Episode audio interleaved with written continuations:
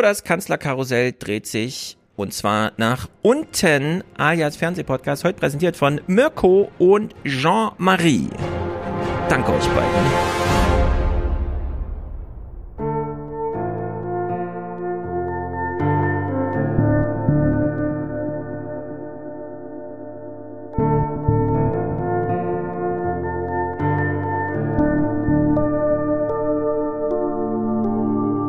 Mein Kollege Armin Wolf, der das abendliche Nachrichtenmagazin im österreichischen Fernsehen moderiert, twittert heute aus seinen Ferien, ich bin echt am falschen Tag im.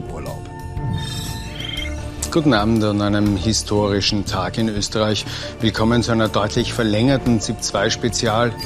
Heute Morgen marschieren Ermittler des Bundesamtes für Korruptionsbekämpfung ins Bundeskanzleramt, ins Finanzministerium und die ÖVP-Zentrale und laut Medienberichten auch in einige Privatwohnungen. Also zunächst einmal bin ich froh, dass ich die Möglichkeit habe, darauf jetzt einzugehen und ich beantworte gerne alle Ihre Fragen. Und gleichzeitig stellt die Staatsanwaltschaft dann am Ende die These in den Raum, alles ist von Kurz gesteuert. Die Vorwürfe gegen die äh, Spitze der ÖVP wiegen schwer und deshalb geht es jetzt um Stabilität und Ordnung, um Stabilität und Verantwortung, um Stabilität und Aufklärung. Moment. Also für die internationale Presse. CDU into the opposition, please. I think that uh, the people in Germany want the, the, Christian Democratic Union in opposition. This is their result now and uh, what they decided during the election.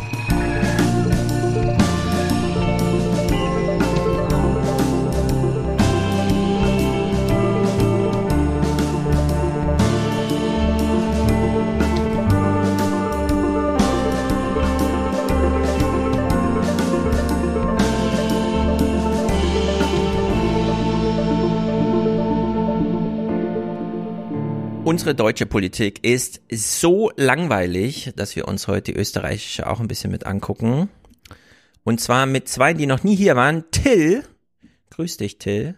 Oh, Till trinkt gerade. Leon, dann grüße ich zuerst. Leon, Grüße. Servus, du warst gerade leider wieder ganz kurz weg, aber. Oh nein. Scheiße. Wir kämpfen hier mit WG-Internet. Es ja. ist, wie es ist in Deutschland. Aber wir kriegen jetzt eine neue Bundesregierung. Vielleicht ändert sich bald etwas. Till, wo erreichen wir, äh, Leon, wo, wo sitzt du? In Stuttgart-Vaihingen. Stuttgart. Sehr gut, wir kommen gleich auf dich zurück und sagen jetzt Till. Till ist ein bisschen angeschlagen, aber er schlägt sich wacker. Genau, deshalb gerade mal ein bisschen Tee noch, noch reinholen und eine sehr maskuline Stimme. Oh ja, das klingt auf jeden Fall sehr gut. Als Bundestagskandidat hättest du mich überzeugt und du warst ja tatsächlich einer mm, in Wuppertal. Jawohl, genau. Für die Linke. Die Linke äh, kennen wir daher, dass wir sie nirgendwo gesehen haben, es sei denn, sie waren äh, negative Art Kulisse, um Journalisten Anlass zu geben, über Koalitionsgespräche äh, der anderen, also nicht der Linken, sondern der jeweiligen, wie auch immer, Konstellation, FDP, SPD, alle wurden nach den Linken gefragt, aber immer nur um als Abgrenzungsmaterial, um Konflikte gegen die CDU zu zerstreuen. Till, bist du ein Politiker? Äh, Wie siehst du dich selbst? Ja, Kommunalpolitiker mindestens. Mhm. Also jetzt Pro Profipolitiker würde ja immer bedeuten, man bekommt wahnsinnig viel Geld dafür. Ähm, das ja. bekomme ich eindeutig nicht. Ich habe nur wahnsinnig viel Arbeit damit. Ähm, aber Kommunalpolitiker ganz gewiss. Also ich sitze hier in Wuppertal in Ausschüssen und habe das große Privileg, da irgendwie Dinge mitentscheiden zu können. Das ist mhm. insofern dann schon, aber jetzt nicht derjenige, auf den man so großartig schimpfen könnte. Ja. Und wie lange machst du das schon? Weil Bundestagsabgeordneter wird man, also Bundestagsabgeordnetenkandidat für einen Wahlkreis wird man ja auch nicht einfach so, auch nicht bei den Linken, denn die sind ja durchaus in der Lage, auch mal einen Wahlkreis überraschend zu gewinnen. Ja. Ähm. Ja gut, im Westen äh, ist, wäre das tatsächlich eine große Überraschung. Also da haben wir es, glaube ich, noch nie geschafft.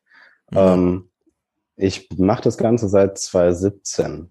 Also da mhm. War mir dann danach äh, irgendwie mal politisch was zu machen, weil ich habe halt immer viel gemeckert und mir ging alles auf die Nerven. Ja, und dann habe ich mir gedacht, ja komm, musst du dann auch mal äh, ein bisschen was machen. Und ja, dann bin ich halt eingetreten und seitdem irgendwie mit mit viel Herzblut dabei. Ich mache halt Sachen Ja. ganz gern dann auch richtig, wenn ich es einmal anfange. Ja, aber da äh, reizt es ja zu einer Frage, denn seit vielen Jahren, seit Aufwachen-Podcast schon, kamen immer wieder Leute auf mich zu und fragten, ja, Stefan, jetzt klärst du uns hier überall auf mit den ganzen Kram und äh, stellst du Themen in den Raum. Was machen wir denn jetzt? Und dann ist natürlich immer die Antwort irgendwie, ja, man kann sich ja engagieren. Man muss ja nicht immer, nur weil man im, im Fernsehen eine Bundesliga sieht, also Bundestag und so weiter, da immer zu, sondern es gibt ja die etwas äh, lokaleren Ebenen, wo man ja durchaus, und zwar, ich meine, du bist schon parlamentarisch, ja, aber ich finde sogar außerparlamentarisch kann man sich ja durchaus engagieren. Ähm, ist denn äh, bei dir die Gefühlswelt, die du eben beschrieben hast, im Sinne von, ah, ich war dann doch sehr unzufrieden und deswegen bin ich auch dahin. Also nimmt das dann ab, Unzufriedenheit mit den Zuständen? Kann man so viel erreichen in der Lebenswelt, in der man ist, also so auf städtischer Ebene? Oder sammelt man nur noch mehr Wissen und Unzufriedenheit an? Ja, also mehr Wissen und Unzufriedenheit ganz gewiss. Ähm, also allein, wenn du dir teilweise halt Strukturen kommunal anguckst, das ist äh, irre. Also wir hatten in Ja. Wuppertal auch mal, ist zwar schon ein Weilchen her, aber so eine, so eine Rotweinrunde, wo dann halt geklüngelt wurde und äh, so einen ganzen Quatsch, von dem man halt sonst, also ganz im Ernst, wer interessiert sich wahnsinnig für Kommunalpolitik? Äh, das sind wirklich die allerwenigsten und äh, davon hatte ich vorher halt nie was mitbekommen und das war immer wieder was, was einen so richtig, ja, ich sag mal, das, das aggressive Feuer äh, weiter schürt und man ist Mhm. halt weiterhin so, ja, Ja. alles, alles Käse, außer das, was wir machen und äh, deshalb irgendwie unseren Kram weiter durchziehen und versuchen, da irgendwas zu machen. Mhm. Und wie groß ist dieser lokale Verband, wenn du im Bundestagskandidat bist? Wie viele Leute musst du da überzeugen? Wie viele Stimmen musst du da einheimsen, um aufgestellt zu werden? Ja, Also unser Kreisverband hat 200 Mitglieder, Ja. ähm, aber das ist wie, meine ich, überall bei allen Parteien, dass halt nicht alle äh, regelmäßig da sind. Und ich meine, das waren damals knapp über 40 Leute, die ich davon überzeugen musste. Aber ich war halt auch seit 2018, also Anfang 2018, ähm, auch schon Sprecher der Linksjugend Solid hier in Wuppertal. Und Ja. da habe ich gezeigt, dass ich eine ganze Menge gearbeitet habe, irgendwie ja mit ein paar wenigen Genossinnen und Genossen den Laden am Laufen gehalten habe. Und dann habe ich mich dafür beworben, dass wir es jetzt mal mit einem neuen Gesicht versuchen in Wuppertal. Und ja, Wie viel. Prozent hast du gekriegt? ah, irgendwas, ich meine irgendwas um die 80, aber ich weiß es gar nicht genau. Also es gab Ah, ja. auch Leute, also hast du, hast du einen Gegenkandidaten? nee, hatte ich nicht. Also die Aber dann 80 kannst du sind ja dann, ja. Genau, dann kannst du ja mit Ja und Nein stimmen und Ja. äh, es gab mit Sicherheit den einen oder anderen, äh, der gesagt hat, äh, pff, ist mir ein bisschen jung, also ich bin halt erst 24 so. Ja. Ähm, ja, aber das war jetzt überhaupt nichts, was ich irgendwie dann im Nachhinein zurückgespiegelt bekommen habe. Also ich hatte eine 40, 50 Stunden Woche jetzt die ganze Zeit Mhm. und habe dabei weder meine meine Arbeit weitergemacht noch mein Studium. Ähm, war halt richtig heftig und richtig hart. Dafür war das Ergebnis dann halt äh, erschreckend, sagen wir mal so. Wie denn? Ähm, Bist du, haben sie dich zweistellig äh, bei der Bundestagswahl erststimmenmäßig noch? Nein. Nee. Nein, wir sind mit dem Bundestrend gegangen und haben knapp Ja. 40 Prozent verloren. Also nicht ganz mit dem Bundestrend, aber ja, Ja. war mies. Ja, aber Linke in westdeutschen urbanen Zentren, ich weiß auch nicht genau, wo es da hängt irgendwie. Ich selber aus dem Osten sozialisiert, hier im Westen angekommen, habe auch in meinem Kopf, hat man ja jetzt auch wahrscheinlich so mitbekommen über die Jahre im Podcast, den Schwenk von Linkspartei zu jetzt final halt grün, weil es dann doch irgendwie so Sachen fehlen. Da können wir ja auch gleich mal drüber sprechen. Denn ich bin mir auch noch, also ich habe so eine Idee, was den Linken fehlt, ja, aber ich weiß es halt auch nicht, ich kann auch nur spekulieren. Ähm, Leon, bist du ein Journalist?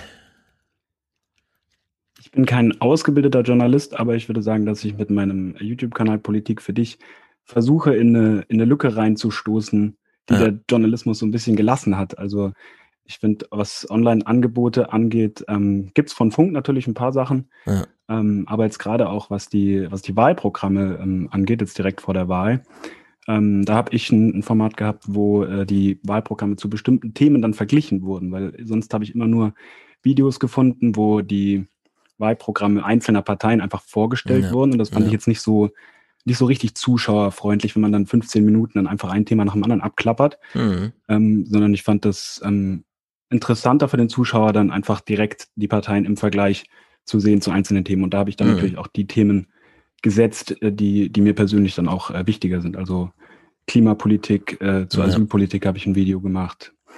Ähm, zur Drogenpolitik natürlich auch, weil das ähm, für die junge Zielgruppe natürlich ein sehr interessantes Thema ist, habe ich dann auch ja, Da kann es ja auch jetzt ratzifatzi gehen mit einer neuen genau, Bundesregierung. das ist äh, eine Sache, die ich jetzt vor, vor allem vor der Wahl gemacht habe, die aber jetzt nicht konkret was mit meiner Masterarbeit zu tun hat. Mhm. Und eine andere Sache. Ja, genau, lass uns das mal langsam aufzählen. Da gibt's ja eine Connection. Ja. Also du hast dich ja bei mir gemeldet. Äh, du wirst gerne einen Podcast mitmachen. Da habe ich mir deine Arbeit angesehen und gedacht, ah cool, endlich mal jemand, der sich hinsetzt erstens einen Monolog zutraut und nicht immer so ein ähm, Gelaber-Podcast. Ja, so kennt man ja in Deutschland so. Die besten Freunde setzen sich zusammen und denken, dann das kann man ja auch noch als Podcast machen, also gibt's das dann als Podcast. Will ich auch gar nicht despektierlich sagen, aber mir fehlt dann immer noch, dass sich jemand dann wirklich mal hinsetzt zu einem Thema und dann auch noch mit Clips arbeitet. Also sozusagen eine Selbstgesprächsgrundlage im ja, genau. Podcast selbst also verarbeitet, also nämlich mit Clips, die was ja, transportieren. Genau, ich habe es dir im Vorgespräch ja gesagt, dass ich mir das auch ein bisschen äh, von, von euch vom Aufwachen-Podcast mhm. inspirieren habe lassen. Ähm, und ich arbeite dann vor allem auch oder teilweise auch mit, ähm, mit witzigen Clips, weil es mir doch wichtig ist, die Videos unterhaltend zu gestalten, damit auch Leute so einen Zugang zur Politik finden, die da nicht direkt unbedingt dabei sind. Das sind ja vor allem auch jüngere Leute, die dann vielleicht noch nicht wissen, ob sie sich dafür ja. interessieren. Ähm, und auch dafür ist der, ist der Kanal so ein bisschen gemacht, weil ich ja auch Teile von meinen Videos äh, von YouTube dann immer auf TikTok auskoppel.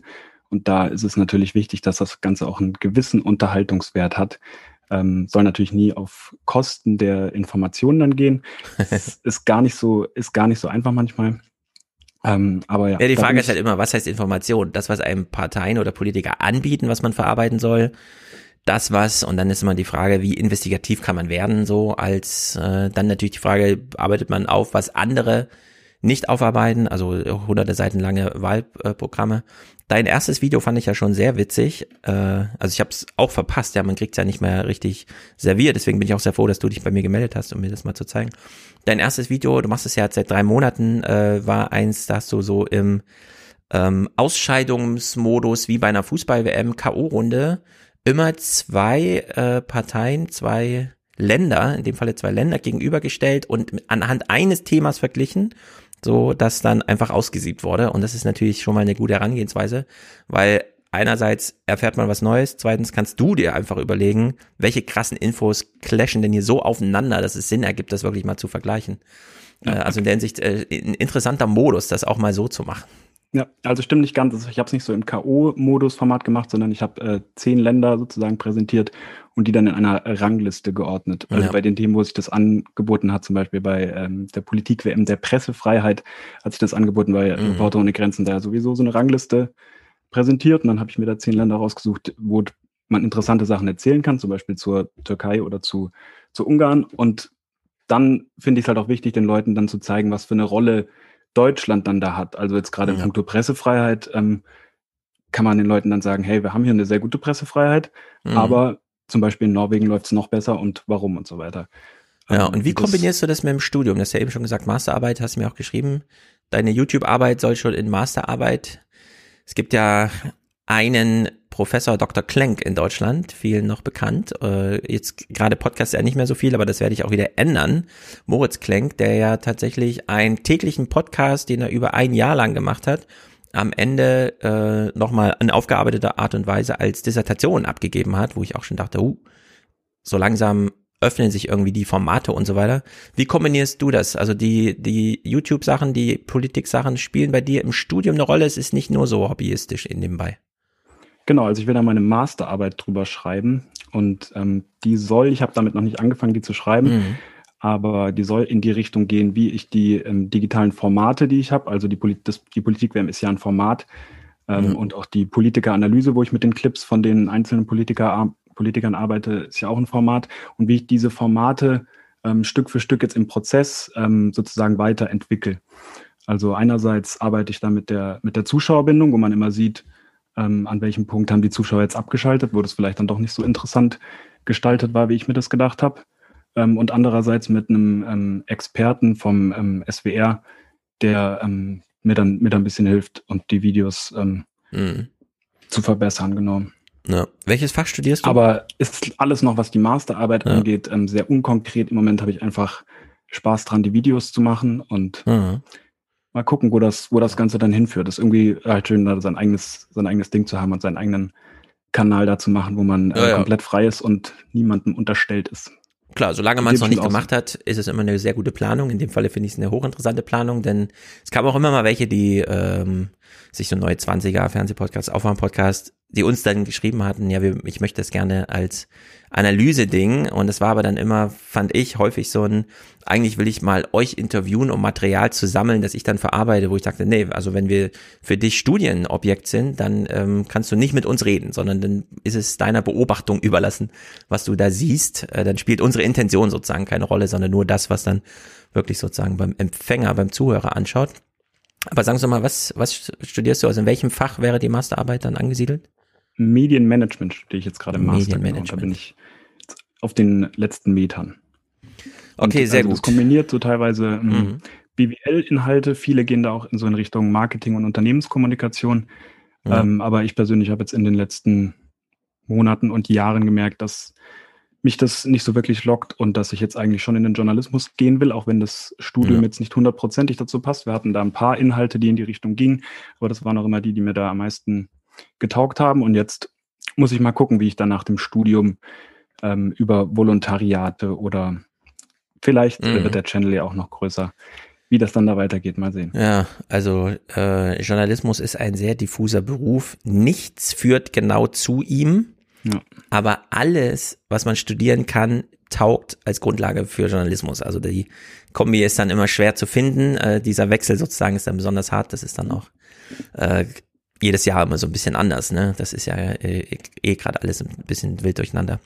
Naja, jetzt äh, habe ich mich sehr gefreut, äh, Till, dass du dich äh, gemeldet hattest, weil die Linke spielt ja eigentlich eine wahnsinnig interessante Rolle in diesem Bundestagswahlkampf, nicht durch die, auch, also auch insbesondere durch dieses krasse Ergebnis, dass man eigentlich die unter der 5%-Hürde liegt, aber wegen drei Direktmandaten und zwar auch das erste Mal drei, äh, dass man da plötzlich doch noch so reinrauscht in den Bundestag und nicht unter sonstige, das würde ja auch nochmal mathematisch für die anderen Parteien was anderes bedeuten. Es haben ja viele jetzt ähm, diesen einen auf diese eine Aufarbeitung gesehen, weil irgendwo in München jemand mit 136 Stimmen Vorsprung noch ein CSU Mandat geholt hatte, äh, entfielen dann 20 Ausgleichsmandate auf die anderen Parteien. Also es geht drunter und drüber und das ist ja eigentlich bei der Linken noch krasser. Weil noch ein drittes Direktmandat geholt wurde, sind plötzlich fünf Prozent nochmal im Bundestag neu zu verteilen gewesen. Ne? Also wirklich ein wahnsinniges Ergebnis, aber wirklich unterste Kante. Und das finde ich das Interessante. Warum fährt die Linke unterste Kante ein, nachdem wir selbst im Corona-Jahr mit, und das haben wir ja alles mitbekommen, 400 Milliarden neuer Verschuldung, um irgendwas auszugleichen, was Corona halt bedeutet hat, und wir selbst im Corona-Jahr noch eine 11% äh, Wohnpreisinflation hatten, 2020 auf 2021. Und ich glaube, eigentlich nur die Linke wirklich ein Programm hat, äh, da mal ein bisschen was zu ändern. Schaffen wir es einfach nicht, ja. Beim wichtigsten Thema, die einzige Partei, die sich darum kümmert, weil, und jetzt würde ich sozusagen ungern einfach die, was wir hier bisher aufgearbeitet haben, weil Tina Hassel ein Gesprächsthema braucht, mit dem sie Olaf Scholz unter Druck setzt und das ist dann die NATO-Bereitschaft äh, der Linken und so weiter, ja. Wie habt ihr das mittlerweile bei euch so aufgearbeitet? Ähm, ja, also Abseits also, der emotionalen Dimension natürlich. Ja, wir, wir haben tatsächlich erstmal viel emotional wegstecken müssen, weil wie gesagt, es war wahnsinnig aufwendig. Ähm, ein Wahlkampf ist immer aufwendig und nur sind wir auch nicht die größte aller Banden. Ähm, also ich meine, in Wuppertal ist es so, dass die äh, Wuppertaler Jusos allein auch schon 200 Mitglieder haben. Das mhm. ist bei denen nochmal, wenn du unter 35 bei denen eintrittst, dann bist du sowieso schon Juso, aber es ist halt, es sind ganz andere Dimensionen, was die da auf die Beine stellen ja. können. Ähm, ja, das, äh, also wir hatten jetzt noch keinen Parteitag. Am Landesparteitag in NRW haben wir Anfang Dezember. Da wird mit mhm. Sicherheit noch mal einiges äh, aufgearbeitet werden. Ähm, Ja. Da, also lassen Sie mich da mal einhaken. Das wird ja häufig gesagt. Wir hatten ja noch, also wir brauchen ein, das ist so, Norbert Röttgen sagt das ja auch, ne? Wir müssen brauchen jetzt erstmal einen Parteitag, wo wir uns neu sortieren und so weiter. Nur, ähm, wir haben ja zum einen das Phänomen, dass unglaublich viele kleine Parteien plötzlich ganz schön erfolgreich sind. Also hier in Frankfurt sitzt zum Beispiel Volt mit im Stadtrat. Und ich habe von vielen so anekdotisch gehört, die bei der Bundestagswahl mitgeholfen haben, mein Vater zum Beispiel in Berlin, ja, da waren einfach auch viele krasse für die Tierschutzpartei und so, ne? Also eigentlich sind so ausgeschlossene Parteien, wo man weiß, die liegen unter fünf Prozent, ähm, die waren eigentlich immer ein bisschen außen vor und jetzt rutschen die da so rein. Das hat eine, auch vielleicht mit die Partei viel zu tun, die es dann doch auch mal schafft, so Überraschungsdinger zu landen bei der Europawahl oder so. Und die Linke ist genau in dieser Zwischenwelt da. Zwischen, sie kommt eigentlich mit Tradition, aber man könnte sie eigentlich auch, ohne äh, dass man an eine 5%-Hürde glaubt, was eben viele nicht mehr machen, sie dann trotzdem einfach mal aus inhaltlichen Erwägungen wählen ähm, und da hätte ich äh, gedacht, ja, da gäbe es eigentlich nochmal so zwei, drei Prozent, ja, dass man einfach sagt, ja, abseits derjenigen, die sowieso dann aus Tradition, ist ja im Osten nochmal krasser, einfach das Lebensalter bringt es mit, dass man dann doch nochmal die Linke wählt am Ende seines Lebens und so, aber dass man gerade in westdeutschen urbanen Zentren, wo man mittlerweile so ein bisschen, naja, auch mal so ein bisschen mit der Stimme spielt, dass es da eigentlich Potenzial gäbe, aber gab es irgendwie nicht. Nee, und auch da sind wir überall, äh, jetzt in, in Wuppertal speziell, grandios abgeschmiert. Wir hatten äh, Stimmbezirk bei der letzten Bundestagswahl, da waren wir bei 35 Prozent oder sowas. Ähm, und da sind wir jetzt bei 20. Das ist äh, mhm. ja irre. So, wir, wir verlieren äh, halt ganz viele Leute und ich habe da so ein bisschen die These, das sind die Leute, mit denen wir halt auch nicht sprechen. Weil. Menschen, die äh, bei denen wir tatsächlich auch sprechen ähm, oder mit denen wir sprechen, das kommt eigentlich immer ziemlich gut an. Also da nehme ich ganz gern so das Beispiel von der ähm, U18-Wahl hier in Wuppertal. Da sind wir mhm. dann bei, ich glaube, 11,5 Prozent rausgekommen. Ähm, zwei Prozent hinter den Grünen und wir waren halt viel in Schulen als Direktkandidaten. Ja. So. Und was ist das, das für ein Stadtteil, wo ihr so bei 35, 20 Prozent pendelt? Ähm, Sozioökonomisch, so grob. Boah, das, Kannst ja. sagen? Nee, nicht so richtig. Also das, ähm, der wird halt langsam, aber sicher auch äh, gentrifiziert. So, das ja. passiert schon auch ähm, da. Ähm, aber sonst hat man da ganz viel so, ja, halt alternative Menschen äh, unterwegs. Die Partei wird da auch relativ stark gewählt, halt ähm, ja. solche Geschichten. Das hast du in unserem Milieu halt äh, ziemlich, ziemlich krass, auch, vor allem auch äh, Parteileute, also von, von der Partei die Partei, die äh, uns immer wieder krass Stimmen kosten. Das ist, ja. äh, haben wir letztes Jahr, ja, ja, haben wir letztes Jahr bei der Kommunalwahl gesehen. Ähm, da hatten wir, ich meine irgendwie bei den, bei den Stadtratswahlen knapp sieben Prozent und bei den Bezirksvertretungen knapp neun Prozent. Ähm, ja. So, wenn du alles auf einen Haufen wirst. Das lag daran, dass die Partei halt bei den äh, Bezirksvertretungen nicht angetreten ist. So, also die ziehen halt wahnsinnig viel Stimmen und ja, da kann man aber nicht so wirklich was gegen machen. Was mich ja. viel mehr interessiert ist, warum, warum punkten wir nirgendwo? Also in, in Wuppertal jetzt so, dass, dass wir da medial auch nicht so richtig präsent sind. Das ist ein bisschen ärgerlich, aber da können wir halt auch wenig dran machen aber auch sonst, das ist, das sind viele offene Fragen, ja. die, wenn ich sie wüsste, äh, würde ich sie natürlich, oder wenn ich die Antwort wüsste, würde ich sie natürlich äh, ja. schnellstmöglich ändern. Ja, also äh, ich glaube auch, es ist so diese Gemengelage aus direkter Ansprache und dann zwar, also richtig Gespräch gemeint, ne? Verfügbar sein fürs Gespräch, ansprechbar. Äh, in Kombination mit Sichtbarkeit medial. Also dass man einfach vermutet, wenn man die Partei wählt, wählt man jemanden, dessen Chef auch diejenigen kennen, die ihn nicht wählen. Also Martin Sonneborn ist zum Beispiel so ein Fall bei der Partei.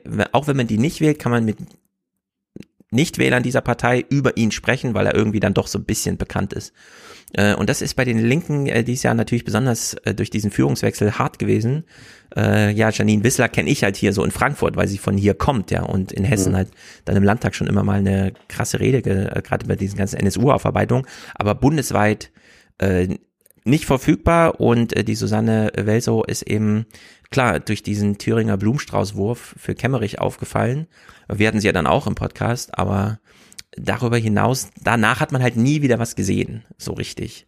Ja, die ähm, ist halt, also äh, Susanne ist halt grandios abgeschmiert in einem jungen Naiv-Interview. Also mhm. zumindest wurde das hinter medial so berichtet. Und ähm, das, also ich meine, das waren, glaube ich, knapp zweieinhalb Stunden Interview und dann hat sie halt bei den Auslandseinsätzen ähm, gepatzt, so. Ähm, und das wurde dann wahnsinnig hoch äh, aufgebauscht ja. und ja. Ja, wenn man von ihr mehr kennen würde und das nur eine Episode von vielen wäre, hätte man mit der ja trotzdem noch arbeiten können, weil man dann zum Beispiel sagen hätte können, nach Afghanistan, seht mal her, diejenige, die gar keine Auslandseinsätze kennt, hat trotzdem noch die beste Idee, nämlich wir machen es einfach nicht mehr. Ja, weil die äh, ansonsten da, wo wir sie kennen, immer schief gehen.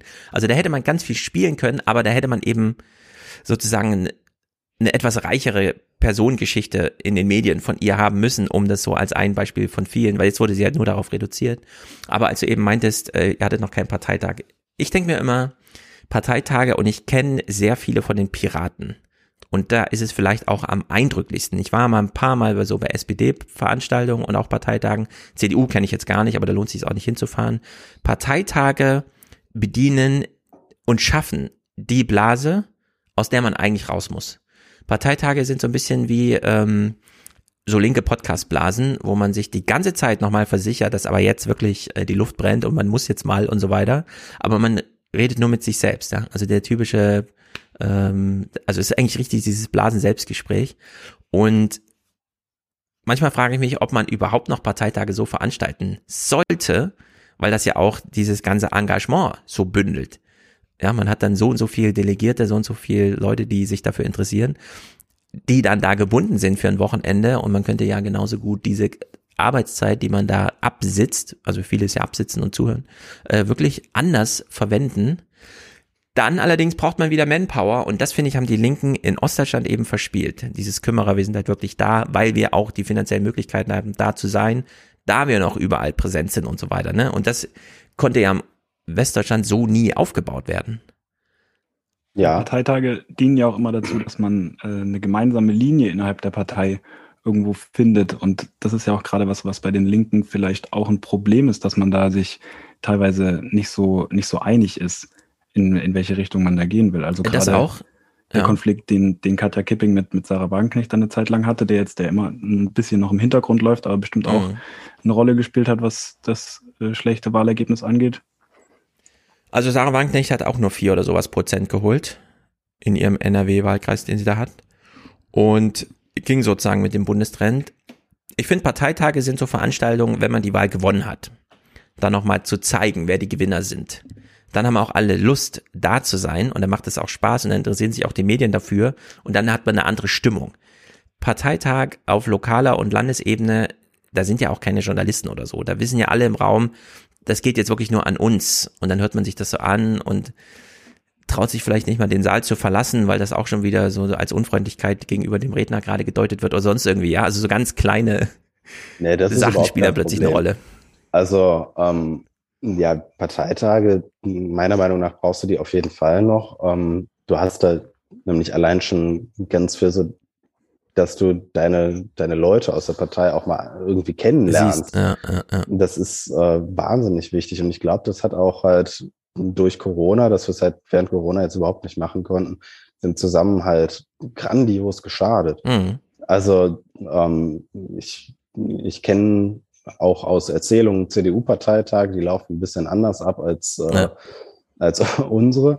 Aber auch bei unseren Parteitagen geht man dann halt, äh, wenn der Parteitag fertig ist, äh, noch zusammen, keine Ahnung, entweder was essen oder in eine Shisha-Bar oder irgendwie mhm. so ein Gedöns.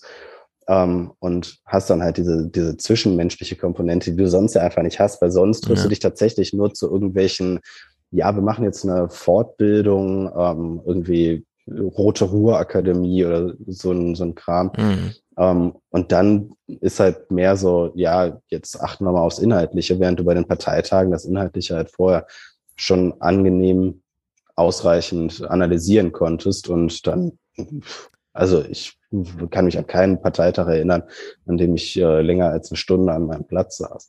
So. Ja, also da redet man immer so ein bisschen hm, despektierlich über die CDU, weil die schafft es ja schon mal einen Parteitag einfach 14 Uhr enden zu lassen, sechs Stunden vor der Tagesordnung wie geplant und so weiter. Weil die eben wissen, worauf es drauf ankommt. Alle sind da, aber niemand ist gerade als Zuhörer an eine Rede gefesselt. Also hat man nach 14 Uhr ne, frei und dann bis zum Abend, äh, bis zu den Dinners muss man halt die Zeit überbrücken und da findet dann Teambuilding statt.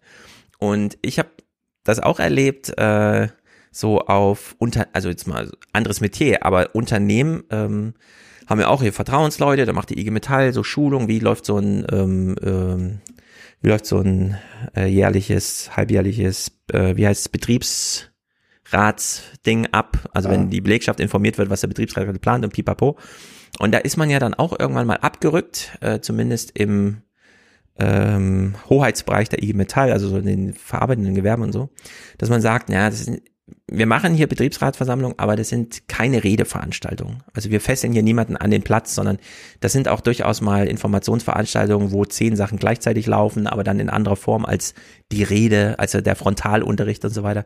Wie weit treibt ihr es da in Wuppertal? Ist es bei euch immer noch das typische, klar, es gibt natürlich die Pflichtveranstaltung, sich vorstellen, Themen äh, müssen dann auch auf Bühne diskutiert werden, aber das ist ja nicht zwingend so, wird aber aus Tradition immer noch so viel gemacht. Habt ihr da schon experimentiert? dass er diese, diese Zeit, alle sind zusammen, alle haben sich die Zeit genommen, mal anders nutzt als mit Frontalunterricht?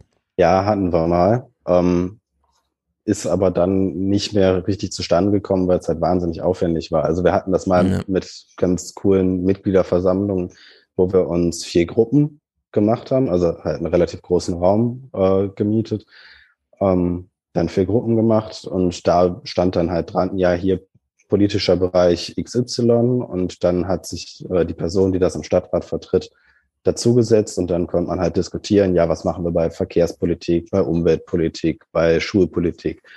Ähm, das war eine ganz coole Aktion. Ähm, ja, aber halt auch das, was du in Parteien merkst, ist halt ganz häufig, dass die Schultern, die, die viel tragen, immer älter werden und immer ja. schmaler werden, ähm, ja. beziehungsweise weniger. Und ja, dadurch kommt sowas dann halt nicht mehr anständig zu, zustande. Also ich bin hier in Wuppertal auch Kreissprecher. Das ist sowas wie halt bei der SPD Kreisvorsitzender. Mhm. Ähm, und wäre für sowas zuständig. Aber wie hätte ich das jetzt im Wahlkampf zum Beispiel noch irgendwie bewältigen sollen? Das wäre halt mhm. total äh, irre gewesen. Und äh, meine Co-Sprecherin, die arbeitet halt 40 Stunden die Woche. So, das, mhm. ist dann irgendwann halt nicht mehr drin. Ja. Ja. Leon, hast du mal geliebäugelt? Ich meine, du hast ein Interesse für Politik, hast dich äh, mit den ganzen Sachen da befasst, aber bist nicht organisiert und engagiert, oder?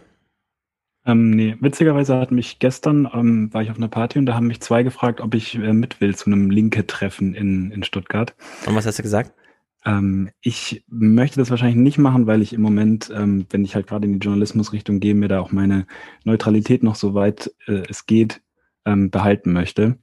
Ähm, also es schließt sich zwar natürlich nicht, nicht aus, ein paar ja, gerade sagen, das ist ein und, großes Fass. Und, und Journalist gleichzeitig, ähm, aber ich glaube, dass, dass man dann trotzdem dadurch beeinflusst wird und als Journalist sollte man dann doch irgendwo eine übergeordnete äh, Position haben und ähm, deswegen mache ich das jetzt im Moment nicht, nee. Ja, ja aber das, ja, also Till, sag mal. Ich finde, das kommt ein bisschen drauf an, wo du Journalismus machst. Also wenn du jetzt zum Beispiel ganz klassisch Lokalpresse machen würdest und dann den Politikteil übernehmen würdest und dann in einer Partei wärst, das finde ich auch mehr als äh, bedenklich. Aber keine Ahnung, wenn du jetzt in Stuttgart äh, Politik machen würdest und dann für, ich kenne mich in Stuttgart, also ich kenne mich da nicht aus, ich, in der Nachbarstadt würdest du dann ähm, fürs örtliche Käseblatt schreiben, wäre das ja. meiner Meinung nach vollkommen, vollkommen okay. Ja, das stimmt. Aber dazu kommt, dass mich Kommunalpolitik auch nicht wirklich interessiert, muss ich, muss ich leider zugeben. Also ich habe da großen, großen Respekt vor dir, Till, dass ja. du dich äh, damit auseinandersetzt. Aber ich glaube, für mich wäre, wäre das zu, zu kleinteilig. Da kann ich nicht so viel mit anfangen. Ah, es kommt immer drauf an. Also so in Städten wie Frankfurt, klar, ist auch nicht unbedingt eine Kleinstadt, so die größte Nicht-Millionenstadt. Da geht's lokalpolitisch so hoch her, äh, dass es ähm, durchaus wert wäre, da einen Bericht aus Frankfurt mal zu machen, so insgesamt. Also das ist wirklich ein wildes Durcheinander. Ich finde trotzdem, ja, also klar, eure beiden Antworten sind total verständlich, nur es ist ja dann doch ein großes Fass. Ich meine, Till, du hast eben ja schon dargestellt, man will Publikum erreichen, auch als Politiker. Und das bedeutet, man braucht irgendwie Methoden, die man ansonsten dem Journalismus zurechnet. Gerade jetzt im Internetzeitalter kämpfen ja beide eigentlich mit denselben Waffen. Es ist ja nicht mehr so, dass der Journalist irgendwas mit Fernsehen, Kameras und Papier macht und der Politiker daneben halt ne, so Inhalte liefert, sondern mittlerweile liefert man ja Inhalte direkt auf digitalem Wege zum Publikum und nicht nur an einen Journalisten, der das dann irgendwie multipliziert und dann irgendwie weitergibt. Auf der anderen Seite, Leon, denke ich, du bist politisch interessiert und machst ja nicht ohne Grund eine Öffentlichkeitsarbeit mit deinen Inhalten. So, und dieses politische Interesse hat ja irgendwo einen Anker, den man politisch verorten kann. Ja. Äh, in Amerika ist es gang und gäbe, dass ähm, wild kommentiert wird im Fernsehen. Wenn es dann so ausgekoppelt wird und äh, sozusagen 24 Stunden äh, in einer Tonlage, dann haben wir so dieses, das ist Talkradio, das lehnen wir ab, das wollen wir nicht, das ist Radikalisierung und so weiter. Ne? Auf der anderen Seite dieses französische Modell, nicht nur während Duelle, sondern grundsätzlich muss genau getimt werden, welche Politiker und welche Parteien wie oft genannt werden, damit das alles total neutral und ausgeglichen ist. Und ich glaube, irgendwo liegt der Weg dazwischen. Und eigentlich äh, kann man sich als Politiker, ähm, also äh, sagen wir mal, fangen wir mal an, lernen, wenn man sich so journalistisch interessiert, also für Themen, kann man nicht wirklich rausdrängen, warum man sich dafür interessiert. Gerade wieder beim Klima. Ich habe das damals schon erlebt bei den Snowden-Enthüllungen, wo für Journalisten völlig klar war, das geht hier zu weit. Also hier müssen wir auch äh, sozusagen staatsbürgerlich pflichtig einfach Verantwortung übernehmen. Wir haben eine Reichweite, also informieren wir jetzt darüber. Und zwar im Sinne von Snowden, äh, was liegt hier als Problem vor? Weil niemand würde dann, ja, false balance mäßig, ja, hat Snowden da vielleicht Unrecht, braucht man so eine Art von Überwachung und so weiter. Ja, würde das da irgendwie, das wäre journalistisch total dumm, sowas zu machen. Und äh, Till, bei dir ist ja eben auch, ne? Man, man sucht dieses Publikum und warum sollte man nicht selbst einen Podcast, also als linke Partei, ich habe das damals auch bei der IG Metall so intern gefragt, warum traut ihr euch nicht, beispielsweise einen Podcast zu machen, der einfach mal Spaß macht zu hören? Wo man nicht nur die Vorstandsrede nochmal dokumentiert, ja, 20 Minuten nochmal und so, der Monolog von der Bühne für die Eingefleischten, die dann am Ende irgendwie mitbestimmen müssen, was da passiert, sondern einfach ähm, sich so ein bisschen der Resovifizierung hingeben. Ja, ja sowas gibt's. Also das äh, gibt's durch Initiativen von einzelnen äh, Mitgliedern, die, also mhm äh, spontan würde mir da aus Essen halt äh, Spitzen schneiden äh, einfallen. So, Spitzen schneiden? Ja. Also das ist jetzt, ich hm. habe den auch schon ewig nicht mehr gesehen, liegt aber einfach daran, dass ich keine Zeit habe. Ja. Ähm, aber das wird versucht, nur dann hast du halt dreistellige View-Zahlen und ja, ja, dafür, du, du kennst die Arbeit, ne? Naja. Ja, dann hintersteckt. Das ist das gleiche, also es gibt ja auch. Ist dann natürlich, was, was den Aufwand betrifft und was man dann letztendlich, letztendlich dann dafür, dafür rausbekommt, kann ich verstehen, dass man das in einer 40-Stunden-Woche dann nicht noch zusätzlich sich aufbürden will, wenn dann auf der mhm. Habenseite dann nicht mehr so viel rauskommt. Ja. Ich glaube jedenfalls, das Thema ist insgesamt so ein bisschen größer, denn meine Vermutung ist so ein bisschen Fridays for Future. Also zu sagen, zum einen, wir sprechen hier alle an, wir wollen auch alle dabei haben, junge Menschen sollen mit uns auf die Straße gehen. Und gleichzeitig zu sagen, wir sind aber nicht der ähm, irgendwie äh, außerparlamentarischen Arm der Grünen Partei, sondern die setzen wir auch unter Druck. Die fahren mittlerweile ziemlich krass durchorganisiert institutionell diesen Mittelweg zwischen Partei und Verlagshaus sondern die machen einfach beides. Die haben ihre riesigen Instagram-Accounts, bespielen da, machen da äh, Talk mit Gästen, holen sich die Wissenschaftler ran, interviewen die äh, zum einen in der Rolle des Journalisten einfach, ja, dass sie sich nochmal die, die Druckbetankung informationsmäßig holen. Äh, und auf der anderen Seite den Politikern gegenüber sind sie Aktivisten. Und sie äh, haben sich da genau in diesem äh, Ding äh, positioniert. Und das scheint mir doch insgesamt äh, so ein Weg zu sein, der häufiger gegangen wird. Klar, beim Klima, dem großen Thema sehen wir uns das als allererstes, ja, aber auch diese ganzen Automobilwände äh, und so weiter, ja, dass auch Unternehmen so mit diesen aktivistisch-journalistischem Format irgendwie spielen und dann eben ihre Internetseiten einfach selber redaktionell betreuen. Ne? Also bei Porsche, Mercedes und so, die haben ja alle mittlerweile eigene Redaktionen aufgebaut, um für die einen so journalistisches hier und so und für die anderen so aktivistisches, ah, mach doch mal, ja, so unter Druck setzen zu machen. Und äh, ich finde, mittlerweile geht's ja so weit, dass wir schon bei der Bild sehen, wie selbst Medienhäuser sich nicht mehr dagegen erwehren können, ähm, es nicht mehr allzu sehr zu verschleiern, was sie eigentlich wollen und dann einfach die Überschriften so produzieren. Und irgendwie habe ich den Eindruck, es gibt halt die einen, die trauen sich das noch nicht. Und es sind aber eigentlich die, von denen ich mir wünsche, dass sie sich trauen. Und dann gibt's die, die da völlig frech einfach reinspringen, ja, also wie die Bild ihre Corona-Politik macht und so weiter, wo ich dann denke, ah, schade, dass die sich zuerst getraut haben. Und da muss irgendwie was gefunden werden. Und deswegen, und das wäre vielleicht nochmal ein Thema, Till, das sollte man will ich mal nicht äh, zu gering aufhängen, aber Sarah Wagenknecht, ich habe ja ihr Buch mit Wolfgang auch gelesen und fand es wahnsinnig schlecht. Also sie hat, das muss man echt sagen, mit dieser Aufmerksamkeitswelle, die sie reiten konnte, die sie steuern konnte, hat sie ja eigentlich dem linken Partei- und Wahlprogramm, also dem, Wahl, dem aktuellen Wahlprogramm, eigentlich den Sauerstoff geraubt, um dann in ihrem Buch wieder zu behaupten, die würden sich ja dafür gar nicht interessieren. Also es ist sozusagen dreimal um die Ecke verdreht und eigentlich total bescheuert. Auf der anderen Seite, abseits dieses Inhaltlichen, ein riesiges methodisches Potenzial, eben wirklich Leute zu erreichen. Und dass Sarah Wagenknecht auf der einen Seite mitverschuldet, da sie uns abseits gestellt wurde, aber dass sie auch von der Partei aus so uns abseits gestellt wurde. Wie schätzt du das ein, so als junge Nachwuchshoffnung?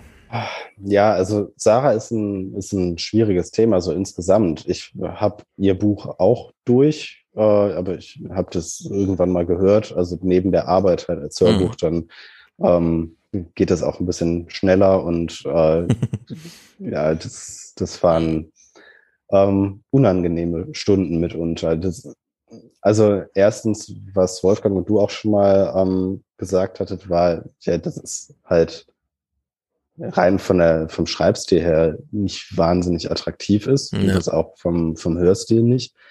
Ähm, ja, und dann thematisch hat sie uns mit Sicherheit einiges äh, da auch nochmal um die Ohren gehauen, was ich so persönlich halt einfach nicht richtig finde. Also, äh, und sie hat halt auch Sachen gesagt, die meiner Meinung nach äh, so ziemlich falsch ja. sind. Also sowas, verbindende Klassenpolitik ist ja immer so ein, so ein linkes Gewaber. Wir mhm. möchten gerne ähm, verbindende Klassenpolitik machen, halt alle miteinander, ähm, egal, Arbeiterinnen aus allen Ländern, vereinigt euch, so dieses Ding. Und das ist halt äh, etwas, wo Sarah in ihrem Buch gegen argumentiert hat. Ähm, ihre wirtschaftspolitischen Analysen fand ich teilweise eigentlich ganz gut. Ähm, ja, aber sonst, also gerade was so Sachen anging wie ähm, die Migranten zersäbeln uns den, äh, den, den, die Arbeiterbewegung. Das fand ja. ich natürlich nicht gut, weil das ist überhaupt nicht meine Meinung. Mhm. Ähm, man kann sowas eigentlich nur als Gewinn sehen und ich weiß nicht, ob das auch hier im, im äh, Fernsehpodcast war, aber dieser demografische Druck, der ja so enorm wird, weshalb wir eigentlich Grenzen aufreißen müssten und sagen müssten, kommt alle her, damit wir diesen demografischen Druck ja. wegbekommen. Ja. Das wird halt komplett ignoriert. Und ja, da geht es halt in eine falsche Richtung. Ja. Mhm. ja, das ist schade, weil Sarah Wagenknecht hat ja eigentlich eine hat ja auch einen YouTube-Kanal, wo sie ähm, auch eine große Reichweite hat, wo jetzt andere linken Politiker eigentlich nur von, nur von träumen können und dass sie das dann nicht nutzt. Also auch teilweise stellt sie natürlich schon die richtigen Themen in den Vordergrund, aber teilweise redet sie dann ähm, über Genderständchen oder wie du gerade gesagt hast, über Migranten und sowas. Ähm, wo ich mich dann frage, was, ähm, was, was will sie damit letztendlich erreichen? Also damit schadet ja. sie ja im Grunde auch nur ähm, ihrer eigenen Partei letztendlich. Also wenn sie, wenn man diese Kräfte die durch diese Reichweite die Linke eigentlich dann hat, wenn man mhm. die richtig verwenden würde, dann wäre da, glaube ich, schon Potenzial. Aber ja, ist schade, dass man ja, das nicht macht. Genau, also die knifflige Frage, äh, trotzdem nochmal an dich, Till. Also ich finde auch, es ist so dieses Paradox. Auf der einen Seite habe ich jetzt die ganze Zeit gesagt, man muss auch mal die Methoden, die erfolgreich sind, ernst nehmen, auch wenn man sie nur bei Leuten sieht, die man inhaltlich einfach ablehnt und dann sagen, wir gehen auch mal so in so eine Art populistische Richtung irgendwie. Und das macht sie ja ohne Zweifel.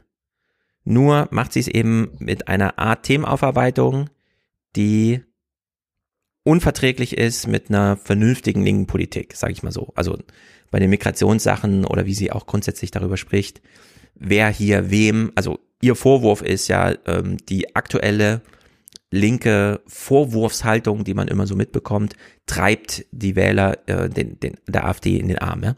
So, also äh, eigentlich inhaltlich absolut viel zu harter Vorwurf, den sie da macht und der auch so nicht zu halten ist.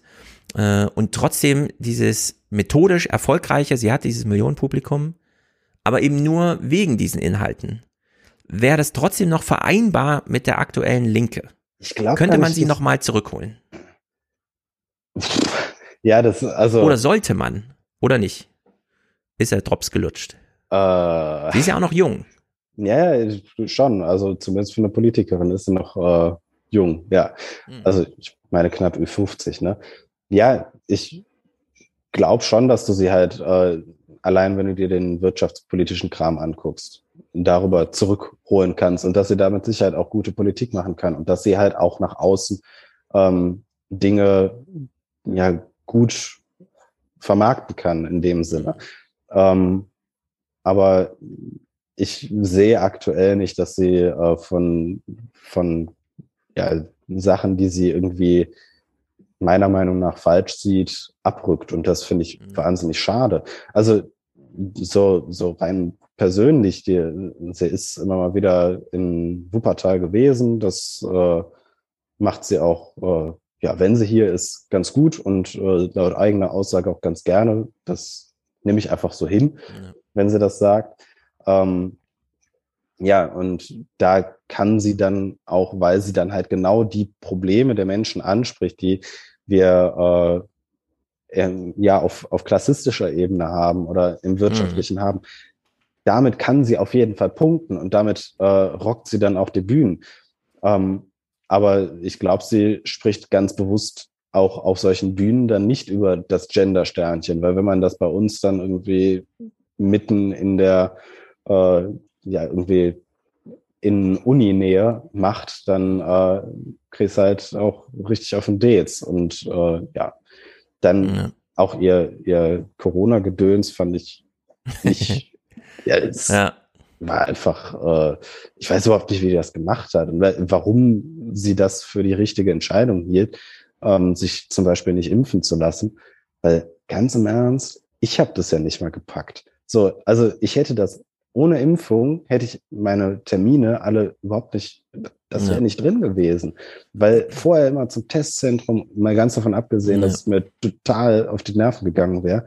Äh, ja, nee, solche Geschichten, die nee, finde ich nicht gut. Ja. Und ich fürchte halt, dass sie uns da ein bisschen ja, von der Fahne geht. So. Ja, ja also äh, ist halt die Frage, inwieweit ja, ja. man auch inhaltliche Unterschiede haben darf. Also zum Beispiel bei Olaf Scholz ist es ja auch so, dass der ähm, für die schwarze Null steht, wo jetzt die Mehrheit der SPD sagt, dass sie, dass sie das nicht will. Ist halt die Frage, wie viel mhm. Unterschiede will man innerhalb der Partei, der Partei da zulassen. Aber der Trend geht wahrscheinlich schon dahin, dass es bei Sarah Wank nicht im Moment zu viele sind. Aber ich hatte ein bisschen das Gefühl, dass es jetzt durch die neuen Vorsitzenden und den Wahlkampf zumindest ein bisschen besser geworden ist, also das Verhältnis von der Partei zu Sarah Wank nicht. Aber da hast du wahrscheinlich einen besseren, besseren Einblick, Till, da blicke ich ja nur von außen drauf.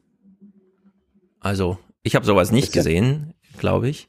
Und ich würde auch äh, jetzt einfach sagen, Sarah Wagenknecht ist für die Linke verloren und zwar vor allem auch wegen ihr selber. Denn sie hat sich diesen innerpolitischen Weg, diesen parlamentarischen eigentlich verbaut. Also, und da ist auch, das wissen wir dann alle nicht, wie weit so eine ähm, Disziplin, eine Arbeitsdisziplin sich selbst gegenüber, was die Bundestagsfraktion, ja, wenn man nicht verfügbar ist als Fraktionsvorsitzende, kann man diesen Job irgendwie nicht machen. Also da gehört schon dazu, dass das dann der Hauptberuf ist. Und wenn man da dann äh, sozusagen abspenstig wird und alle so mitbekommen, ja, sie macht das im Grunde, um die mediale Schiene bespielen zu können. Also wenn Fragen in Berlin an die Linke herangetragen werden, dann beantwortet die natürlich die Fraktionsvorsitzende, das ist dann sie. Und auf diesen Automatismus war sie wohl am Ende dann doch eher aus, als auf so diese parlamentarische Arbeit. Wir wissen aber auch alle, Oppositionsarbeit ist wahrscheinlich nicht besonders das allerbeste, weil man schreibt so Anträge in den leeren Luftraum, ja, und ab und zu wird mal so eine kleine Anfrage dann aufgegriffen, so inhaltlich, und dann wird aber auch wieder vergessen zu sagen, ach ja, das hat mich ja, ja journalistisch interessant aufgearbeitet, weil ich es in der linken Anfrage dort äh, serviert bekommen habe. Und ich glaube, Sarah Wagenknecht hat sich, und deswegen äh, würde ich sagen, es ist, also ich frage mich nicht, warum sie diesen Corona-Weg so gegangen ist, weil der Aufmerksamkeit generiert hat. Und das für sie dann doch wichtiger war, als politisch da weiter anschlussfähig zu sein. Ähm, es wäre halt cool gewesen, wenn sie es hätte für sich selbst, also wenn sie selber Abstriche gemacht hätte, um das wieder zu kombinieren. Politische Arbeit und Aufmerksamkeit. Nur dieser Weg war irgendwie für sie äh, zu Ende. Sie hat sich da sowohl mit der Fraktion als auch mit ihrer Partei angelegt und hat dann irgendwann in den sauren Apfel gebissen und gesagt, na gut, dann spiele ich halt meine eigene Aufmerksamkeitskarte und das läuft dann so über diese Themen.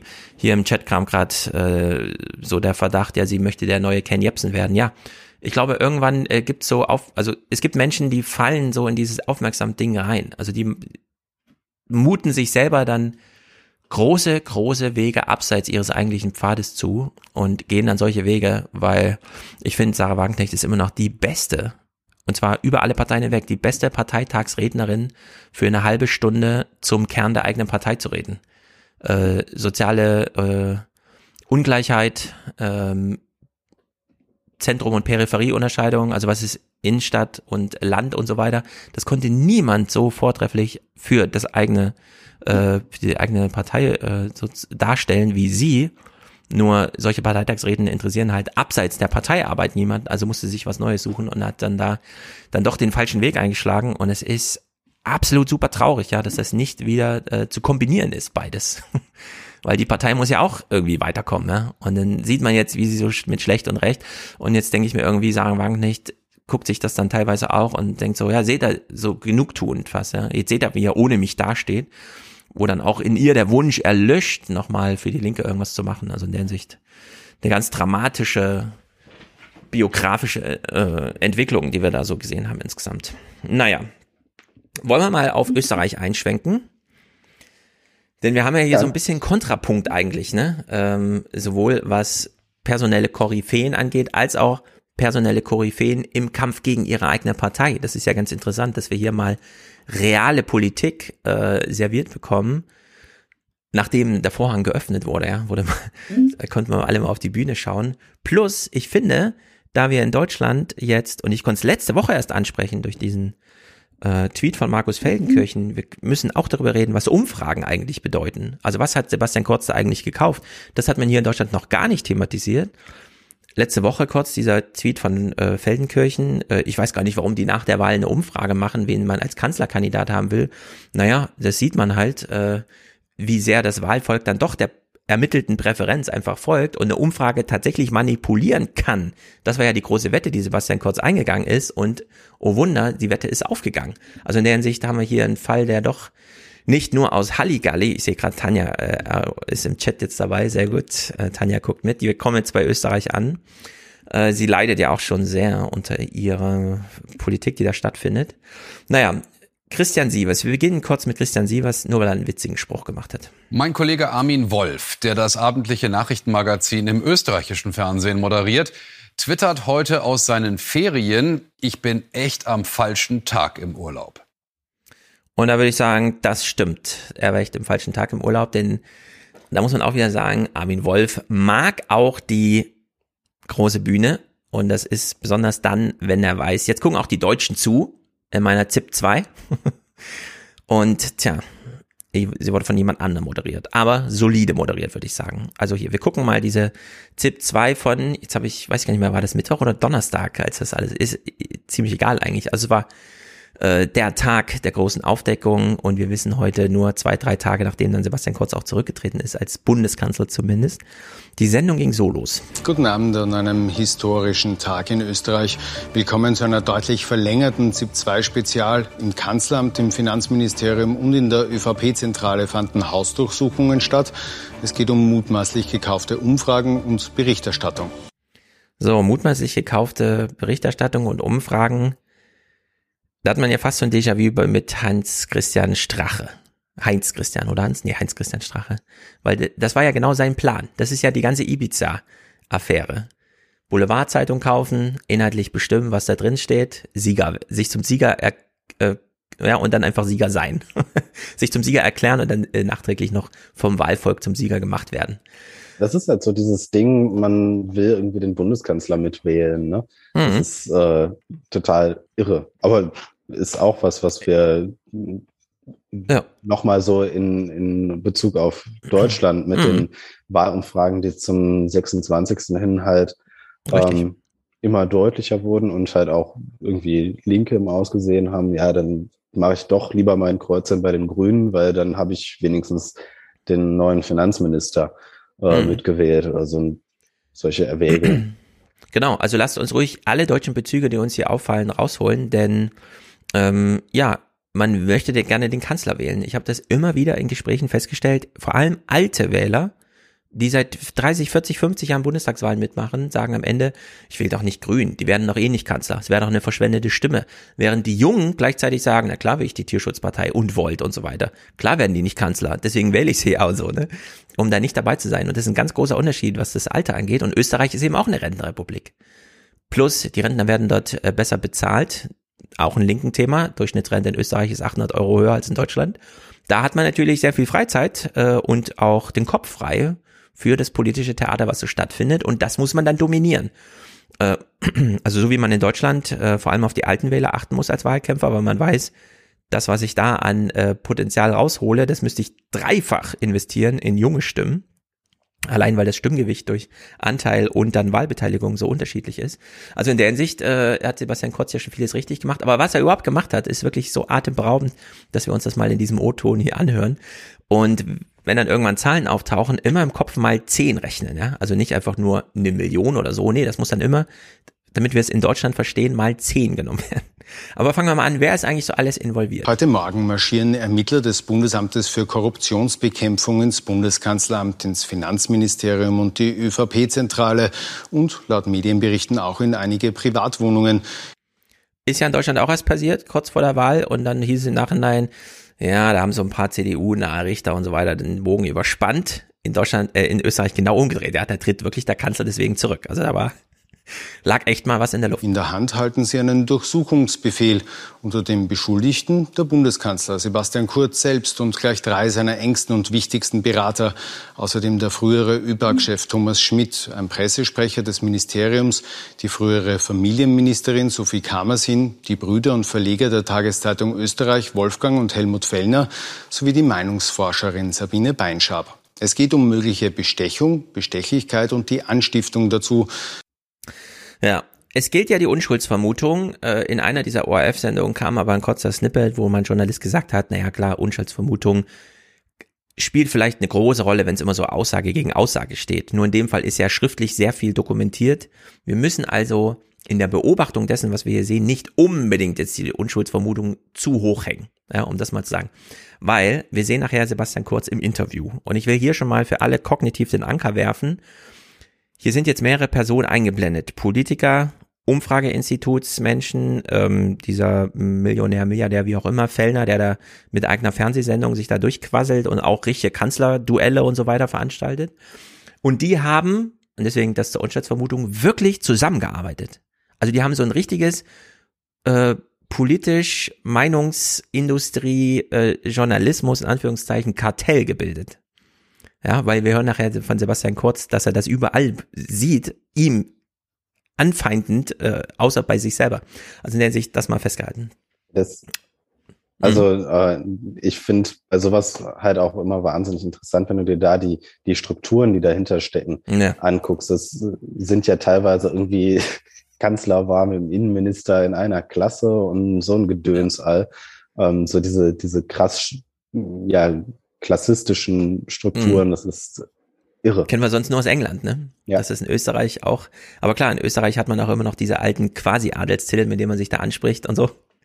Äh, da hat man noch so eine andere Tradition überhaupt mit so Tradition auf, äh, wie nennt man das denn, so dynastische Strukturen irgendwie, äh, also äh, zuzugreifen. Naja, dieser Bericht hier, wir gehen mal in diesen Bericht. Eine Razzia im Machtzentrum der Republik. Die Beschuldigten Bundeskanzler Kurz und sein engstes Umfeld von Pressesprechern und Beratern. Der Verdacht der Korruptionsermittler, die Klick um Kurz soll Steuergeld veruntreut haben, um Berichterstattung in ihrem Sinne in der Zeitung Österreich zu kaufen. Die Korruptionsermittler schreiben in der Anordnung zur Hausdurchsuchung Sebastian Kurz ist die zentrale Person. Sämtliche Tathandlungen werden primär in seinem Interesse begangen. Das schon lange geplante Projekt Ballhausplatz war auf seine Person maßgeschneidert und alle an der Planung und Umsetzung beteiligten Personen mussten sich dem übergeordneten Ziel, ihn zur Position des Parteiobmanns und in weiterer Folge des Bundeskanzlers zu führen und diese danach abzusichern, unterordnen. So, diese Wirtschafts- und Korruptionsstaatsanwaltschaft spielt auch noch natürlich eine, eine, besondere Rolle, weil Kurz hat die ja schon immer auf dem Kieker gehabt. Der hat ja schon vor Jahren immer auch öffentlich gegen die angekämpft und da irgendwie versucht, das als Institution zu zertrümmern oder zumindest zu um, ähm, entmachten äh, in der Hinsicht. Vielleicht war das auch Vorbereitung auf wissend, was da irgendwie noch äh, so zu ermitteln ist. Da gab es doch auch so ein, so ein äh, Böhmermann-Video zu. Also der hatte auch eine Sendung, meine ich, dazu. Ich ja? Also ja. ist schon, schon ein paar Monate her. Ja, ähm, genau, also da gibt's Geschichte. Ja. Weißt du noch mehr von dieser Wirtschafts- und Korruptionsstaatsanwaltschaft? Weil das gibt's so in Deutschland, glaube ich, nicht.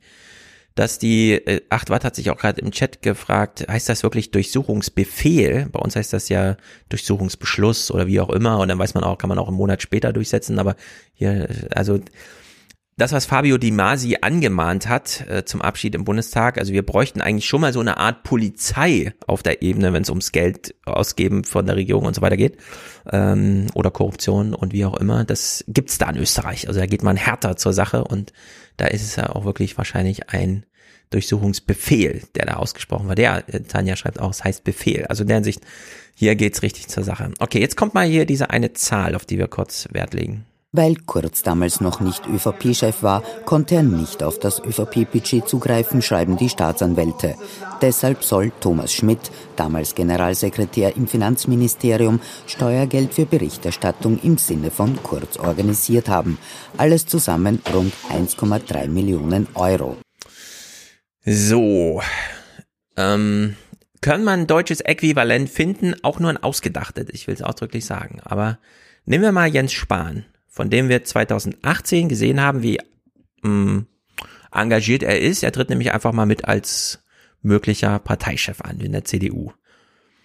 Und wir wissen ja von ihm, der hat sich ja schon Jahre vorher das Gesundheitsthema rausgesucht, wohl wissend, dass wenn irgendwo eine Lücke ist inhaltlich, dann da. Also wenn man schnell zum Ministerposten will, dann nimmt man sich das. Und wir haben jetzt Jens Spahn wirklich als Gesundheitsminister da, nur eben hochgearbeitet. Also wirklich reingebuttert und dann hat sich Merkel halt gedacht, den kriege ich nicht unter Kontrolle, es sei denn, ich binde ihn richtig nah ein, also macht sie ihn zum Minister und dann hat sie irgendwie diesen Flügel da eingefangen gehabt. Aber es ist doch wirklich jetzt so äquivalent, als hätte sich Jens Spahn vorbereitend ab 2016 und 17 wissen, dass es mit Merkel dann irgendwann mal vorbeigeht, für 2018 für 10 Millionen Euro äh, Umfrageergebnisse gekauft, die ihn in der präferierten Rolle sehen, neben AKK oder Merz und so. Ja, also richtig Stimmungsmache gegen Merz. Ach, der alte Mann kommt jetzt wieder in die Politik und so weiter. Dafür 10 Millionen ausgeben und nicht nur das, sondern auch noch aus Ministeriumsgeld. So ist ja. das ungefähr, oder? Ja, also das ist, das ist zu heftig. Das äh, würde in Deutschland ja, oder glaube ich zumindest. Das, das wird ich glaube, er hat die ganze CDU mitgerissen. Ja. Nicht nur sich selbst. Ja, eben. Also ich hatte irgendwie zum, zum Anfang des Wahlkampfs, wobei ich weiß auch nicht, ob die dieses ganze Maskengedöns jetzt wirklich der CDU den, das Genick gebrochen hat äh, oder ob es eher die, mhm. die äh, Kandidatenwahl war. Ähm, ich tendiere eher zum, zum Zweiteren.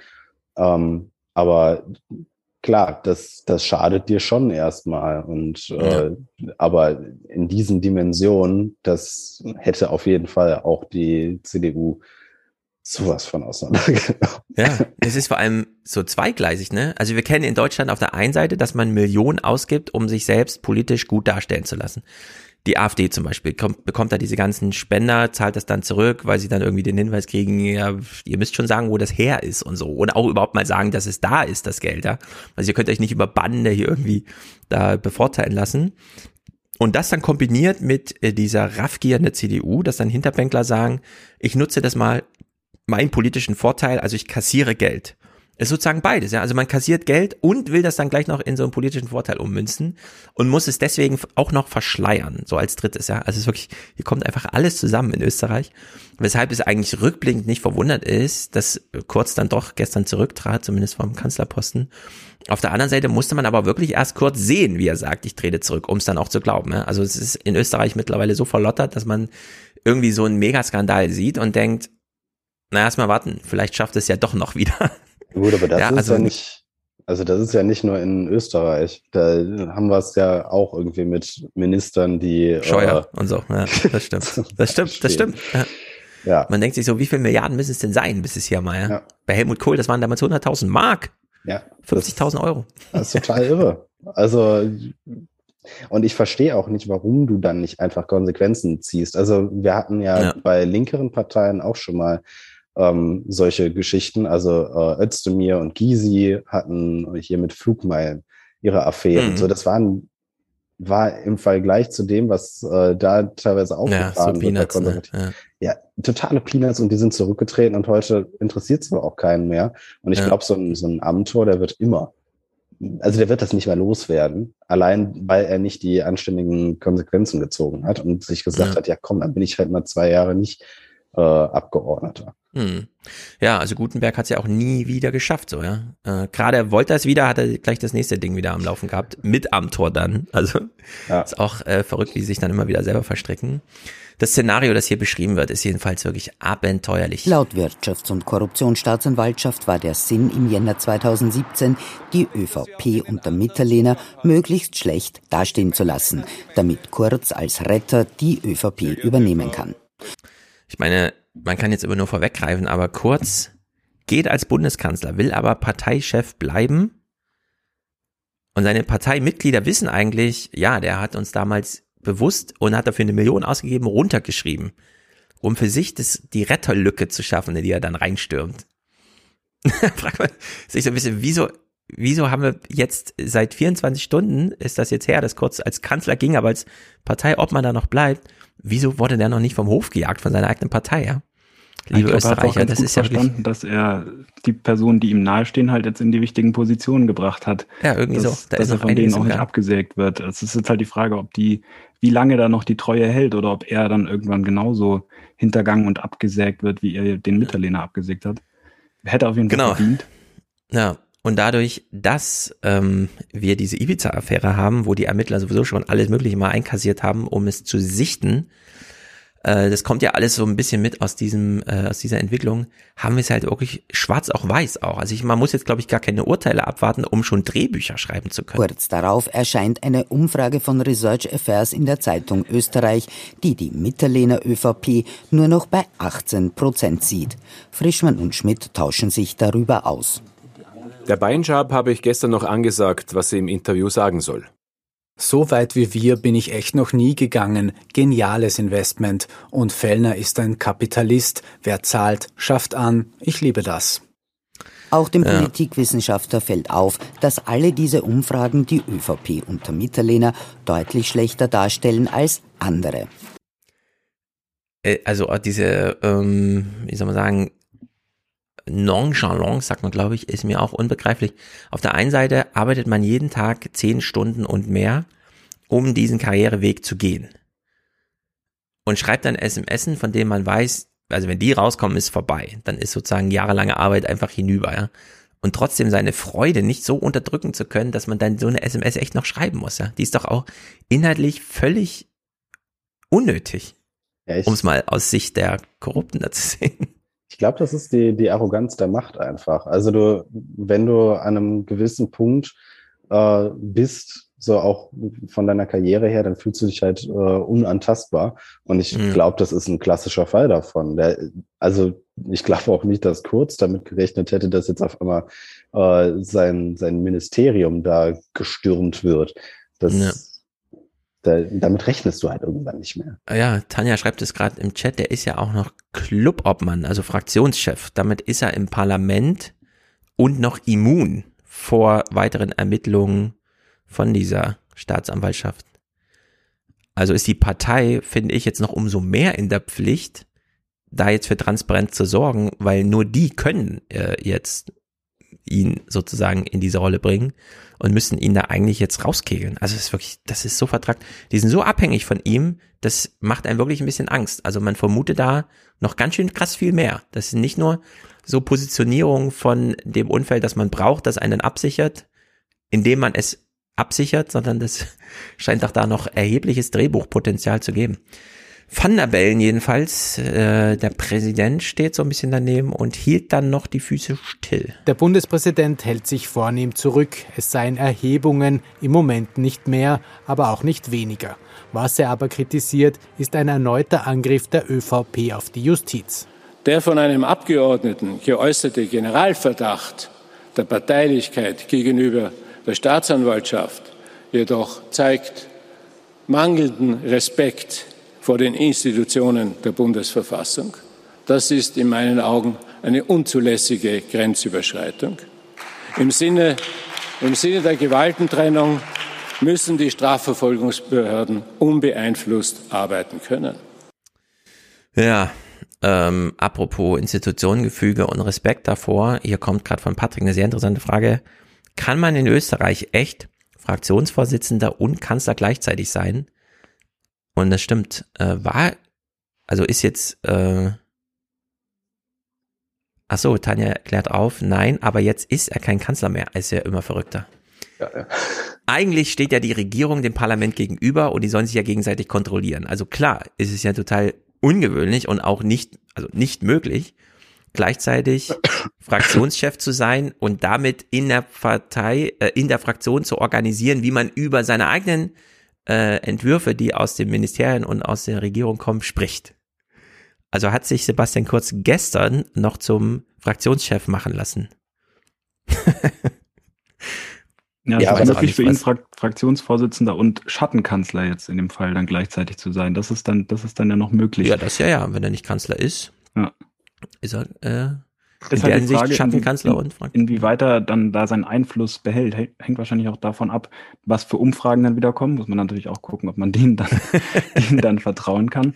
Ähm, aber wie sehr die Partei ihn stützt, hängt wahrscheinlich auch davon ab, ob sie wirklich noch von seiner Popularität abhängig sind oder ob die jetzt durch diese ganze Geschichte so gelitten hat, dass sie, dass er letztendlich dann auch wirklich politisch am Ende ja. ist. Das ist wirklich Wahnsinn die, eigentlich, wenn man sich das mal überlegt. Also die Frage, ich, ich kenne die ÖVP jetzt nicht wahnsinnig gut, mhm. also äh, von daher kann ich das überhaupt nicht sagen.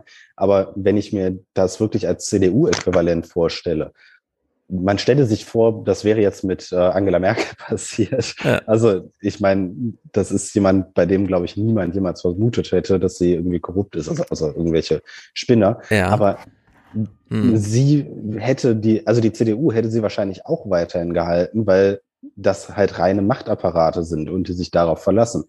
Das wäre jetzt so meine These. Genau, also das äh, ja steht auch zu vermuten, weil dann hätte man immer noch die Hoffnung, dass sie es gerade intern irgendwie klären, dass da schon was brodelt und dann aber auch was ausbrechen kann. Nur derzeit sehen wir ja äh, eine ÖVP in Geiselhaft durch ähm, Kurz, so wäre so meine Charakterisierung davon, ne? dass man halt, ähm, das hat ja Schäuble auch äh, angemahnt, wir können jetzt uns nicht extern übernehmen lassen äh, durch Söder als Kanzlerkandidat, weil wir dann als Partei einfach gar keine Rolle mehr spielen, so wie wir es vorhin bei der Linken besprochen hatten. Ab wann sagt man, nee, Sarah Wagenknecht, deine Reichweite, die du hast, wollen wir hier nicht mehr nutzen, weil du halt inhaltlich so weit von uns weggehst einfach. Und da scheint es ja bei der ÖVP einen unendlich großen Spielraum zu geben, Hauptsache Macht. Und was wir der CDU auch immer wieder unterstellen. Und dann bei Schäuble aber gesehen haben, nee, am Ende hat er vielleicht doch lieber seinen eigenen Ausstieg aus dem Bundestag oder aus dem Bundestagspräsidiumsposten, der ja nun sehr unfeierlich war durch diese Wahlniederlage und auch äh, die ganze Wahlniederlage in Kauf genommen, Hauptsache nicht von der CSU äh, regiert zu werden, dann lieber in vier Jahren hoffen, dass es irgendwie innerhalb der Partei einen neuen, Ansch also einen neuen Versuch gibt, das zu organisieren. Also in der Hinsicht ist das wirklich Wahnsinn, was man da aus Österreich sieht, weil hier wahrscheinlich doch eine große Volkspartei sich kompletto jetzt einem, äh, mal gucken, wie die Ergebnisse dann sind der Ermittlungen, aber so ein äh, Gangster unterwirft, nur weil er bei Oma Erna gut funktioniert. Oder Oma Resi, wie sie heißt in Österreich. Das war auch das Szenario, was, was Schäuble gemalt hat, dass diese Gefahr ja, genau. droht, wenn, wenn Söder ja. irgendwie Kanzlerkandidat wird. Ist aber auch die Frage, ob das dann tatsächlich so, so gewesen wäre. Glaubt ihr, die, die Gefahr wäre, ja. wäre wirklich bestanden? Es also ist ja wirklich so ein Gangster wie Kurz. Nein, das nicht. Aber äh, was die öffentliche Wirksam äh, Wirkung angeht, äh, mhm. ist er mit kurz auf, zumindest diesen kurzen Moment auf Augenhöhe gewesen. Ähm, Söder war ja selber überrascht davon, wie beliebt er plötzlich war. Das war, kannte er von sich selbst auch nicht. Und Söder weiß, also das wissen wir von, von Söder, der lernt auf jeden Fall viel von Sebastian Kurz. Er hat ja, es gab ja zwischendurch Momente, wo Sebastian Kurz für ihn eigentlich der Kanzler war und nicht Merkel. Und äh, es gab ja lange die Idee auch in der CDU, eigentlich brauchen wir jemanden wie Kurz. Und Söder hat so kurzen Draht so kurz gehabt teilweise, dass man ja schon gedacht hat, da liegt auch Bewunderung mit drin. Also das ist jetzt einfach auch Lernen von den Besten irgendwie, ja. Von Kurz sich nochmal ein bisschen Schein abholen beim CSU-Parteitag und so. Jetzt werden wir keinen CSU-Wahlkampf erleben äh, in Bayern, in dem kurz eine Rolle spielt. Also das glaube ich nicht. Dafür sind die Deutschen dann doch äh, noch ein bisschen was anderes gewohnt und haben auch andere Erwartungen an Fernsehinhalte, die ihnen serviert bekommen werden bei Parteitagen. Naja, das Heute-Journal jedenfalls hat den kleinen Bogen hier zu dem Strache-Fall nochmal geschlagen. Zack, zack, zack, einige Journalisten weg, positive Berichterstattung, fertig ist der Wahlsieg. Die Republik war empört, die Koalition zerbrach, Ermittlungen begannen und der Kanzler sagte, was aber wirklich schwerwiegend und problematisch ist, das sind die Ideen des Machtmissbrauchs, die Ideen zum Umgang mit österreichischem Steuergeld und natürlich auch das Verständnis gegenüber der Medienlandschaft in unserem Land. Nun steht er selbst im Verdacht, ein ähnliches Verständnis zu pflegen. Diese kurzfreundlichen Artikel in der Zeitung Österreich, so die Staatsanwaltschaft, waren möglicherweise bestellt und gekauft. Ja, Kurz hat tatsächlich den Stracheplan in die Tat umgesetzt. Medienhaus übernehmen, Stimmung machen, dafür Geld ausgeben, sich das einfach kaufen, mit Fellner noch dieser SMS-Kontakt die ganze Zeit. ja, aber es ist, also es ist halt wieder so was wahnsinnig Blödes. Das finde ich ja. total faszinierend. Ja. Wie eben schon gesagt, so ja, die, diese, dieser Reiz, das dann einfach nochmal ins Handy zu tippen, genauso wie der Reiz, irgendwie sich in einer besoffenen Geschichte da äh, hinzusetzen und äh, irgendwie so total antidemokratische mhm. Sachen von sich zu geben. Ich meine, selbst, selbst wenn das jetzt jemand gewesen wäre, der diesen ja. Plan mitgetragen hätte, es hätte ja immer rauskommen können. Also ja. das, das kennt man ja vom, vom Beispiel in Deutschland irgendwie Fahrerflucht. So, nee, du, du fährst nicht weg, wenn du in einem Auto irgendwie mal dran gebirtscht bist, weil irgendwer hat es eh gesehen. Also mal ganz ja. von der intrinsischen Motivation abgesehen. Aber es ist halt so brandgefährlich und die machen es einfach trotzdem. Es ist, äh, ja. Ja, wenn man das mal so vergleicht, der Strache ist ja ins mündliche Gespräch ausgewichen. Das wurde halt dokumentiert. Aber der Anlass war, ähm, es wäre jetzt nicht dokumentiert, und das ist halt so irre, dass bei Kurz in, in diesem Lager da, die einfach bewusst Dokumente geschaffen haben. Wohl wissend, ja, das ist halt SMS, ja, das wird ja auch irgendwie elektronisch vermittelt und dann sowieso gespeichert, das sind dann irgendwelche Diensthandys und so, also wirklich irre, irre, irre, aber, irre. Aber der Strache-Fall war ja auch einfach noch am Anfang, so wie ich das ja. jetzt in der Erinnerung habe. Also, dass sie sich da halt erstmal getroffen haben. Wahrscheinlich das wäre das. Das weiß man nur äh, Planung, ja. Ja. Aber lag auch Jahre zurück und äh, die Zeitung wurde ja trotzdem nicht, die Krone wurde ja trotzdem nicht irgendwie grob aufgekauft, dass man jetzt sagen könnte, okay, da wurde auch ein Plan in die Tat umgesetzt, sondern es war erstmal so ein, ich glaube, Strache ist auch immer noch wegen öffentlicher Meinung zurückgetreten, während bei Kurz jetzt auch wirklich 10 bis 15 Jahre im Raum stehen als mögliches Strafmaß. Na, mal gucken, hier spekulieren wir jetzt nur. Äh, ist auf jeden Fall großes Strache Datenmaterial, was jetzt hier überhaupt dazu führte, dass man da mal nachgeschaut hat, was es noch so gab. Wobei ich glaube, naja. dass, dass er jetzt letztendlich zurückgetreten ist, äh, hängt auch mit den Grünen zusammen, dass sie gesagt haben, also wir machen die Regierung nur weiter, wenn ja, ähm, jeder eine untadelige Person irgendwie aufstellt. Ja. Ähm, naja, die Grünen spielen ja nochmal sehr ihre eigene Rolle. War dahingehend sie, wahrscheinlich ja. ein ganz guter Move von den Grünen. Wobei jetzt halt auch die Frage ist, ob das jetzt, das ist wahrscheinlich jetzt nur oberflächlich halt geschönt, aber es, die Partei ist ja immer noch, immer noch korrupt. Also nur weil ja. jetzt jemand anders an der Spitze steht, Eben, also. Auch nicht ganz nachvollziehbar, ja. Ähm, man hätte schon von seinem Koalitionspartner verlangen können, dass er sich dann komplett von demjenigen verdistanziert, mit dem man jetzt schon die Regierung nicht mehr führen will. Äh, und gleichzeitig muss man sich ja, äh, äh, vielleicht sehen wir das ein bisschen bei der SPD, ja, dass man diesen Vorwurf immer hatte, für die Partei nicht gut genug, aber jetzt Kanzlerkandidat werden sollen. Wie passt denn das eigentlich zusammen? Ne? Also da hat man ja auch wieder so, ein, so eine Gemengelage. Auf der anderen Seite sind die Grünen gerade nicht so aufgestellt, was ihre massenmediale Wirksamkeit angeht, dass sie sich viel davon versprechen, wenn jetzt Neuwahlen wären. Und das ist ja auch ganz dramatisch, ja, dass die Grünen jetzt eigentlich gar nicht sprengen wollen, sondern lieber sagen, na, wir retten uns mal noch kurz über ein paar Monate und bringen noch das eine oder andere Programm durch, weil wir wissen, wenn Neuwahlen ist, dann ist erstmal alles wieder auf Reset. Also in der Hinsicht äh, ist ja. das auch ein bisschen dramatisch. Und die dritte Möglichkeit, dann eine Minderheitsregierung gestützt von der FPÖ zu machen, ist jetzt auch nicht wirklich ein, ein Top-Plan. Also ja. von daher mangelt es einfach auch an Alternativen. Ne? Genau, dass die FPÖ immer mitmachen müsste, wenn man mit ohne die ÖVP jetzt ist, natürlich äh, wirklich blöde. Gut, Kurz ist hier im Gespräch und ich glaube, jetzt kriegen wir auch so eine kleine Lehrstunde, wie es so funktioniert. Ähm, er saß ja die ganze Sendung, also während das moderiert wurde, schon zur Anmoderation saß er mit äh, in der in dem Studio und musste sich jetzt alles schon über sich ergehen lassen hier, minutenlang. Dann durfte er endlich selber sich dazu äußern. Herr Bundeskanzler, auf 104 Seiten legt die WKSDA in ihrer Anordnung für die Hausdurchsuchung ein System dar, das zeigt, dass ihre engsten Vertrauten und Mitarbeiter Umfragen in der Tageszeitung Österreich manipuliert haben, Berichterstattung gesteuert und das Ganze vom Steuerzahler bezahlt wurde. Belegt wird das mit hunderten SMS, Mails und Kalendereintragen. Und Sie sprechen heute Abend davon, dass das falsche Vorwürfe seien. Wer soll Ihnen glauben, dass das alles nur erfunden ist? Also zunächst einmal bin ich froh, dass ich die Möglichkeit habe, darauf jetzt einzugehen und ich beantworte gerne alle Ihre Fragen. Ja, er ist ja froh, da zu sein und beantwortet jetzt alle Fragen. Und das macht er am Anfang gleich mal so. Und jetzt kommen wir zurück auf, äh, wir haben ja ein Kartell hier vorgestellt bekommen. Über die Fachgrenzen sozusagen hinweg vom Journalismus, also zumindest dieser Medienmogulartige Quasi-Journalismus in die Politik, in die Ministerien, in die Umfrageinstitute. Und jetzt sieht er sich aber als Opfer.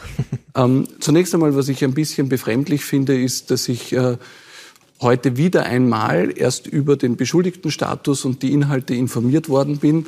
Da war das alles schon in den Medien. In den letzten Wochen ist äh, täglich von Journalisten bei uns nachgefragt worden, ob es schon eine Hausdurchsuchung gegeben hat.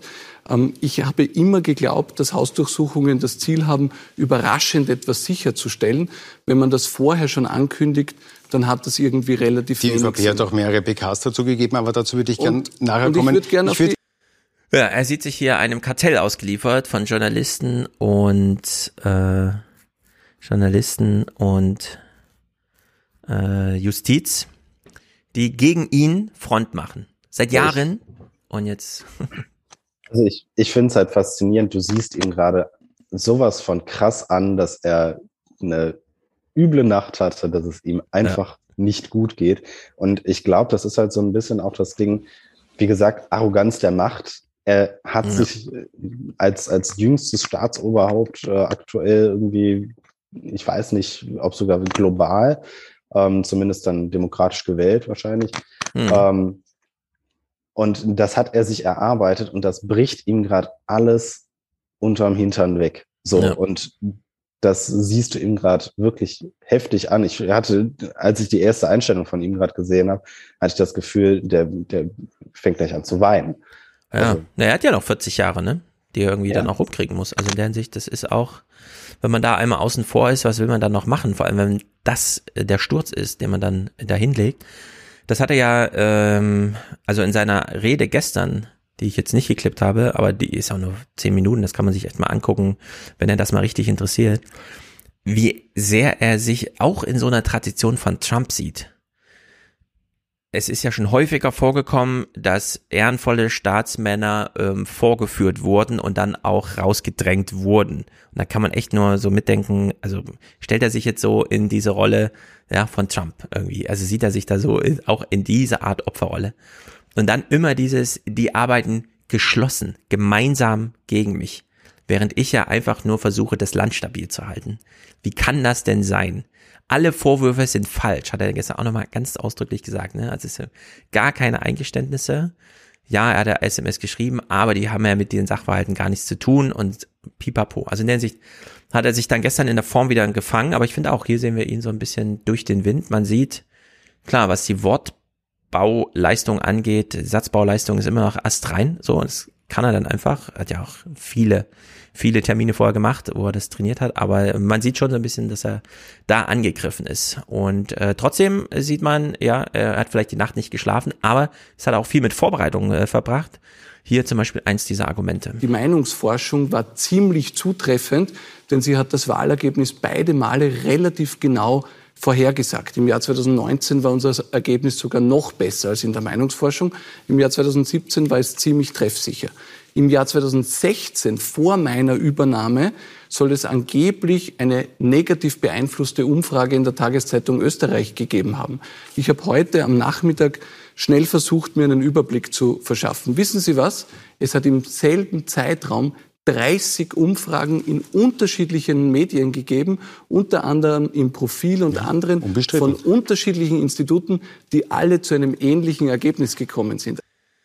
Ja, unbestritten. Es gibt eine große Medienlandschaft, nur diese Million ist ja irgendwo hingeflossen. Ne? Und das wäre echt vergleichsweise wie, äh, man will CDU-Chef werden und streut in jedes Bundesland so 800.000 Euro um da irgendwie Stimmung zu machen bei kleinen Regionalzeitungen, die so die Seite 2 bespielen für Oma Erna und so, ne? Ja. Also in der Hinsicht, die Dimension darf man einfach nicht unterschätzen und ja, da gab es auch noch andere Umfragen, aber diese 18 Prozent, wir schreiben jetzt mal die eigene ÖVP klein, um dann einen Retter zu brauchen, äh, ist davon halt unberührt, so, ja. Also das liegt als Problem dann trotzdem einfach da. Der Moderator versucht es dann mal wieder gerade zu rücken und naja, kurz antwortet, und meint, das hat ja sowieso nichts mit ihm zu tun. An dieser Darstellung gibt es ja berechtigte Zweifel, denn vor der Veröffentlichung der Umfrage hat Ihr Pressesprecher Thomas Schmidt geschrieben, wir wollen die ÖVP bei 18. Nach der Veröffentlichung schreibt Thomas Schmidt dann, so weit wie wir bin ich echt noch nie gegangen, geniales Investment, wer zahlt, schafft an, ich liebe das. Wie ist das denn anders interpretierbar, als die, dass die ÖVP sich, oder Sie sich offensichtlich und Ihr Team sich offensichtlich diese 18 gewünscht hat? Darf ich zwei Dinge hin, äh, auf zwei Dinge hinweisen. Erstens, die SMS, die Sie zitieren, die habe ich weder geschrieben noch Nein, erhalten. aber Ihr Pressesprecher. Ja, es hat alles nichts mit ihm zu tun, obwohl wir ja sehen, allein was die Zielsetzung des ganzen Projekts angeht, ja klar, da ging es nur darum. Und äh, jetzt kommt ein ganz interessanter Ausschnitt. Dieses Geld ist Steuergeld gewesen. Das hatten seine Kumpels im Finanzministerium irgendwie organisiert, so dass es zur Verfügung stand, um dann und das äh, lernt man dann auch, wenn man so österreichische Nachrichten schaut. Es gibt halt diese große, äh, die haben da auch so einen Begriff für, wenn man so viel Werbung schaltet und so weiter, Anzeigen macht, ja, so eine so ein Anzeigenbusiness halt. Und ähm, er betont ja auch, äh, ja, allein die Stadt Wien schaltet so viele Anzeigen in den ganzen Zeitungen, äh, da könnte man auch da mal nachgucken, ob die dafür irgend, ne, äh, wie da so die Gegenleistungskonstrukte sind und so weiter. Und dass er aber gar nicht abstreitet, dass damals Geld, Klammer auf, für ihn, Klammer zu, aus der Regierung in diese Kampagne geflossen ist, sondern er nur sagt, es kommt ja aus dem Finanzministerium, aber ich war ja Außenminister. Das finde ich schon krass, ja. Also das ist wirklich crazy, wir hören uns das hier mal. Die Vorwürfe richten sich gegen Mitarbeiter des Finanzministeriums. Klären wir mal, ob die überhaupt stimmen. Was ich nicht nachvollziehen kann, ist, wieso ich schon wieder dafür verantwortlich sein soll. Ich war im Jahr Ich, ich könnte Ihnen ein Beispiel, ne, ich könnte Ihnen ein Beispiel sagen, bitte. warum Sie verantwortlich im, gemacht werden. Ich war werden. im Jahr 2016. Ich war im Jahr 2016 weder Parteichef noch Bundeskanzler.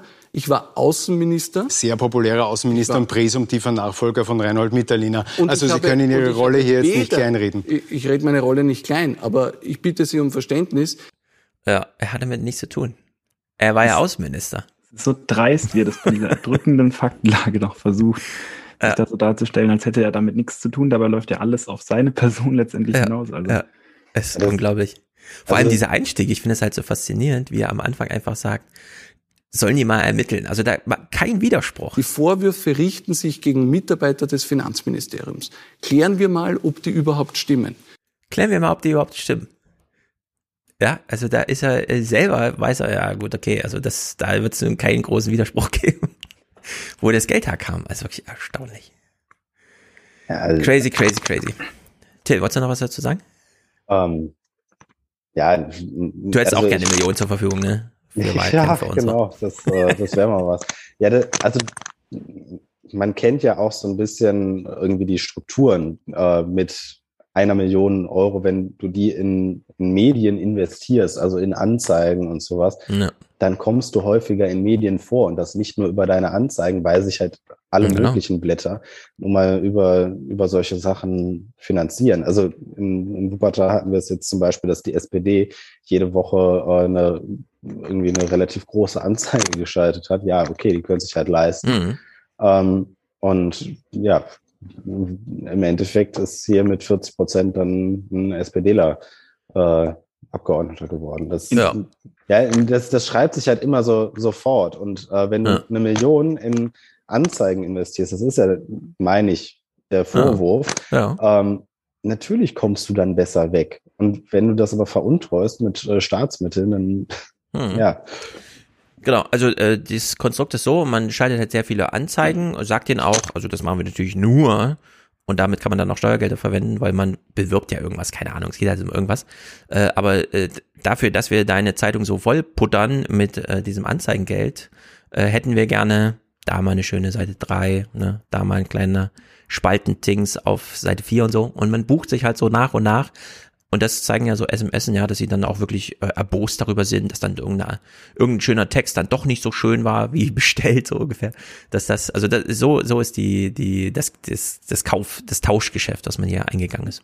Ja, aber das Ja? war ja sogar davor auch bekannt. Also der Fellner hat das ja auch in einer eigenen Sendung, das kam auch bei dem ZIP 2 Ja. auch zugegeben. Also Geschäft gibt's ja Gegengeschäft. Das ist, das ist halt ganz normal irgendwie. Also allein diese, diese Einstellung, ähm, die es Wer zahlt, schafft an, ist der. Spruch, der da immer viel. Ja. Ja. also es ist wirklich crazy. Und es gibt diese SMS, da kann er auch nichts gegen machen, aber er war ja nicht beteiligt. In keinem dieser SMS gibt es von mir irgendeinen Auftrag oder ein Ersuchen, irgendetwas zu tun. Und gleichzeitig stellt die Staatsanwaltschaft dann am Ende die These in den Raum, alles ist von Kurz gesteuert. Ja, naja. Also, ja, das ist halt die Frage nach der Smoking Gun. So, ja, Ja, ja, genau. muss es nicht immer geben. Also, Davon sind wir weg. Ja. ja, ja, eben. Vor allem, es ist auch, es läuft auch über die öffentliche Meinung. Ich weiß nicht genau, was er hier so versucht, aber Ja, das SMS Ding- sind halt SMS, ja. Die werden ja auch nicht ohne Grund, die sind ja auch attraktiv zu lesen. Äh, Das ist ja allein Gossip-mäßig, ja. Macht es ja Sinn, die jetzt mal abzudrucken. Wenn die dann noch verbunden werden mit so einer Staatskrise, umso mehr natürlich. Ich glaub, also da kämpft er auch ein bisschen gegen Windmühlen. Ja, das, das ist so ein rein persönliches Ding, glaube ich. Weil er weiß, wenn er jetzt abschmiert, dann ist er wahrscheinlich für den, den Rest seines Lebens abgeschmiert. Also er kann dann nicht Ja. in zehn Jahren nochmal sagen, ja, hier, jetzt bin ich äh, wieder Bundeskanzler, weil da wär, wird genau sowas dann wieder äh, ausgekramt werden und deshalb versucht das gerade auf Biegen und Brechen irgendwie Mhm. ja, seinen Job zu behalten. Ja, das ist ja auch wirklich tragisch in der Politik. Das kennen wir ja in Deutschland dann von Wahlgewinnern. SPD, also einmal mit der SPD eine Bundestagswahl als Kandid Kanzlerkandidat verloren. Schaffst du es danach in der Politik nicht wieder. Per Steinbrück wurde aussortiert, Martin Schulz wurde aussortiert. Wenn man sich überlegt, was für eine Laufbahn, ja, übers Europäische Parlament, da sich da mit allen rumgezopft und so weiter und hier einfach aussortiert. Wollte man danach nicht mehr, hat sich natürlich selber noch ins Ausgeschossen mit seinem komischen, ich trete nicht in eine Regierung Merkel ein, sonst hätte er wahrscheinlich Außenminister machen können. Dafür wollte man Sigmar Gabriel äh, nicht mehr ausreichend, äh, so. Und das ist halt, ja, also er ist, ist ja auch gerade in diesem, äh, wenn ich hier jetzt mich falsch verhalte, sortiere ich mich selber aus, also versuche da zu kämpfen und zu kämpfen. Aber ich finde, das ist halt wirklich auch erdrückend. Zumindest in deutscher Perspektive, ja. Die Österreicher müssen dann über ihre eigenen Urteile fällen und machen es dann so ein bisschen anders. Aber hier, was sie hier aufarbeiten bei ZIP 2, das ist äh, wirklich interessant. Lieber Herr Fellner, mit Ihrem Bruder einen Teil der Vereinbarung erledigt. Ich bin gespannt, wie das Schelling-Budget Ja, schon so SMS, die anfangen mit Lieber Herr Fellner aus der Politik, ne?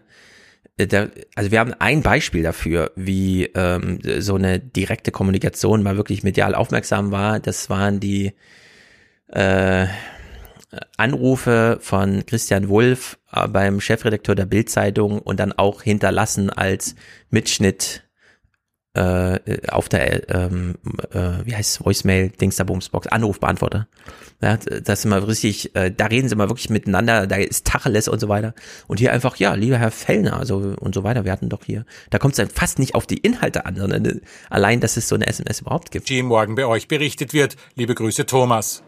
Eine der ersten Nachrichten, die zeigen soll, wie Fellner freundliche Berichterstattung gegen Inserate versprochen habe.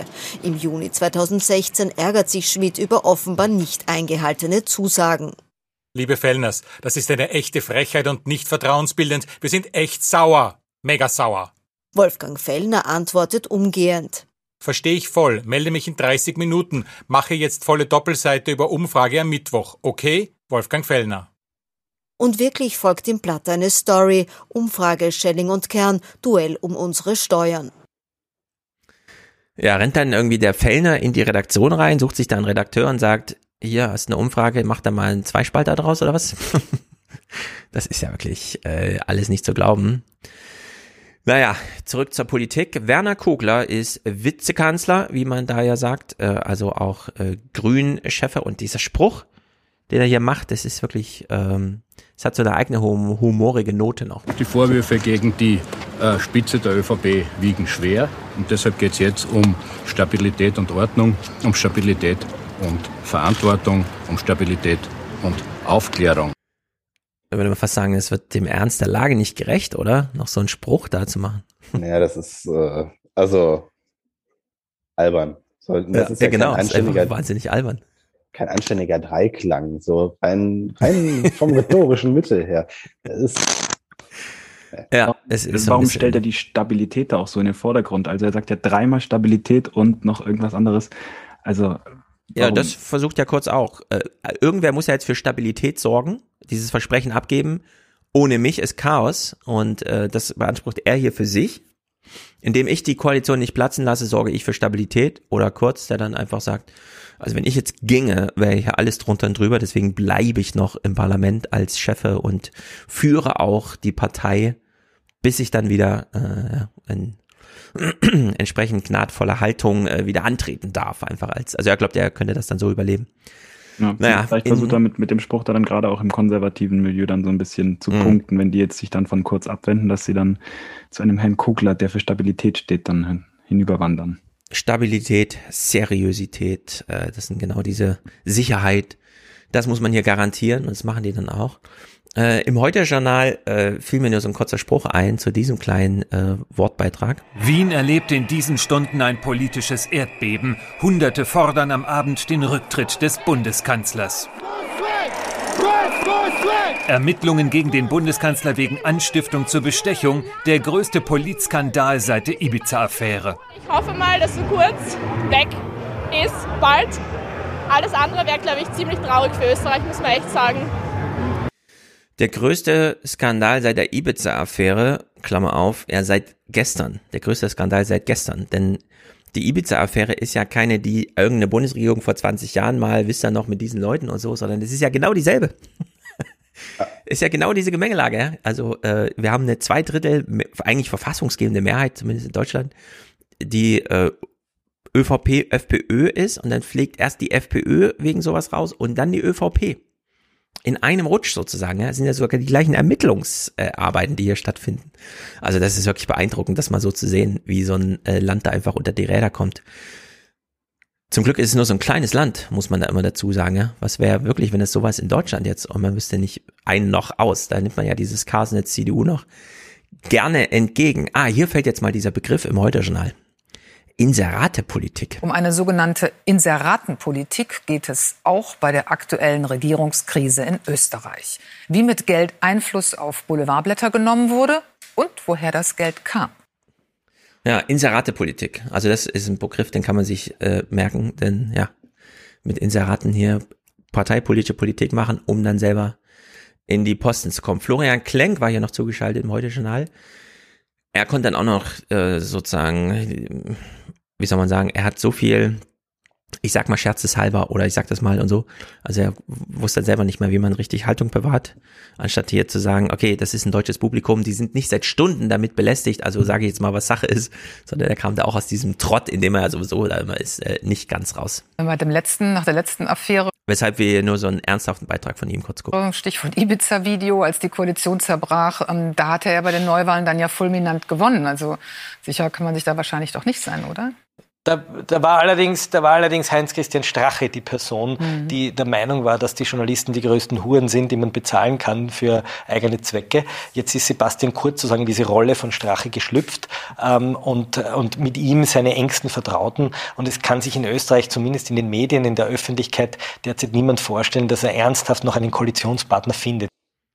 Na, mal sehen, wer hier noch Koalitionspartner findet. Ja, das, also das Ding ist halt auch, egal was jetzt bei den Ermittlungen rauskommt, das wird ihm jetzt auf jeden Fall die ganze Zeit an, anhaften. Also ja. das, das wird er nicht mehr los. Aber Giffey in Berlin ist auch einfach angetreten. Klar, sehr viel geringeres Vergehen, auch nicht wirklich politisch bedeutsam. Aber sie hat dann auch einfach die öffentliche Meinung gespielt und hat das ja auch gewonnen. Ne? Also in der Hinsicht.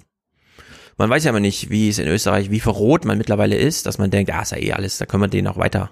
Hat's ja gut gemacht, zwei Jahre oder so, ja, dass man irgendwie so eine Haltung da rauskitzelt. Am Ende ist das ein Wahlkampf, der organisiert werden muss und das kann ja Sebastian Kurz dann doch ganz gut so insgesamt.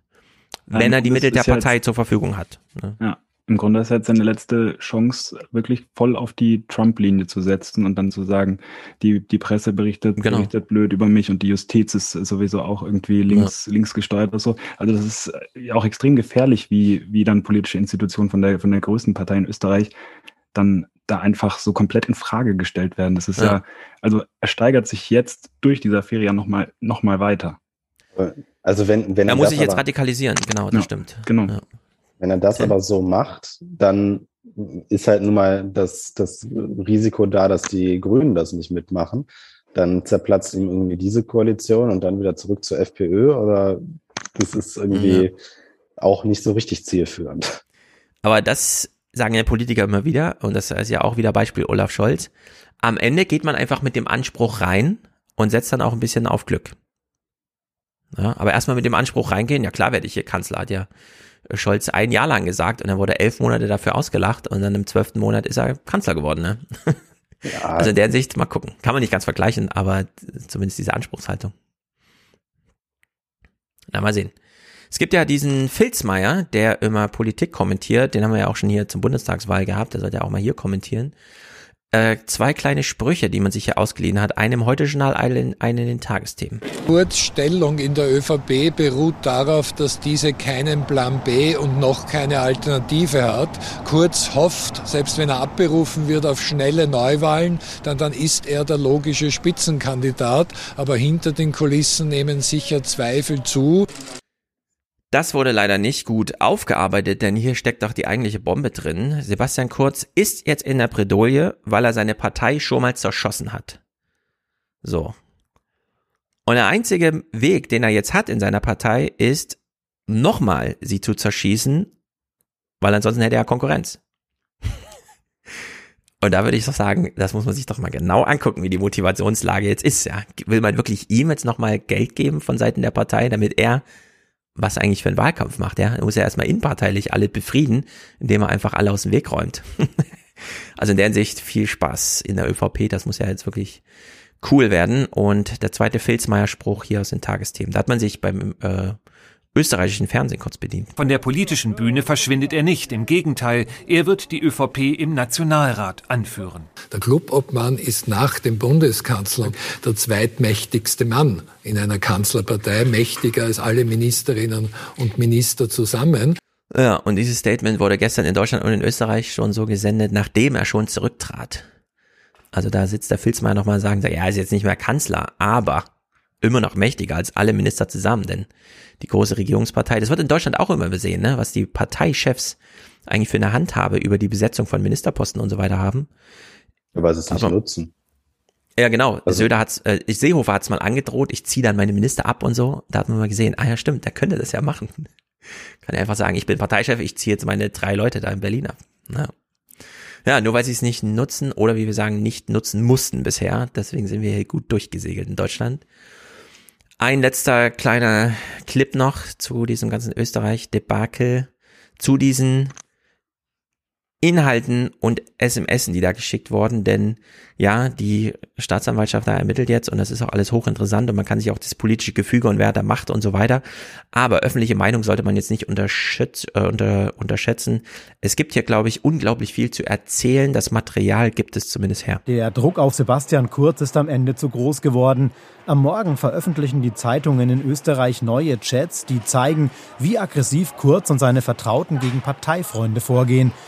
Die Schimpfworte, die Kurz für seinen Amtsvorgänger findet, sind nicht zitierfähig. Ja. Kurz selbst schreibt SMS, die nicht zitierfähig sind. Und das ist das Einfallstor für eine Gossip-Berichterstattung, wie wir sowieso den ganzen Politikjournalismus nur noch als Gossip-Berichterstattung haben, äh, der sich komplett auch gegen Kurz wenden kann, wenn man es ordentlich macht. Das ist jetzt auch ein Auftrag für die Journalisten, das mal so zu machen, dass es die Leute wirklich interessiert. Am Material scheitert man hier jedenfalls nicht, würde ich sagen. Da gibt's noch ein paar hundert Seiten. Ja, und gerade so Chat-Protokolle funktionieren, denke ich, auch in Boulevardblättern ganz gut. Von daher. Gerade da, ja, da wo es Publikum ist. Ist die Chance ja. ganz gut, dass das dann auch die richtigen Leute erreicht. Ja. Das ist halt dieses, ich möchte mal Mäuschen spielen. Genau. Was man ja gerne mal würde. Ja. ja, genau. Walter Winchell vor 100 Jahren in Amerika hat den ganzen Zeitungsmarkt damit dominiert, dass er es erfunden hat, was Gossip bedeutet. Man schaut durch den Zaun, sieht den Nachbarn und weiß, der sieht mich gerade nicht. Man hat also ein Gesprächsthema für die anderen Nachbarn, ausgenommen den Nachbarn, den man beobachtet hat. Und derjenige, der die Information hat und weitertratschen kann, fühlt sich in der Rolle der Macht. In der Hinsicht kann sich jetzt jeder Bürger in Österreich ermächtigen, hier etwas von Sebastian Kurz zu wissen, von denen sie alle wissen, Sebastian Kurz will nicht, dass du das weißt. Also in der Hinsicht viel Spaß, liebe Österreicher. Der nächste Wahlkampf kommt bestimmt gleich morgen. Gut, wir wechseln das Thema, machen eine kleine Pause, teasern aber mit einem kleinen Clip an, denn ich war wirklich überrascht, was ich im Radio gehört habe. Also wir kommen nach Deutschland, will ich damit sagen äh, gucken uns noch so ein bisschen das Sendierungsspektakel an. Es ist ja vergleichsweise zu Österreich wirklich nicht viel, äh, dass man jetzt wirklich da rausholen kann. Aber dieser eine Spruch, den können wir mal kurz noch äh, behandeln. Robert Habeck war im Radio und sagt eine halbe Minute lang Folgendes, ohne dass der Deutschlandfunkjournalist ihn da nochmal drauf ansprach, was er da gemeint hat. Man denke an die Jamaika-Sondierung, dass einfach nichts vorangeht, dass man sich blockiert, misstraut, öffentlich beleidigt, vorführt, versucht, den eigenen Vorteil über das Gesamtgelingen zu stellen. Und das ist alles vermieden worden, beziehungsweise ich würde sagen, ähm, bewusst umgangen worden. Und ähm, das war schon ganz gut und wenn das so weitergeht, kann mehr gelingen, als Deutschland eine neue Regierung zu geben wenn die Vorsondierung, dann Sondierung, dann Koalitionsverhandlungen so weitergehen, wie es bisher ging, kann mehr gelingen, als Deutschland nur eine neue Regierung zu geben. Was meint er damit? Also klingt für mich eher wie ein, wie ein Werbespruch. Ich weiß nicht, ob da dann letztendlich äh, so, so viel dahinter ist. Meinst du? Also Grün, Grüne und FDP, ob die jetzt wirklich so die gemeinsame Vision äh, finden können, habe ich meine Zweifel. Muss ja inhaltlich einfach so weit auseinander. Ja, also ich, ich denke einfach mal, dass, dass er tatsächlich dieses, dieses Bild aufmachen will. Mhm. Ähm, jetzt kann nach äh, 16 Jahren äh, Merkel und äh, 12, nee, 12 oder 8 Jahre GroKo, mhm. ähm, endlich mal 12, ja, okay ähm, endlich mal was Neues kommen. Und äh, das ist, glaube ich, so ein bisschen das, das Ding, dass er darauf setzt, ja, endlich ist dieser, äh, ist die, die alte CDU mal abgesägt worden mhm. und wir können eine neue Regierung, die halt auch tatsächlich mal mitunter nicht korrupt sein könnte, mhm. wie es bei uns ja irgendwie sukzessive mit der CDU gerne mal war. Also ich bin da ganz optimistischer, viel optimistischer als ihr, denn ich habe jetzt auch mal so ein bisschen Zeitung gelesen, wo man so spekuliert, was könnten die da so miteinander bereden. Und klar, es haben jetzt die Journalisten sich selber in die Falle gesetzt, über irgendwas über Schuldenbremse und so die ganze Zeit, wo man so denkt, ja gut, okay, NATO-Mitgliedschaft und sowas, ja. Aber was wäre, wenn man jetzt aus zwölf Jahren Kroko, 16 Jahren Merkel rauskommt und dann einfach sagt, unser 100-Tagesplan ist, wir erweitern den Familienbegriff auf Verantwortungsgemeinschaften und sagen, ähm, man kann jetzt auch zu viert sich einfach eintragen lassen und dann übernehmen halt vier Verantwortung füreinander. Wenn Kinder in der äh, Rolle sind, dann geht es uns nur noch um die Verantwortung für das Kind. Es müssen keine zwei Menschen sein, die sich irgendwie lieben oder so, sondern es reicht uns ja, solche Bekenntnisse für das Kind, wie auch immer, dass man sowas mal ganz neu organisiert und Deutschland da wirklich auf so einen Top-Posten bringt, dass man ähm, die, ähm, ähm, die Abtreibungssachen mal wirklich auf den neuesten Stand bringt, dass man ein echtes Programm schafft, wie man sagt, der Staat stellt jetzt sofort 80 Milliarden für äh, digitale Infrastruktur zur Verfügung, in die man dann sich danach einmieten kann als Provider, wenn man nicht in der Lage ist, selbst zu bauen. Ja, und lauter solche Sachen. Also man, es sind ja, was weiß ich, wir haben ja schon mal durchgerechnet hier die Überdachung der deutschen Bundesautobahn mit Solarpanelen so dass man erstens den elektrischen Verkehr, den wir in den nächsten zehn Jahren darunter erwartet, kompletto einfach ohne große Kabelstränge vor Ort erzeugt und dort auch äh, zur Verfügung stellt, würde 100 Milliarden kosten und wäre vielleicht, keine Ahnung, ein Fünfjahresprojekt. Das kann man ja einfach mal starten. So. Ja, also es gibt so unfassbar viele Themen, die uns in dieser merkelischen Schnarchnasigkeit völlig untergegangen sind, dass sie überhaupt politisch handhabbar sind, und zwar für einen relativ kleinen Betrag. Dass ich äh, hier auch in mir die Erwartung geschürt wird, na, die kommen jetzt nicht einfach mit, wir machen jetzt 200 Seiten Koalitionsvertrag und dann lest euch das mal durch und dann kommt irgendwie so ein Wirtschaftsinstitut und sagt, ja, das ist irgendwie ausgewogen oder so, sondern ich glaube, hier kommt einfach jede Partei mit drei großen Wünschen und die SPD mit vieren und dann wird hier mal Rambazamba gemacht, also ein echtes Vierjahresprogramm aufgeworfen, wo Deutschland danach echt anders aussieht. Ja, aber das, also ich wünsche mir das auch ein bisschen, ne? Das ist davon mit, mit getrübt sozusagen, aber potenziell wäre das ja möglich. Dafür gehen die halt aber auch zu sehr in verschiedene Richtungen mitunter. Ne? Also können sie äh, ja eben. Ja, schon, schon. Aber du kannst halt solche Projekte zum Beispiel nicht äh, durchziehen, wenn du dann gleichzeitig äh, meinetwegen den Soli abschaffen willst oder mhm. was weiß ich nicht. Äh, oder die, die äh, FDP ist ja zum Beispiel radikal gegen äh, Steuererhöhung. Das ist, das ist heftig. Das, das ist bei denen, also deren DNA. Mhm. So wie ich gegen äh, äh, die Senkung von Hartz-IV-Sätzen wäre, ist die FDP gegen Steuererhöhungen. Das ist irre. Ähm, ja. Aber Jens Südekum hat schon mal in so einem Text so angemerkt, also was heißt so ein Text, so eine ganze Seite, ich weiß gar nicht wo, Wirtschaftswoche oder wie auch immer, wo er angemerkt hat, so ganz inkompatibel ist es nicht, wenn man nur keine Angst vor so Schattenhaushalten hat. Dass man halt sagt, ja, wir wollen natürlich die private Investition, nur wir sichern sie als 100 Prozent ab. Ne? Also das ist dann keine Ausgabe im klassischen Sinne, sondern da sagt man halt den Unternehmen, ja, hier macht ihr mal, es ist auf jeden Fall kein Minusgeschäft, aber ihr könntet äh, Profit rausschlagen und dann äh, ziehen einfach alle los und man weiß nicht genau, wohin das führt. Wenn dann diese äh, wirklich greifen, ja, solche Sicherungen, klar, dann ist es einfach ein krasses Minusgeschäft. Nur das kriegt man dann halt auch verkraftet, ja, das sind dann halt so wie wir jetzt alles immer nur mit Nothaushalten machen. Ach, da war Regen drei Tage, Notrettungsprogramm. Ach, Corona, 400 Milliarden Notprogramm und so. Das könnte man einfach weitermachen. Würde ja, ja niemandem schaden. Das ist ja so MMT-mäßig. Ne? Natürlich kannst du. Kannst du durchziehen, aber ich bin da noch nicht so hoffnungsvoll. Vielleicht überrascht mich die Ampel ja. Ja, mal sehen. Wir machen eine kleine Pause und gucken uns danach das äh, journalistische Elend im Fernsehen nochmal an. Bis gleich.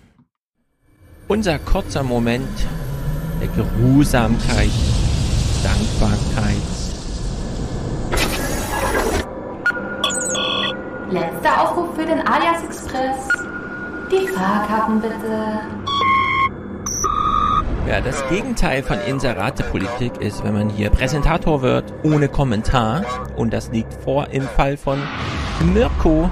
Mirko schickt 200 Euro und bleibt wortlos, kommentarlos. Das ist natürlich toll. Ich weiß, was ich zu sagen habe, nämlich Danke. Einfach Dankeschön, ganz einfach Dankeschön.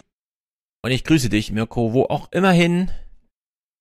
Äh, ist wirklich genau das Gegenteil von äh, hier ist, findet gar nichts statt, außer äh, Dankbarkeit. Nur der Sache wegen. Sehr gut.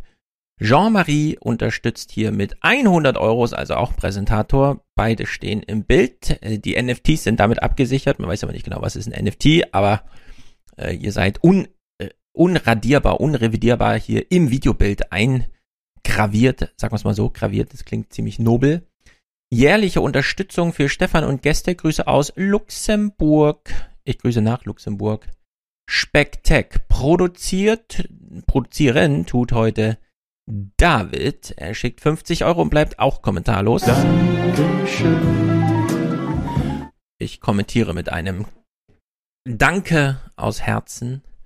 Und Claudio produziert mit 4242. Er bleibt auch kommentarlos. Dankeschön. Das ist natürlich hier immer diese Doppelung. Dankeschön. Ich sag Dankeschön. Ja, Zufallsgeneratoren, wie auch immer. Yannick als Wahlhelfer in Berlin 50 Aufwandsentschädigungen erhalten. 25 gehen zu dir. 25 spende ich an ein Frauenhaus. Oh, das ist eine sehr gute Aufteilung. Sehr gut. In Berlin gibt's ja diese Gewaltschutzambulanz. Da haben sich ja die Piraten eingesetzt. Eine Legislaturperiode hat man sie mitmachen lassen. Zack, gleich die Stadt ein bisschen besser gemacht. Das ist nicht schlecht. Tino ist hier dabei mit einer Dauerauftragsgutschrift. Das ist allerdings nur der automatisierte Kommentar der Bank. Auch er bleibt also kommentarlos. Ich sag Dankeschön. Yannick macht monatlichen Alias Support. Danke an dich. Jennifer, weibliche Unterstützung, das freut mich sehr. Danke für deine Mühe. Es ist immer wieder eine Freude. Mir auch. Grüße an dich, Jennifer. Lukas dankt Stefan. Ich danke Lukas. Liebe CDU, lieber Armin Laschet, danke für eure Unterstützung. Tanjas mo äh, monatliche Unterstützung kommt just heute. Gestern noch mit ihr gechattet, während äh, Kurz sich verabschiedete. Nicht so ganz. ähm, ja, ihr tut das alles sehr leid. Sie schämt sich ein bisschen für Österreich. Äh, ich habe sie wieder aufgebaut. Ich habe gesagt, jeder muss mal durch ein tiefes Tal. Das sieht aber auch wirklich schlimm aus von außen. Was, was erlaube Österreich? Fabian, Dauerauftrag für gute Mikrofone in die tiefe Provinz.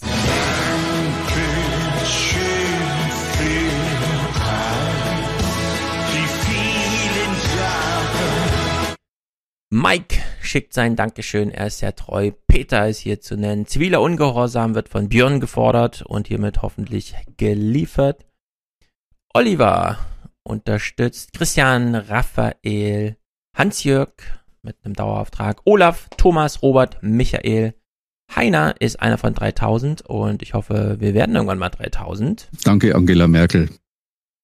Marek ist dabei, Stefan für das öffentlich Richtige. Das ist natürlich genau richtig, so richtig und wichtig.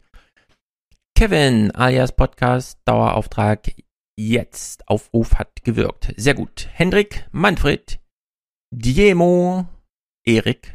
Grüße an dich, Erik. Ah, Diemo grüßt, äh, Grüße an Martin. Er grüßt an Martin. Martin, wenn du einen Diemo kennst, das ist er hier, deiner. Alexander ist dabei, Valentin. Ich verzichte auf zwei Döner im Monat für dieses fantastische Projekt. Dankeschön. Ich sag Dankeschön. Wir nennen es Dönerpause und halten das Intervall ein. Thomas und Susanne, sehr gut, ihr seid sehr treu. Jan, Daniel, Marcel, Paul, Ernst, André ist hier noch zu nennen. Florian, Mick, unser Mick. Und er möchte gern springend klingend die Münze haben. Und die kann ich ihm jetzt live hier schnell aufrufen, denn ich weiß genau, wo ich das abgespeichert habe. Nämlich noch zwei Klicks hier. Mal gucken, wann es lädt. Lad, lad, lad. Klick, klick, klick. Auf die Plätze fertig. Wohlan, Kutscher. Spanne er die Pferde ein und spute sich, denn springend klingt die Münze. So, Franz möchte ich auf jeden Fall noch danken hier in Hamburg. Das ist ja super treu seit Tag 1 sozusagen noch Talk Radio. Buch kommt übrigens. Äh, Franz kriegt gleich die erste Ausgabe. Marcel, danke Angela Merkel für diesen Podcast, genau. Ich guck mal, ob ich hier noch Frauen Ingeborg finde. Ingeborg, du bist gefunden. Und sonst ist die Liste Miriam und Johannes sehr gut unterstützen. Ansonsten ist die Liste hier männlich und damit kollektiv gedankt allen weiteren männlichen Unterstützern. Herzlichen Dank und damit zurück in den Podcast. Zurück in der deutschen Nachrichtenlandschaft. Okay, Habeck mal außen vor. Von ihm werden wir weiter nichts erfahren. Äh, da müssen wir einfach abwarten. Aber wie arbeitet sich der Journalismus hier eigentlich ab? Wir hören mal genau in diesen Clip und fragen den, hat er was mit den letzten 16 Jahren auch zu tun? Über Umworbene und Umwerbende. Sarah Frühauf. Sie lassen nur wenig blicken. Ankunft der Sondierer. Am Nachmittag SPD und FDP. Hier von den Liberalen Marco Buschmann. Beim Gespräch sehen Sie wissen ja, der neue Stil lautet gemeinsam ohne Kamera sprechen, nicht alleine vor den Kameras. Zwei Stunden später Auftritt vor der Presse, gemeinsam, allerdings mit unterschiedlichen Botschaften. Die SPD optimistisch, die FDP noch kritisch. Natürlich ähm, war auch klar, dass unsere inhaltlichen Positionierungen in wesentlichen Punkten auseinander liegen. Aber wir haben einen Anspruch, eine Reformregierung zu bilden. Die SPD sieht das deutlich positiver. Man sei für weitere Gespräche zu dritt, also auch mit den Grünen bereit. Wir wollen Olaf Scholz als Kanzler. Wir wollen eine Koalition äh, der Gewinner. Es gibt drei Parteien, die am Wahlabend zugelegt haben. Das haben die Balken gezeigt. Danach wieder getrennte Wege zu Sondierungspartnern, mit denen sich beide wohler fühlen dürften. Für die FDP geht zur Union, auf die SPD warten die Grünen. Doch auch nach diesen Gesprächen wenig Erhellendes für die Öffentlichkeit. Klar ist nur, es gehe um Erneuerung.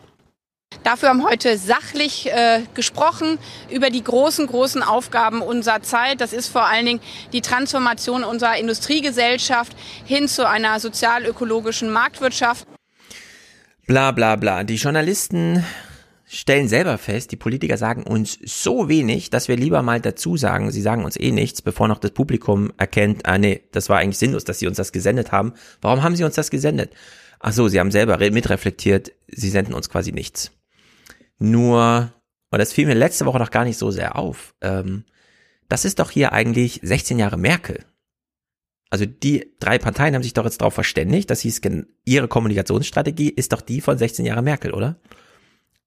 Nur sie geben halt noch, also sie stehen noch vor Kameras, aber sagen dann nichts, ja, sondern es ist so dieses, Merkel wird einfach nicht mal sichtbar vorbeigegangen. Die hatten ja, ja nicht, sie, verk sie verkaufen es ja als, als neue Strategie, weil sie. Ja, aber ist es ja nicht, oder?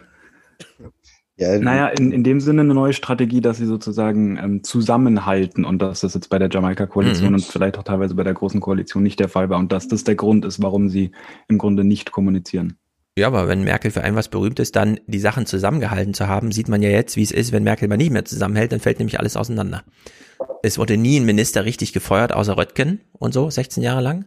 In der Hinsicht ist das schon so, also ich sehe ja ganz schön viel Merkel, als hätten die sich so auch um die Journalisten zu ärgern, zu sagen, wir machen das jetzt einfach mal weiter wie Merkel, sollen sie doch mal sehen, wo sie bleiben, ähm, nicht sagen, ähm, trotzdem irgendwie sichtbar sein, aber eben nur so, dass man zeigen muss, dass man darum nicht drum rumkommt, so wie Merkel auch, spielt jeden Tag eine Rolle, aber äh, trotzdem immer nur äh, nach, wie man es halt selber machen will und nicht wie die Journalisten wollen. Hat ja immer funktioniert. Genau, es ist im Erfolgsrezept.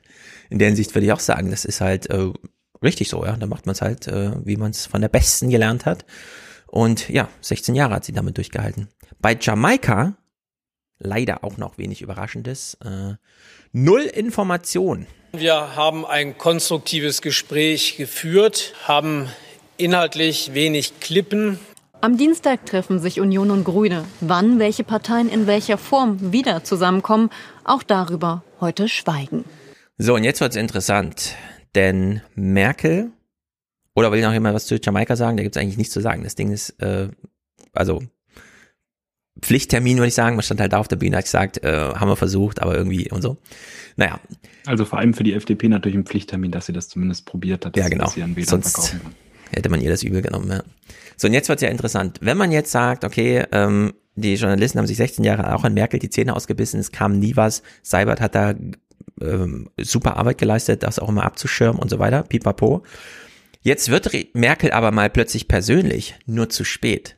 Nach 16 Jahren und einem Tag. Es ist nämlich Tag der deutschen Einheit und sie sagt, sie spricht das erste Mal als Ostdeutsche. Bis heute, davon bin ich überzeugt, wird zu wenig gesehen, dass die Wiedervereinigung für die allermeisten Menschen in Westdeutschland im Wesentlichen bedeutete, dass es weiterging wie zuvor. Während sich für uns Ostdeutsche fast alles veränderte. Von ungetrübter Zukunftsfreude auch keine Spur. Angela Merkel sagt zwar nichts zur Wahl, nichts zum desaströsen Abschneiden ihrer Partei, gerade in den neuen Ländern. Sie zeigt sich stattdessen besorgt um den Zustand der Demokratie. Merkel bringt ihre eigene Biografie und ihre Befindlichkeit ins Spiel. Das wird dann erst nach diesen ganzen Jamaika und GroKo äh, und ähm, äh, Ampel und so weiter diskutiert. Und auch das nur im Kontext, ah, sie sagte beim Tag der deutschen Einheit auch nichts in ihrer Festrede zur Jamaika-Ampel, wie auch immer Koalition, ja, wo ich denke, hä, wie hätte denn diese Rede gestaltet werden sollen, um in, da für Journalismus noch was rauszuholen? Ja. So, also da, wo Merkel dann mal präsent wird als Person, wo man immer hinterher war, was ist das für eine Person und kann sie nicht mal und so weiter, dann plötzlich interessiert es nicht mehr. Es ist halt auch total spannend, dass sie jetzt dann irgendwie ja. doch mal entdeckt, äh, ach so, ja, ich bin ja eigentlich mal Ostdeutsche. Eine Frau irgendwie, und Ostdeutsch, genau. Genau, Frau, ja, eben. Sie hat sich ja auch selber nie als Feministin gesehen Richtig, oder so. Und ja. das wäre jetzt auch nichts, was ich ihr äh, andichten würde. ähm, aber nee. äh, auch diese, dieses ganze ja, Ostdeutsch-Gedöns, das ist ja was, das hat die CDU nie wirklich interessiert. So, ja. das, das war nie das, das Riesenthema. Genau. Und sie halt als Kohls Mädchen dann irgendwie reingeschlittert, mehr oder weniger, mhm. wobei sie hat ja auch schon gut abgesägt, so ist es nicht, ne? Ähm, ja. Aber sich halt nie um den Osten geschert und jetzt mal mhm. hätte man mal ein paar Jahre früher machen können. Ja, genau. Oder ich finde, es ist gar nicht verkehrt, das jetzt zu machen, nur beim Journalismus, der sich nur für Machtfragen so interessiert wie die CDU. Da sind sich ja beide gleich. Äh, sie geht, sie ist nicht mehr interessant. Nur sie hat ja trotzdem noch zehn Jahre öffentliches Leben vor sich. Das ist ja ein bisschen wie bei Barack Obama. Der hat es ja wunderbar geschafft, das rüberzuziehen dann auch darüber nochmal, dass Trump kam, seine Präsidentschaft in anderes Licht zu stellen und so weiter. Und das wird ja Merkel auch, wird ja alles angetragen jetzt, ja, alle möglichen Posten, die sie so machen kann. Und sie hat sich ja noch nicht entschieden, was sie macht. Äh, es ist nur ein bisschen klar, dass sie nicht jetzt privat irgendwie abtaucht und dann nicht mehr zu sehen ist. Hat denn das Heute-Journal hier anders drauf reagiert? Hat man das da auch erst hinten in der Sendung versteckt und im Kontext der Jamaika- und Ampel-Koalitionsfindung? Äh, nein, man hat damit die Sendung eröffnet. Guten Abend, Tag der deutschen Einheit, den Angela Merkel heute dazu nutzte, eine selten persönliche Rede zu halten. Sie sprach, was sie sonst kaum je tut, ausdrücklich über sich. Aber Fehlalarm und dürfte mit der Kritik, die sie an westdeutschen Deutungshoheiten formulierte, vielen Ostdeutschen aus dem Herzen gesprochen haben. Dazu kommen wir im Laufe der Sendung noch ausführlich. Wenden uns aber erstmal den aktuellen Bemühungen zu, für dieses vereinigte Deutschland eine neue Regierung zu finden. Und das verstehe ich nicht. Merkel ist eine historisch absolut mega bedeutsame Figur. Ja. Äh, sie hält diese Rede, es ist Tag der deutschen Einheit, kann man da nicht mal äh, wirklich sich selber sagen, ey, wir haben jetzt eine Woche lang Blödsinn zu Jamaika und so Habeck-Sprüche und keiner, ja, man, kann man so im Podcast deuten, aber es ist jetzt keine große Sache irgendwie für Oma Erna im Abendnachrichten und so. Nein, sie können davon nicht abrücken und das finde ich so faszinierend, dass man sich jetzt plötzlich für Angela Merkel in Deutschland nicht mehr interessiert. Ja. In, in, in Frankreich könntest du, wenn sie Zeit hätte, nach Frankreich ins Fernsehen zu fahren, kannst du vier Stunden am Abend voll machen damit, egal was sonst an dem Tag ist. Da wird sie verehrt, vergöttert, da hat sich Europa zusammengehalten, da wird ihr alles verziehen mit Macron und so weiter. Und hier in Deutschland ist das jetzt so richtig ab, abgemeldet. Vor allem, wenn die halt so eine Rede hält an dem ja. größten Nationalfeiertag, den wir hier in, in der Bundesrepublik irgendwie haben. Ja. Einfach, ja, ja. Heftig. Es so. fällt mit ihrer Biografie zusammen. Sie hat die Hälfte dieser Zeit seitdem als Bundeskanzlerin geprägt, 16 von 30 Jahren. also, aber es ist einfach, es ist absoluter Wahnsinn. Ich kann das hier nur immer wieder, das hören ja ein paar Journalisten zu, sagen, dass ich verstehe das nicht und es fällt mir schon, während ich die Sendung höre, auf und ich finde das komisch und es muss ja auch mal so thematisiert werden. Ja, und schlimmer wird es nur. Hätte man es ja auch mhm. nutzen können, um dann Merkels Ostpolitik kritisch aufzuarbeiten. Zum Beispiel. Das wäre wär ja auch interessant ja. gewesen, so wie Till das jetzt ja auch teilweise gemacht alles, hat. Also, alles, alles. Ja, eigentlich wollte ja Johannes heute Abend noch da sein, mit ihm haben wir ja auch schon gesprochen, äh, da in Thüringen. Flächen, äh, blaues Land. Ja. Es so, so viele Themen lägen hier noch, die man einfach alle thematisieren muss, aber es ist äh, gruselig. Was wird stattdessen gemacht? Und jetzt gucken wir in die Spezialsendung Bericht aus Berlin. Es ist unglaublich. Guten Abend und herzlich willkommen zum Bericht aus Berlin am Tag der deutschen Einheit zu ungewohnter Stunde und an einem ungewöhnlich spannenden Sonntag. Ein ungewöhnlich spannender Sonntag. Wir wissen alle, das ist gelogen. Das weiß Tina Hassel auch. Nichts, es gibt nichts zu senden von dem, was man sich vornahm zu senden, nämlich diese Sondierung. Und hier nur kurze Ausschnitte, wie dieser Journalismus dann einfach wirklich abdriftet. Zum einen nochmal die dokumentierte Nullinformation, also O-Töne von Wissing, Klingbeil und so weiter, die gleich nach der Moderation als allererstes gezeigt werden mussten. Und wir fragen uns, warum? Ich darf äh, sagen, das waren sehr konstruktive Gespräche, sehr stark in der Sache orientiert. Ähm, wir sind uns Ja, stellt sich direkt neben die Straßenbahn, ja, um nochmal so ein extra Zeichen zu setzen. Irgendwie. Das ist deutlich geworden, bewusst, dass es große Herausforderungen gibt, die vor diesem Land liegen. Nach 16 Jahren Merkel gibt es großen Veränderungsbedarf. Natürlich ähm, war auch klar, dass unsere inhaltlichen Positionierungen in wesentlichen Punkten auseinander liegen. Aber wir haben einen Anspruch, eine Reformregierung zu bilden. Bla bla bla. Also weiß der Journalismus nicht, was er machen soll und macht das hier. FDP und Grüne beginnen Minuten nach der Wahl schon mit Koalitionsverhandlungen auf offener Bühne. Sie blicken also nochmal eine Woche zurück. Man hört sogar schon die Musik dazu. Du bist zwar FDP, aber bitte red weiter. Alles, was du so erzählst, hört sich irgendwie nice an. Und die Zeit bleibt einfach stehen. aber nein, die Zeit bleibt nicht einfach stehen, vor allem nicht für die CDU. So, Leon. Inspiriert dich das für deine YouTube-Videos? das sind doch echt mal neue Kniffe hier. Oh, Leon, hast du uns schon wieder nicht gehört? Doch, ja, oder? ganz kurz, ja. Doch, doch, doch, doch. Ja, also du hast hier Singen. Wann singst du das erste Mal im YouTube-Video? Hm, Habe ich ehrlich gesagt nicht vor, dass wir keine. Hm. Niemand sollte das vorhaben. Das ist so Wahnsinn, was wir hier sehen. Ähm, man zeigt uns dann irgendwelche O-Töne von irgendwem, nur weil sie in anderem Modus vorliegen. Wir haben keinen Anspruch, keinen Rechtsanspruch, aber wir haben ein Angebot. Moment.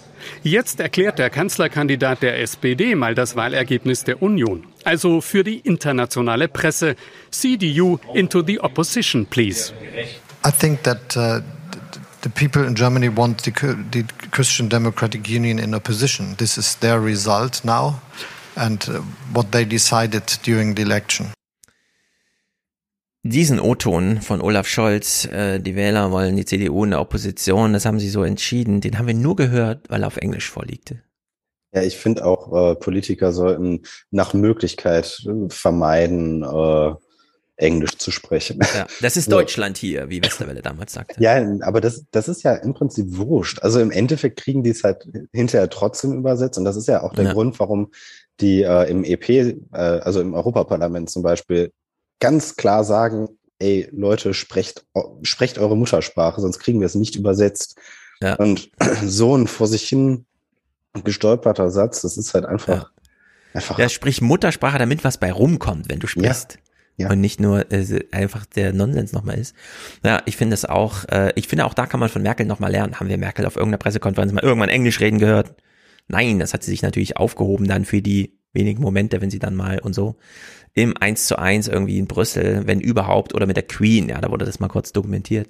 Aber ansonsten kann hier Olaf Scholz, glaube ich, auch nochmal lernen. Das reicht, wenn er im Fachgespräch, aber mit Journalisten muss er das nicht so auf Bühne, auf der Bühne machen. Schon allein, weil das so komisch die Aufmerksamkeit erregt. Jetzt gibt's hier diesen O-Ton, der also wirklich ohne Sinn und Verstand uns da einfach abends in den 18 Uhr, 19 Uhr Sendung da gezeigt wurde, das ist wirklich bekloppt. Aber sie haben halt nichts zu senden, deswegen hangeln sie sich an allem ab und äh, hier Finale dieses Berichts.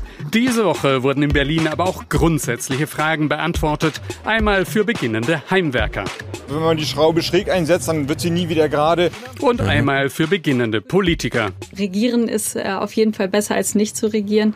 Die letzte große Frage aber bleibt offen. Sehen wir schon den unaufhaltsamen Untergang der CDU-CSU?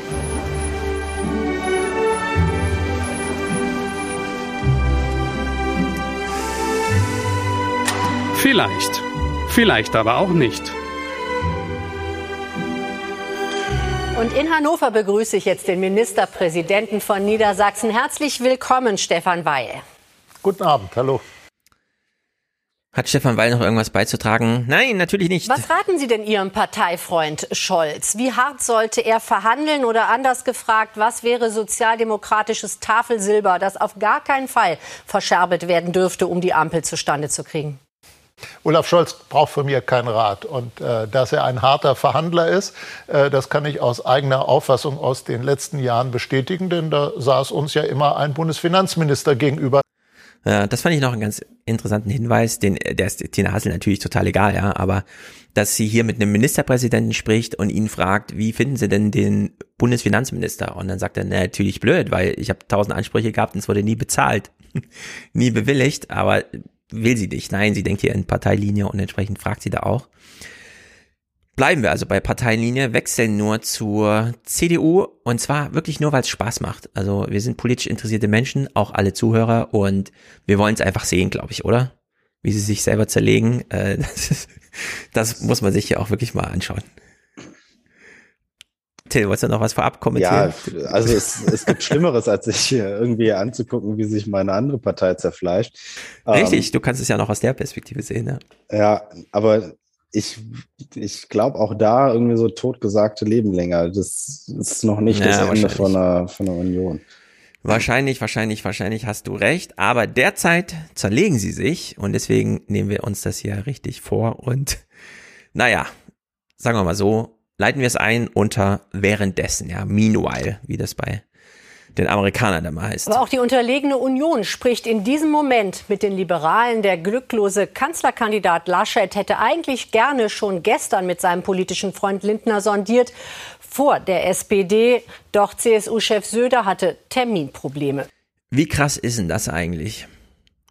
Laschet legt hier einen Zeitplan vor. Und wir wissen, wie sehr jetzt Zeitpläne von Bedeutung sind. Und dann sagt Söder einfach ab wegen Terminschwierigkeiten. Welchen Termin kann Söder bitte haben, um hier zu sagen, nee, wir können jetzt gerade nicht das Sondierungsgespräch führen? Wie frech ist das denn? Das hatte ich schon. Ich bin mir auch nicht sicher, ob der Söder sich da auch gerade selber ein bisschen ins eigene Bein ja, schießt, weil er ist ja auf Fall, die auf CDU Fall. auch angewiesen, wenn er irgendwann Kanzler werden Mhm. will. Und da ist er, glaube ich, gerade einfach zu sehr in dem Modus unterwegs, dass er dem Laschet eine nach dem anderen reindrücken Ja. will. Aber ich weiß nicht, ob das für seine Karriere wirklich so förderlich ist, was er da gerade veranstaltet. Ja, das, also das Ding ist halt, ich glaube, in der CDU sind halt auch gerade wahnsinnig viele Leute einfach sauer, weil sie arbeitslos geworden sind. Ja. Also das darf man nicht vergessen. Richtig. Die, Richtig, richtig. Das ist für eine Partei uncool. Ja, das hat die SPD auch. Das ist auch brutal, wenn du, ähm, ich meine, du bist jetzt eine Herausfordererrolle gewesen, ne? Aber stell dir vor, du bist da seit zwölf Jahren irgendwie auf so einem Bundestagsposten, kamst noch nie vor in den Tagesthemen, Tagesschau, weißt, du bist im Grunde außen vor, du hast es nicht in der Hand. Und dann zeigt dir die Umfrage jeden Tag, also dein Platz ist weg, ja, dein Platz ist weg. Und es interessiert sich aber auch niemand dafür, so, sondern es werden halt nur andere Fragen geklärt.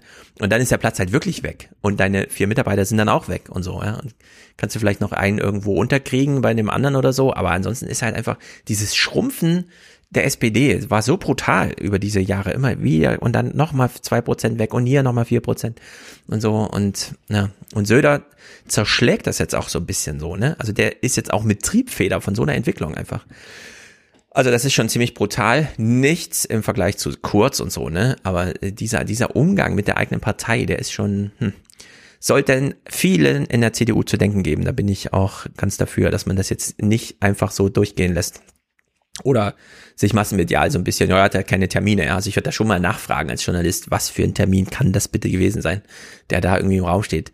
Ich meine, klar, du hast viele Termine als Politiker, aber in der Woche nach der Wahl hast du keine Termine, sondern da werden abends kurz geklärt, was am nächsten Tag ansteht. naja, gut, wie auch immer. Matthias Deiss, lustiger Spruch, äh, ich unterstelle ihm keine Absicht, aber ich finde, jetzt ist mittlerweile auch die Zeit reif, äh, hier die eigene Disziplin mal zu wahren. Tja, in der Politik dauern Freundschaften immer nur genau so lange, wie sie beiden nutzen. Aus Sicht der AfD, ja, FDP hat Armin Laschet nicht geliefert und ist am Ende auch selbst schuld daran, wenn man sich auf Seiten der FDP nun möglicherweise andere Partner suchen muss. Ja, herzlichen Dank für diese pointierten Einordnungen. Wenn Sie noch was Neues hören, was Wichtiges, melden Sie sich wieder. Ja, er sagt AFDP, obwohl das schon längst ein Running Gag ist und man das nicht einfach so machen kann und dann, äh, ich habe mich kurz versprochen, sondern nee, dann sollte man es echt mal kurz aufgreifen und sich auch dafür entschuldigen. Und sie dankt für die pointierten Einlassungen und sagt, wenn es noch spannender wird, telefonieren wir doch mal in dieser 20-Minuten-Sendung, die wir hier haben. Also, es ist einfach wahnsinnig lustig. Sabine Kropp weist als Politikwissenschaftlerin hier mal auf was ganz Interessantes hin. Das Till wird für deine Partei auch noch schwierig. Die Rolle des Oppositionsführers war für die Union noch nie so unattraktiv. Sie hat eine vergleichsweise unbequeme Position zwischen der Linkspartei auf der einen Seite und der AfD auf der anderen Seite. Also da sind genau die beiden Parteien, mit denen es ja Unvereinbarkeitsbeschlüsse gibt. Man kann also keine homogene oder schlagkräftige gemeinsame Opposition als Block gegenüber einer Ampelkoalition formen. Ja, äh, der Abstand von CDU und Linke ist so groß, die können nicht mal zusammen Opposition machen. Ja, äh, wobei das, ich glaube, da ist auch die, die CDU mitunter äh, geteilt. Also, Meinst du? ja, schon. Also, zumindest, dass man irgendwie einen Untersuchungsausschuss zu, zustande bekommt. Ich halte das halt für schwieriger für uns als äh, Linke jetzt irgendwie noch anständige Oppositionsarbeit oder halt so, wie wir es bislang gemacht Mhm. haben, Oppositionsarbeit zu leisten, äh, ohne, ohne Grüne und tatsächlich auch ohne die FDP. Also ähm, das, das wird schon eher schwierig, aber so grundsätzlich glaube ich, Oppositionsarbeit ist halt jetzt gerade, de- deshalb bin ich mega froh, dass wir zumindest über die drei Direktmandate noch reingekommen sind. Ja, ja. Weil sonst hättest du wirklich nur CDU und AfD da sitzen. Ja. Das wäre heftig gewesen. Also Ja. Ja, es ist irgendwie. Ich glaube, ja. es ist für die Linke sogar eine ganz dankbare Position jetzt, ähm, die einzige Partei links zu sein von der Ampel, weil die wird auf jeden Fall Flanken offen lassen. Also vielleicht bei der, bei der Wohnungspolitik und auch bei der Sozialpolitik. Die FDP wird einiges blockieren und dann kann die Linke sagen, sie ist diejenige, mit der das anders laufen würde. Also, Ja. ich Also ich finde auch die- Potenzial für die nächsten vier Jahre. Ja. Das stimmt so ein bisschen, ja. Die Linke könnte jetzt zumindest inhaltliche Arbeit, die sich in Anträgen niederschlägt, äh, so torpedieren, dass sie danach als so eine inhaltliche Alternative dasteht, weil sie weiß, na, die CDU stimmt nie mit uns. Also da werden wir uns so eine eigenständige Geschichte jetzt aufbauen. Wenn auch nur im kleinen Rahmen, aber trotzdem. Wenn sie und sei es nur, stattfindet, das ist dann halt die ja, Frage. genau. Sei es nur, dass man äh, kleine Anfragen so stellt und dann auch den Journalisten die Antworten weitergibt, dass das mal thematisiert wird, was man noch so alles. Können wir alle mal gespannt sein, was äh, Grüne und FDP da so für Lücken lassen, weil das wird es ja geben, ja, dass die Linken da einfach auftrumpfen können. Ja. Schon aus staatspolitischer Verantwortung äh, werden da viele Anträge natürlich abgelehnt und dann noch natürlich, weil man nicht mit der Opposition stimmt. Also beim, äh, beim, beim letzten Mal, als wir Rot-Grün hatten, äh, ist die Linke ja im Endeffekt dann als Oppositionsführerin da rausgegangen und Ja. halt weil SPD und Grüne so viel äh, ja, links haben liegen lassen. Und ich glaube, dass eine FDP dafür wenig förderlich ist, als dass man solche Lücken schließen könnte. Hm. Also sie werden jetzt auch nicht nochmal so ganz krass wie mit der Agenda 2010 sich irgendwie alles zersäbeln. Aber im Endeffekt natürlich, da wird einiges offen bleiben. Also ich Ja. bin jetzt auch mal allein, was den Mindestlohn oder so angeht, wahnsinnig gespannt, weil es gibt zwei Parteien, die haben halt einen 12 Euro Mindestlohn eingefordert und wenn die das Mhm. jetzt überhaupt nicht anständig durchgesetzt bekommen, ist schon, schon Ja. heavy. Wobei ich ja, glaub, aber die, den, den kriegen sie durch. Ja, Also ich glaube auch, die 12 war- Prozent stehen, äh, die 12 Euro, aber trotzdem, du hast ja als allererstes gesagt, äh, was der Partei fehlt, ist die Ansprache nach außen. Äh, die Linke ist ja drin im Bundestag und sehr viele, die Ansprüche an die Politik stellen, sind nicht drinne und könnten jetzt sozusagen in der Linke ihre, Ansch ihre Adresse finden einfach und sei es Ja. nur um ein Thema, einen Tagesordnungspunkt zu setzen oder so. Also ich, ich bin auch überhaupt nicht äh, jetzt in der totalen Untergangsstimmung, was meine Partei betrifft, auch Ja. wenn das vielleicht so rübergekommen sein mag. Aber wir haben allein nach der Wahl äh, irrsinnig viele Neumitglieder bekommen. Also es Mhm. gab so eine richtige Eintrittswelle, die hatten wir sonst manchmal vor den Wahlen, so dass man gesagt hat, ja, ich kann mich irgendwie damit identifizieren und dann sind mal so drei, vier Leute irgendwie dazugekommen. Wir haben jetzt allein nach der Wahl, meine ich, knapp zehn neue Mitglieder in Wuppertal bekommen. Mhm. Und das, das ist schon was. So. Und die, das sind, glaube ich, Leute, die sich halt so denken, oh Mist, das wäre gerade fast schief gegangen. Ja. Ja, und aber diese Genau. Power dann mitzunehmen, das ist halt Mhm. gerade so ein bisschen die Herausforderung. Genau, also ich würde auch, wenn ich irgendwas beraten würde dort oder Geld zur Verfügung hätte, ja, dann müsste man da die Budgets steigen, dass man so projektarbeitsmäßig jetzt mal anschaut, wer muss jetzt hier angesprochen werden, wer braucht jetzt parlamentarische Vertretung. Äh, Das hören wir nachher auch nochmal bei Lindner, das können wir mal im Hinterkopf behalten, wen Lindner eigentlich vertreten will in der kommenden Regierung. Konstantin von Notz haben wir erstmal bei Anne Will, das war ein wahnsinnig starker Punkt, den er hier gemacht hat.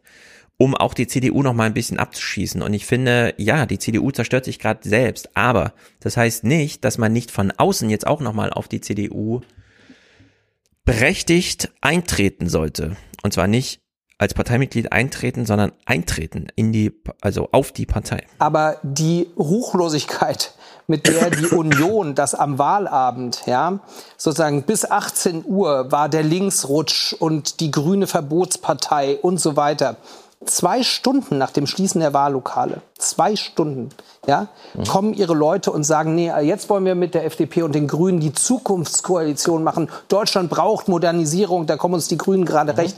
Das ist nicht gut fürs Vertrauen. Das sage ich Ihnen.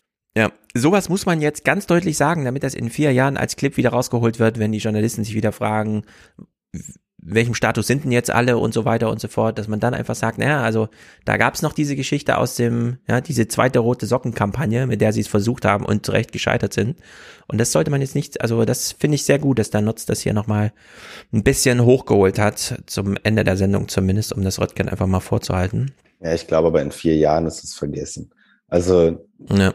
das äh, leider. Ja, ja, auf jeden Fall. Also wir haben ja jetzt nicht mal mehr irgendwie großartig besser äh, nicht regieren als falsch regieren gesehen. Wir haben nicht mal mehr irgendwas von im Wahlkampf mhm. von Kemmerich gehört und das war noch nicht so lange her. Ähm, und solche Geschichten. Also von daher, da bin ich total hoffnungslos, dass sowas in vier Jahren dann nochmal mhm. hochkommt. Ja, na, bevor wir gleich Röttgen nochmal hören hier, wie er da auch ein bisschen antwortet, äh, dieser Lindner-Clip, den ich gerade angesprochen habe, der passt vielleicht jetzt ganz gut, denn Notz hat hier auf die CDU eingeschlagen gerade. War deutlich zu hören. Ich habe mir gewünscht, dass das so bleibt. Bei Lindner hören wir jetzt mal diesen Spruch in den Tagesthemen. Und ich finde, das ist richtig gefährlich für die CDU, wenn er als Plan aufgeht. Ich bin der Überzeugung, dass ähm, eine zukünftige Regierung, egal ob jetzt nun ein Ampelformat oder Jamaika, ohnehin eins leisten muss. Da es ja eine Koalition in jedem Fall sein wird, die ähm, über die traditionellen äh, politischen Grenzen hinweggeht, muss eine solche Koalition größer sein als die Summe ihrer Teile. Ich will damit sagen, auch die Interessen und Werte derjenigen, die die Parteien einer neuen Koalition nicht gewählt haben. Auch deren Werte und Interessen müssen Berücksichtigung finden, wenn mhm. unser Land zusammengeführt werden soll angenommen, die finden sich jetzt nicht unter einer Vision zusammen, was ja auch ähm, nicht angezielt wird, so dieses große rot-grüne Projekt oder sowas, ja, sondern jede Partei verwirklicht sich in dieser Koalition selbst. Und der FDP wird von den von der SPD und von der FDP, äh, von den Grünen noch zugestanden, dass sie auch Teile der CDU mitrepräsentiert. Also sozusagen einen kleinen Überhang bekommt. Und damit klar wird, Lindner kämpft ja auch für die Interessen der CDU-Wähler, regt also deren Interesse und Aufmerksamkeit an und übersetzt das dann, weil die CDU es noch in zwei Jahren nicht schafft, es einfach mal zu ordnen und so, ja, übersetzt das dann in echte Wählermobilisierung, dann wird's für die CDU richtig brenzlig, denn es ist ja nicht ausgemacht, dass sie da jetzt einfach wieder rauskommen, weil sie ja die CDU ist und so, denn die Deutschen werden relativ zügig feststellen, Stabilität, Stabilität, Stabilität und so weiter, haben wir aus Österreich schon gehört, das geht auch ohne CDU. Also dafür braucht man sie nicht. Ja, sondern Stabilität ist garantiert und dann äh, kommt die FDP und sagt, ja, also diesen kleinen Portfoliokatalog hier, den können wir auch noch abdecken. dann äh, sind das echt nochmal 5, 6, 7 Prozent, die bei der CDU da echt in Frage stehen, ja, so wie die SPD da radikal an die WASG und so weiter äh, zuerst und dann an die Linke da wirklich verloren hat und die äh, ja auch teilweise äh, zweistellig und so weiter die Linken da präsent sind einfach und alle sich jetzt fragen, warum gehen die jetzt nicht wieder zusammen und so weiter und so fort. Also in der Hinsicht ist Herr Lindner auf einem ganz interessanten Trip. Ich unterstütze das sehr. So, aber eben, das ist genau, das ist genau das Ding, was die SPD im Prinzip im Wahlkampf jetzt äh, mit uns gemacht hat. So, das, ja. das muss man so sagen. Die haben äh, einige Themen genau. von uns äh, einfach bespielt und ja, dann. Richtig. 12 Euro Mindestlohn und so weiter. Das sind, äh, die Linken konnten noch sagen, aber 13 Euro, aber 13 Euro. Und ja. das hat dann ja, mehr die Rolle gespielt. Eben, und das, das ist halt ein tieferer Sinn. Also, dass wir nicht einfach nur gesagt haben, wir wollen das äh, überbieten, sondern dass das was mit Renten und so zu tun ja. hat. Äh, das spielt dann überhaupt keine Rolle mehr, weil es ist dann so, ja, aber wahrscheinlich wird es eher die SPD werden und dann mhm. gebe ich mich doch mit den 12 Euro Mindestlohn zufrieden mhm. äh, und 13 Euro, ja, was bringt denn das? Also ja, so hat ja auch Scholz ein bisschen Grünthemen abgestaubt, indem es einfach hieß, dass der Ulrike Herrmann nochmal wunderbar betont da, äh, ja, das ist halt Klimawandel, aber in der Komfortzone. Für diejenigen, die das Problem anerkennen, aber dann trotzdem sagen und so. Also in der Hinsicht, äh, Lindner äh, grandios. Äh, ja, kämpf nicht gegen Rot-Grün jetzt an, sondern hol dir, schnapp dir das Wählerpotenzial bei den Schwarzen da. Norbert Röttgen, und das ist so frech, wie er in dieser Anne Will-Sendung saß, er macht hier diesen Spruch und wir wissen, 16 Jahre Merkel, Sie kennen mich, wir kennen uns, wählen Sie mich, wer CDU wählt, wählt Merkel. Eigentlich war alles nur Merkel, Merkel, Merkel. Jetzt sagt Robert Röttgen das hier. In der Wahl, während des Wahlkampfes, haben wir den Wahlkampf und die politischen Probleme des Landes darauf reduziert, wer wird Kanzler. Stimmt, ne? Das haben wir im Wesentlichen getan. Das halte ich für einen schwerwiegenden Mangel. Und ich bin der Auffassung entschieden, dass wir jetzt nicht, nachdem die Bürger entschieden haben, aus meiner Sicht bedauerlicherweise der SPD den Sieg gegeben haben. Aber das muss ich respektieren, dass wir fortsetzen und sagen, wer wird jetzt Kanzler? Diese Debatte halte ich für falsch. Die hält er für falsch, denn dann kämen wir nämlich weg von, es muss Laschet sein, wenn es die CDU ist, dann kann es nämlich jeder sein. Also dieser typische Move der Konservativen. Ja, die ÖVP bleibt in der Regierung auch ohne Kurz, der ist dann nur weiter Parteichef und so.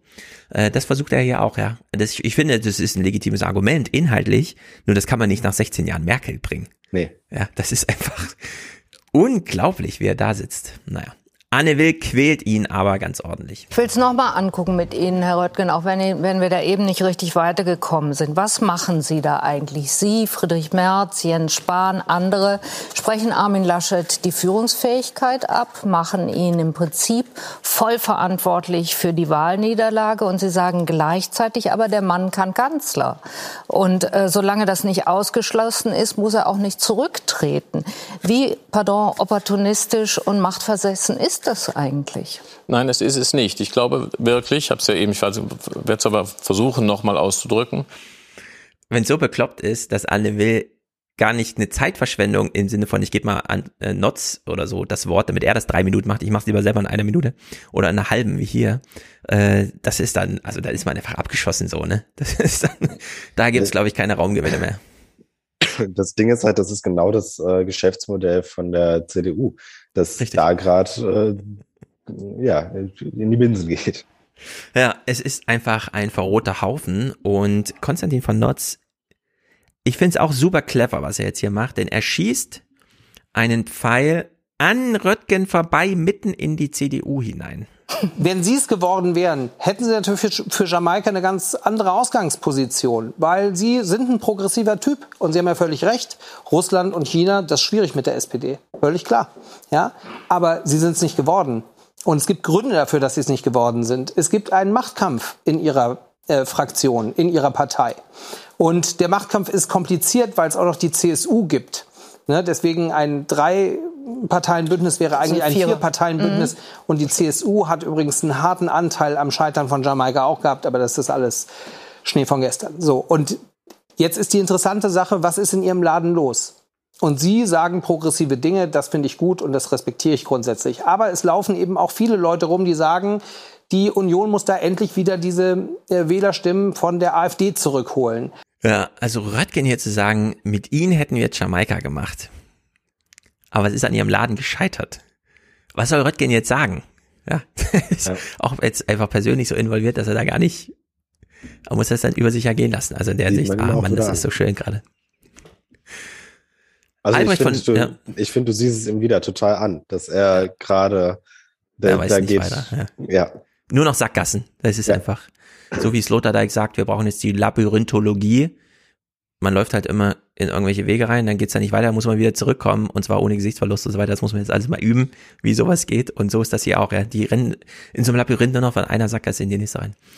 Albrecht von Lucke, und das finde ich ganz wichtig, dass man es immer wieder betont, es schleichen sich jetzt immer so Mediennarrative ein, so große Erzählungen irgendwie die Grünen sind an Baerbock gescheitert, äh, die CDU an Laschet und die Sondierung an der Indiskretion. Deswegen geht's jetzt nicht mit der CDU und so weiter. Aber nein, dann muss man auch noch mal äh, alles wieder runter auf den Boden der Tatsachen holen und sagen, es gibt auch andere Kräfte, die hier walten. Die FDP ist ja jetzt stocksauer auf die Union, weil die vertrauliche Infos aus den Verhandlungen gestern durchsickern lassen hat. War's das jetzt mit Jamaika? Das war es mit ganz großer Wahrscheinlichkeit, aber nicht der Durchstechereien wegen. Das ist auch vielleicht nicht einmal der Kern des Ärgers der FDP, sondern es ist der desolate Zustand der CDU-CSU, bei dem man den Eindruck haben muss, dass sie selbst eigentlich an nichts mehr glaubt, jedenfalls nicht an eine Kanzlerschaft unter Armin Laschet. Die Partei ist regelrecht in einem Prozess der Selbstzerstörung. Äh, der JU-Vorsitzende, Herr Kuban, hat das so erklärt, hier dürfe kein Stein mehr auf dem anderen bleiben, wie eine solche Partei ernsthaft äh, Koalitionsverhandlungen führen will und soll, äh, ist völlig schleierhaft. Insofern steuert jetzt alles auf die Ampel zu. Ja, mal scheiß auf die SMS. Sowas spielt in Österreich gerade eine Rolle. Aber hier ist es der Zustand der CDU selbst. Der als Einladung für Konstantin von Notz, also jetzt schieße ich mal den Röttgen ab, indem ich ihn total lobe. Mit ihnen hätten wir gerne Jamaika gemacht, aber sie sind halt ein Loser. sie haben den Laden nicht unter Kontrolle gekriegt. Söder schafft das selbst. Söder braucht hier, Söder braucht hier niemanden, der die Angriffe gegen ihn fährt, sondern wir hören mal hier sein Statement aus den, ja, wir haben ein bisschen mit den Grünen gesprochen und so weiter. Und es ist so krass, wie er mittlerweile durchscheinen lässt, dass es ihm um Biegen und Brechen darum geht, irgendwie selbst noch Kanzler zu werden, egal wie. Die gute Stimmung liegt natürlich auch daran, dass die Grünen wissen, dass die Union sie dringender zum Regieren braucht als andersrum. Und so ist es wenig verwunderlich, dass nach einem gut zweistündigen Gespräch zwischen den beiden Parteien vor allem die Union Avancen macht. Wir hatten am äh, Sonntag gesagt, wir hätten Lust auf mehr nach dem Gespräch mit der FDP. Ich fand das Gespräch heute insofern genauso oder noch spannender, weil es auch viel Denksport für alle Beteiligten ist, die Zukunft weiterzuentwickeln. Insofern hätten wir auch hier an der Stelle Interesse weiterzureden und weiter im Gespräch zu bleiben. Hm, interessanter Denksport, total spannend mit den Grünen, noch spannender als mit der FDP, mit denen zu reden und so. Das ist wirklich, ich weiß auch nicht. Ja, aber also Pein, ich, peinlich. ich finde halt dieses Durchstechen, das ist tatsächlich auch einfach, da, da gab es ja auch Tweets zu und so. Ähm, ja. Und das ist so ein persönliches Ding. Und man, man vergisst das gerne mal, dass da nicht Parteien miteinander sprechen, sondern Menschen miteinander sprechen. Ja. Und wenn die zu genervt voneinander sind, dann machen sie es halt einfach nicht mehr. genau, also spielt schon eine Rolle, ja, ja. Das ist, äh, es kommt einfach alles zusammen für die CDU.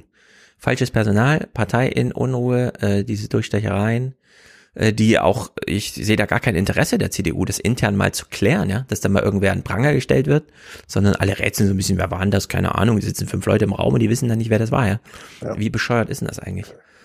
Naja, jetzt hat ja Söder hier gesagt, das ist total spannend, mit den Grünen zu reden, äh, noch spannender als mit der FDP. Und Matthias Deiss kommentiert das von außen wie folgt. Sprechen wir mit unserem stellvertretenden Hauptstadtstudioleiter Matthias Deiss. Union und Grüne haben nach ihrem Treffen ja nicht viel preisgegeben. Wissen Sie denn mehr, was da gelaufen ist?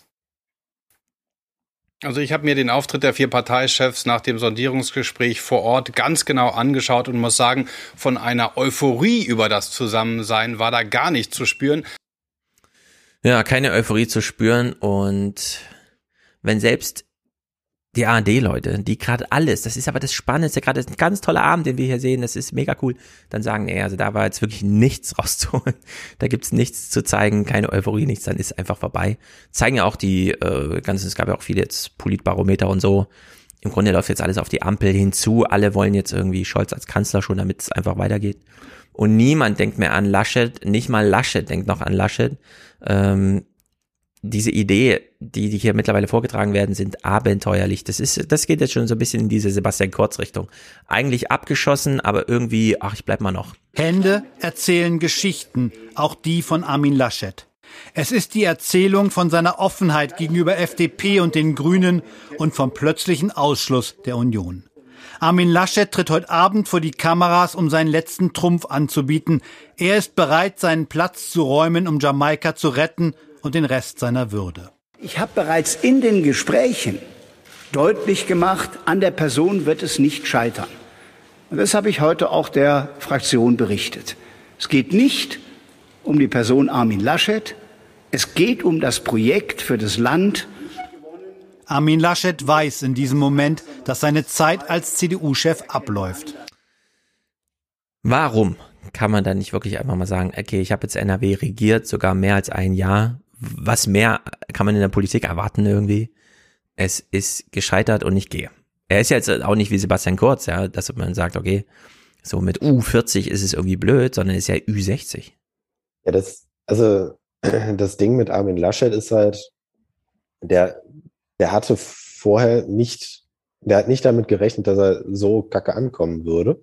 Ja. Und ist davon ausgegangen, er kommt mindestens gesichtwahrend aus dieser Wahl raus. Die, die äh, CDU NRW hat ähm, kurz bevor deren Parteitag war, diesen noch verschoben auf nach der Bundestagswahl, ähm, wo es halt um eine Listenaufstellung geht, was ich halt, hm, warum haben die das wohl gemacht? Jetzt geht das äh, nicht mehr, aber ja. das ja, war schon, schon heavy. Also ich ja, frage mich auch, was er, was er sich davon verspricht. Hat er wirklich die Hoffnung, dass das mit, mit Jamaika noch irgendwie klappen kann? Oder also was, was, was soll das, dass da diese, dass da die personelle, personelle Neuaufstellung ja. ähm, da jetzt selber, selber anführen will? Ähm, vor allem, weil es wahrscheinlich jetzt auch noch, auch noch scheitert. Also sie, sie reden ihm ja jetzt schon die ganze Zeit rein. Und ja, der, der ja, aus Hamburg fordert, fordert eine Mitgliederbefragung und sowas. Also der ja. hat, er, hat er nichts in der Hand, auch wenn er das äh, jetzt hier für sich in Anspruch nehmen will. Genau, also Francesco schreibt auch gerade im Chat, ich ertrage diese Mitleidsberichterstattung um Laschet nicht mehr. Das stimmt, man hätte auch einen riesigen Dings jetzt hier an Clips, wie viel jetzt, ah, Laschet, das ist, hat man doch ein bisschen Mitleid, eigentlich sagen, und so, ne, irgendwie, oh, schade, wie man jetzt mit ihm umgeht, das ist ja kaum zu ertragen. Aber ich finde auch, das ist, äh, Laschet hat sich in diese Position gebracht. Äh, da muss man im Vorfeld mit sich irgendwie klären, wenn das und das, dann ist halt einfach das. Ich, ich entscheide es einfach jetzt, weil dann im Fegefeuer sozusagen gefällt mir die Entscheidung schwer. Da muss man einfach so Pläne durchziehen. Das ist mir auch total schleierhaft, wie man das so verlottern lassen kann. Vor allem diese Idee, nur mit mir kann der CDU der Übergang gelingen. Und dann schreiben irgendwelche Journalisten, ja, zum Glück bleibt er noch, ansonsten wäre die CDU völlig durcheinander und sie muss ja jetzt aus staatspolitischer Verantwortung als Koalitionspartner zur Verfügung stehen, falls irgendwas passiert. Und das ginge auch, also das darf wirklich, wenn das an Person hinge, ja, dann wäre wirklich, dann kann man sagen, dann steht sie nicht zur Verfügung, ja. Wenn es ohne Laschet nicht ginge, äh, dann muss man sie aussortieren aus dem Gefüge der äh, müssen bereitstehen und so. Also der sich, da geht's drunter und drüber. Und äh, wie Friedrich Merz dann einfach immer wieder versucht, denselben Plan zu machen, ja, jetzt mittlerweile zum dritten Mal, ist unglaublich. Er sitzt bei Ilna in der Sendung, wird drauf angesprochen und sagt, ich muss gerufen werden, Frau Illner. Es muss mich jemand rufen. Sie bieten an, ja jetzt nochmal mit der Basis. Und wen meinen Sie eigentlich, wenn Sie die, auf die Basis rekurrieren, sagen, auch ich könnte einer dieser zukünftigen Kandidaten sein. Das Sie ziehen nicht das nicht gesagt. in Erwägung? Ich werde genannt in diesem Zusammenhang. Von mhm. mir gibt es in diese Richtung keine Äußerung. Mhm. Äh, ich bin wiedergewähltes Mitglied gerne? des Deutschen Bundestages. Ich bin wieder zurück in der aktiven Politik. Mehr nicht. Ob ich noch mal für den Parteivorsitz kandidiere oder nicht, das ist eine Frage, mit der ich mich nicht abschließend beschäftigt habe. Sie haben äh, nicht abschließend beschäftigt. Was für ein schöner Juristensatz und so. Ja, er will gerufen werden, ja. Ist wirklich nochmal zum dritten ja, also Mal wer, dasselbe. Wer soll, wer soll ihm das glauben? Also ich glaube vor allem bei einer, bei einer Mitgliederbefragung hat er wahrscheinlich ja. sogar gar nicht so schlechte Chancen. Und das ist jetzt, glaube ich, die, die mhm. Strategie von seinem Lager, dass es da letztendlich dann darauf hinausläuft. Und bei der Basis ja. hat er vielleicht sogar echt Chancen, dass das dann ja, tatsächlich wird. Genau, und das finde ich interessant, dass nämlich Röttgen jetzt sagt, ja, dann, wenn sein muss, Mitglieder befragen. Der CDU-Außenpolitiker Röttgen warnte im Interview mit der Welt am Sonntag davor, die personelle Neuaufstellung von oben zu steuern. Jetzt müsse zügig die Partei Basis zu Wort kommen. Auch Wirtschaftsminister Altmaier plädierte dafür, die Mitglieder stärker zu berücksichtigen. Ja, also Röttgen jetzt auch dafür, er kann sich davon wenig versprechen. Ich glaube, er hat ja nicht so viel Zugkraft, sondern er hätte mehr so dieses, der jetzt wählt der Parteitag nochmal den Vernünftigen oder so und sagt, okay, dann, der wird dann auch kein Kanzler, sondern der muss dann nur organisieren, den schießt man dann schon noch wieder ab und so. Aber naja, soll die CDU mal machen.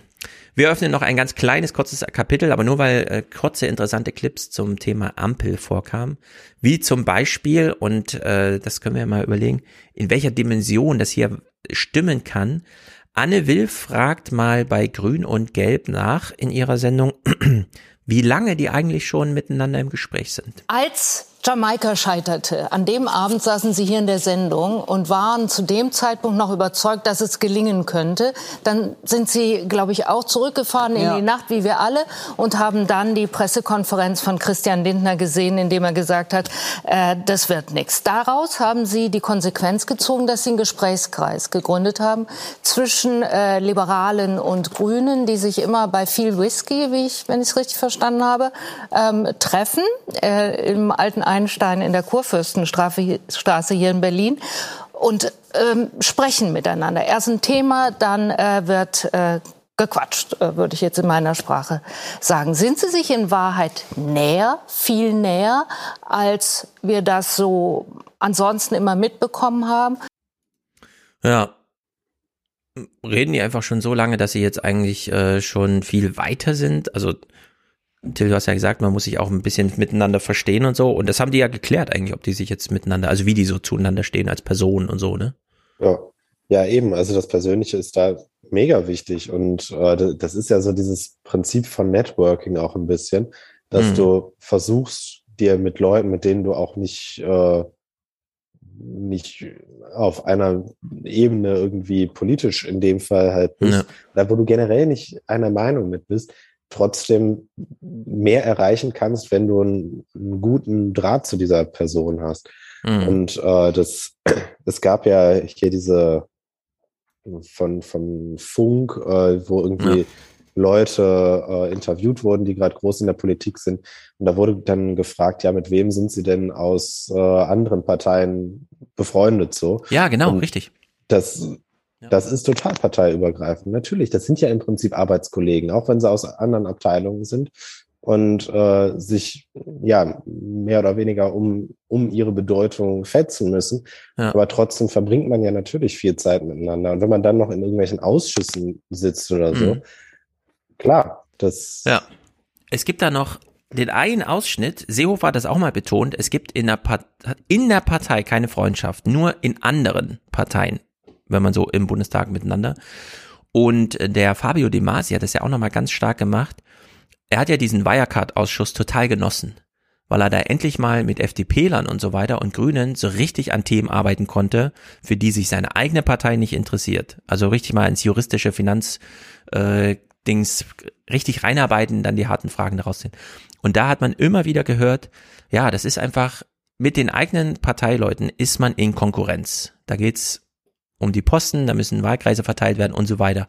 Und es muss total entspannend sein, dann mal inhaltlich über die Parteigrenze hinweg mit anderen an diesen Themen, über diese Themen zu sprechen in so einem etwas freieren, privateren Kontext, weil das innerhalb der eigenen Parteien nicht funktioniert. Also gibt es von Seehofer auch so ein, äh, es gibt keine Parteifreundespruch und so weiter, so einen ganz berühmten. Äh, und das, das scheint ja einfach eine mega Rolle zu spielen dass sich ja. die Grünen und die FDP vielleicht sogar besser noch verstehen als die Grünen untereinander und die FDPler untereinander, weil die einfach hier äh, aus zwei verschiedenen Richtungen und äh, wirklich nur an Inhalten und sich dann auch tratschend über die abwesenden eigenen Leute lustig machen können und so weiter.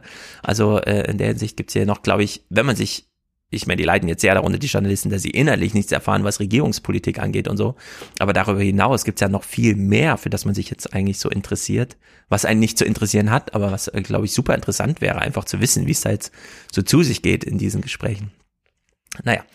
Albrecht von Lucke holt jedenfalls alles mal so ein bisschen auf den Boden der Tatsachen runter. Äh, was bedeutet das denn für die Parteienlandschaft? Denn äh, ich denke mal, bei dieser zersplitterten Parteienlandschaft müssen wir uns auf unruhige Zeiten einstellen, oder? Naja, wir müssen uns vor allem ab dem jetzigen Zeitpunkt auf eine viel, viel schwierigere Koalitionsbildung einstellen. Was wir bisher erlebt haben, die großen Liebesschwüre zwischen Grünen und äh, Gelben, also die Tatsache, dass man quasi den Eindruck hatte, da passt kein Blatt mehr Papier zwischen Christian Lindner und Annalena Baerbock, das ist natürlich alles mehr Schein als Sein.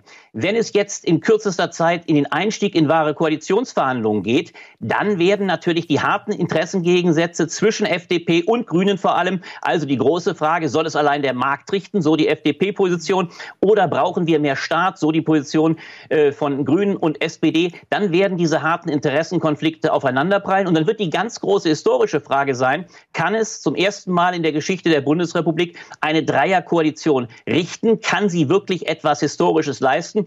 Oder läuft sie Gefahr, auch sehr bald wieder auf Grund zu laufen? Denn eines dürfen wir nicht vergessen. Selbst die rot-grüne Koalition war schon nach kürzester Zeit so angeschossen, dass 1999 bereits die CDU-CSU wieder erstarkt war. Erst die Kohlkrise hat ihr dann gewissermaßen den finalen Stoß gegeben und die CDU-CSU wieder in die Krise gestoßen. Also eine Regierung dieser Art kann auch sehr schnell scheitern kann auch sehr schnell scheitern. Das ist natürlich einfach, klar macht man dann auch, es gibt ein Narrativ, also mache ich mal das andere schon allein, weil es dadurch interessanter wird, was ich sage. Robin Alexander allerdings auch. Das grüne Projekt am Anfang dieses Wahlkampfs war schwarz-grün oder grün-schwarz. Das war der Plan von Habeck. Man wollte unbedingt mit der jetzt so bösen CDU regieren. Man wollte die SPD final beerdigen und die FDP nach rechts rausdrängen. Also das ist eine sehr frische Liebe, die hier erblüht ist. Ja. Und auch umgekehrt die Liebe von Christian Lindner zu den Grünen ist mir jetzt in langjähriger Beobachtung auch noch nicht so richtig aufgefallen. Also die regieren einfach zusammen, weil sie eine Mehrheit haben. Ein Zweckbündnis. Genau. Also diese ganze, auch die Versöhnung der jungen Generation. Ich habe ja auch drei Kinder. Meine These ist, die Leute, jungen Leute, die FDP gewählt haben, denen gehen ihre rot-grünen Lehrer, die rot-grünen Medien und die ganze Fridays for Future Beschallung auf die Ketten. Also das ist eher ein anti-grünes Votum gewesen. Macht aber nichts. In der Demokratie müssen so Leute auch zusammen. Und ich glaube, da ist dieser pragmatische Ansatz von Scholz, die sind nun mal da, die puzzle ich jetzt zusammen, ist am Ende sogar haltbarer als Generation, Projekt und Versöhnung von Ökonomie und Ökologie.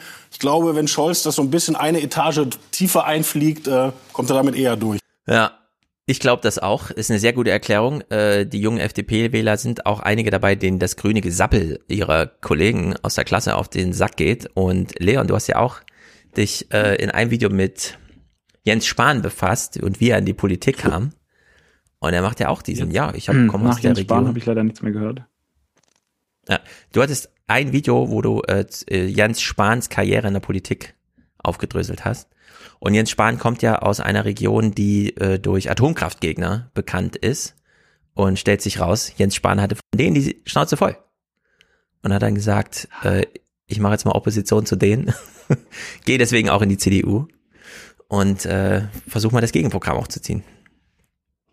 Ja, finde ich interessant. Also das ist mh, hm, anscheinend jetzt bei der FDP ja, ja dasselbe, dass sie, dass sie auch in so, so eine Anti-Anti-Bewegung da jetzt ähm, mhm. Potenziale schöpfen können. Also ich weiß nicht, wie es bei den, bei den Mitgliedern jetzt unbedingt aussieht, aber zumindest was das Wählerpotenzial angeht, ja. ähm, scheint es ja zu funktionieren.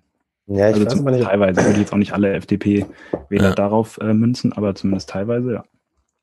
Ich glaube, das sind bei der, bei der FDP, also gerade wenn man sich Erstwählerinnen anguckt, ähm, ist das so ein, so ein Ding, es sind halt mehr oder weniger falsch, falsche Versprechen. So, mhm. also das Versprechen, du kannst alles werden, wenn du dich nur anstrengst ja. und so dieses ganze neoliberale Versprechen, das machen die halt und das, das zieht bei jungen Menschen. Natürlich zieht das. Wenn du, also man, man versetze sich nochmal da rein.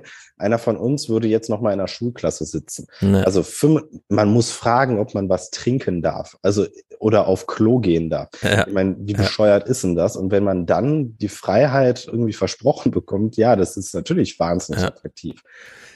Genau, das funktioniert, bis man dann äh, das erste Mal festgestellt hat, ah, das ist mein Einstiegsgehalt und das ist meine Perspektive. Okay, ich werde wahrscheinlich kein Millionär in den nächsten 20 Jahren. Äh, und dann ist man, äh, dann schwenkt man so ein bisschen um. Genau. Deswegen, man sieht ja jetzt schon die Erstwähler, da haben sie die Mehrheit. Bei den U30 ist es dann schon die Grünen, die da einen satten Vorsprung rausholen und danach geht's auf. Also zur Ampel noch zwei kleine Clips und zwar nur, äh, weil der Journalismus so blöd war. Zum einen Christian Sievers. Das ist der Satz des Tages. Die Grünen und viel überraschender noch die FDP haben sich festgelegt. Sie daten jetzt gemeinsam die SPD. Wow. Und weil ich mich auch so freue für Lars Klingbeil, hören wir uns mal kurz an, wie man es auch sehen kann, dass Lars Klingbeil es ein bisschen genießt, dass er endlich so plappern kann, wie er bisher immer für die SPD einfach nur dahin geplappert hat. Aber diesmal eben aus dieser Position der Stärke heraus. Und das sieht man ihn so richtig an. Aber die FDP äh, hat ja, also wir hatten gestern Herrn Lindner hier im Interview, er hat gesagt, dass äh, er Jamaika ja immer noch sehr nachhängt. Haben Sie überhaupt Lust, mit einer Partei zusammenzuarbeiten, die so lustlos mit Ihnen koalieren will? Das muss man doch anerkennen, dass der Weg äh, zur Ampel für die FDP am weitesten ist. Und pipapo. Und dann, ja, das können wir doch mal anerkennen, ganz genau. Also. Naja, Klingbeil sparen wir uns. Da gäbe es noch viele, viele lustige Clips. Ich will noch zwei Clips mit euch gucken heute. Zum einen Matthew Carniching. Es ist ein amerikanischer Journalist, der im internationalen Frühschoppmeister, glaube ich, immer noch, also im Presseclub, wenn die internationalen äh, Journalisten da sind, saß. Und er hat aus der amerikanischen Sicht, er schreibt für Politico, also schon, klar, Springer und so, aber trotzdem ja eigentlich ein recht reputables Ding. Er hat diesen Spruch hier gemacht und ich frage mich, Sollten wir ehrlicherweise mehr über sowas reden oder ist das auch als einmaliges Ding unangebracht? Die Erwartung über Monate hindurch war auch in Washington, dass äh, Armin Laschet der nächste Kanzler sein wird.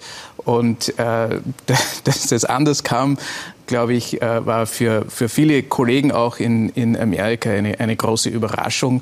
Äh, Olaf Scholz ist jemand, der nicht unbedingt dem Bild eines, eines äh, Kanzlers oder Präsidenten äh, entspricht, äh, sage ich mal. Warum? Naja, also auch das Äußerliche zum Beispiel, der hat eine Glatze, das hat ja fast kaum ein amerikanischer Präsident und äh, er ist äh, eigentlich sehr, sehr ruhig und äh, er hält keine äh, charismatischen Reden und so, also alles, was man von, von einem äh, Präsidenten erwarten würde oder von einem Premierminister in Großbritannien. Äh, das ist ja eine Art Politiker, den es in Amerika in der Form nicht gibt. Hat eine Glatze. Ja. Ungeeignet. Ja, also was, das, was das angeht, ist deutsche und amerikanische Politik dann also wirklich im krassen Gegensatz. Also die Deutschen scheinen drauf zu stehen, wenn man möglichst wenig Show abzieht und bei den Amis ja. ist es äh, irgendwie andersrum. Ja, aber außer den, also außer Haare habe ja. ich jetzt nichts gehört, was mich an, an Armin Laschet erinnern würde. Also. Naja, ich meine, wir haben ja vorhin auch darüber gesprochen, dass der Linken jetzt auch so eine Koryphäe fehlt, ja. Die bei anderen bekannt ist, selbst wenn sie nicht der Linke anhängen. Also einfach nur zu sagen, das ist so von Gysi. die Partei von, genau, von Gysi zum Beispiel. Hat auch eine Glatze, Und, ist ja gar kein Problem. Ja. Hat auch eine Glatze, genau, das ist typisch deutsch dann. Aber ich fand das interessant, es kam sogar aus heiterem Himmel plötzlich ein Argument, die fragt so nachher, warum? Ja, wegen der Glatze. Fand ich so sehr pragmatisch und ehrlicherweise so muss man auch darüber reden, denn so wählt man halt auch, ne? Also das hängt nicht ohne Grund ist das eine Riesenindustrie, wie man sich dann die Jahre da irgendwie macht, wenn sie denn fehlen und so in der Politik. Naja, der letzte Clip ist vielleicht äh, inhaltlich der wichtigste, denn ja, wir werden eine Ampelregierung bekommen und ja, die Journalisten haben sich bisher ausschließlich für die Schuldenbremse interessiert, weil sie da den größten Konflikt sehen. Und jetzt sitzt Ulrike Herrmann von der Taz bei Hart aber fair und sagt völlig zu Recht Folgendes. Ihr eigener Partei oder der Parteichef Christian Lindner nimmt das mit der Schuldenbremse gar nicht so genau. Da war es nämlich so, es sollte eine schwarze Null gelten, aber gleichzeitig hatte, steht im äh, FDP-Programm, dass man die Reichen und die, die Unternehmer sehr substanziell entlasten will. Da wurde schon ausgerechnet, dass das bis zu 90 Milliarden Euro im Jahr kosten kann. Es gab aber in diesem ganzen FDP-Programm überhaupt gar keine Gegenfinanzierung. Also anders gesagt, wenn es darum geht, die Reichen zu beschenken, hat die FDP überhaupt kein Problem Problem damit, die schwarze Null zu ignorieren. Die FDP will gar keine schwarze Null, sondern sie will eine rote 80 Milliarden. Nur eben ohne Gegenfinanzierungskonzept. Aber das ist ja das Minus, was da drin steht. Ja, die FDP ist äh, der Meinung, also ich hatte auch mit dem FDP-Bundestagsabgeordneten jetzt im Wahlkampf ja. zu tun. Also wir haben in, aus Wuppertal äh, eine 1A-Ampel-Fraktion äh, nach Berlin geschickt ähm, über die Listen. Ähm, ja, und die sind davon überzeugt, dass die dadurch das Wirtschaftswachstum so ankurbeln, dass man. Ja. Trickle down. Ja. Ja, wo Biden jetzt in Amerika steht und sagt, Trickle down äh, hat niemals funktioniert. Das war sein Spruch jetzt dazu. Ja. Also in der Hinsicht, das sollte man sich jetzt mal merken, äh, bei allen Diskussionen. Nein, auch die FDP will keine schwarze Null. Und äh, sondern äh, so wie äh, Deutschland ja auch keine schwarze Null hatte jetzt die letzten Jahre, sondern bis zu Corona war das ja immer eine grüne 50 Milliarden und dann wieder 54 Milliarden Überschuss, also eigentlich Geld verdient. Völlig Wahnsinn in diesen Zeiten, wo man äh, selbst, wenn man Minus macht als Staat noch mit einem Plus rauskommt in der Endabrechnung. Äh, ja, die FDP will keine schwarze Null, sondern das ist eine, eine rote 80 Milliarden Partei. Die will ein rotes 80 Milliarden und sagt aber nicht woher, sondern das soll einfach aus den anderen Bundesministerien so weit weggespart werden, dass es als Ausgabe dann nicht anfällt. Also es ist im Grunde Staatsschrumpfung, was die FDP vorlegt, und zwar um 20 Prozent Bundeshaushalt. Kann man sich eigentlich gar nicht vorstellen, solche Dimensionen. Aber das ist FDP-Programm. Zumindest wie es im Buche steht. Ich lasse mich ja weiterhin überraschen. Mal gucken, was kommt. Wer weiß. Ja, das werden sie ja nicht äh, durchgedrückt bekommen. Das kann man nicht. Nee, also dafür ist ihr Anteil zu klein und da kann er noch so viel CDU mitrepräsentieren wollen. CDU-Wählerschaft, das äh, kann er dann da auch nicht reinhebeln. Naja, also in der Hinsicht äh, super interessant, dass in Österreich, ich verstehe weiterhin nicht, warum man nicht die Manipulationskraft von Umfragen mal diskutiert in Deutschland, gerade nachdem wir wieder so viel mit Umfragen gerade zu tun hatten. Äh, wenn die Linke irgendwo mal bei 20 Prozent ein äh, ermessen wäre, hätte man auch anders über die diskutiert, völlig klar, aber hat man nicht. Ähm, an der Hinsicht hat Sebastian Kurz zu Recht Umfragen manipuliert, aber eben trotzdem illegal. Naja, das schlägt sich hier nicht nieder, denn wir haben, wie gesehen, weiter das Rätselraten um die Ampel oder wie auch immer. Und damit beschließen wir diesen Podcast-Abend. Das war natürlich sehr schön mit euch beiden. Ich habe mich sehr gefreut. Äh, zuerst war er zu viert geplant, da habe ich schon so ein bisschen gedacht, es ist, ist nicht zu viel. Zu dritt ist äh, wirklich gut, das hat gut gepasst. Leon, wir verfolgen alle deine YouTube-Arbeiten. Super, vielen Dank. Hast du so Politik einen Rhythmus irgendwie? Politik Bitte? für dich, genau, äh, ist der Kanal ist Ach. verlinkt auf der YouTube-Seite und im Podcast. Äh, hast du so einen Rhythmus irgendwie, den du so aufrechterhalten willst? Setzt du dich da unter Druck oder ist das so?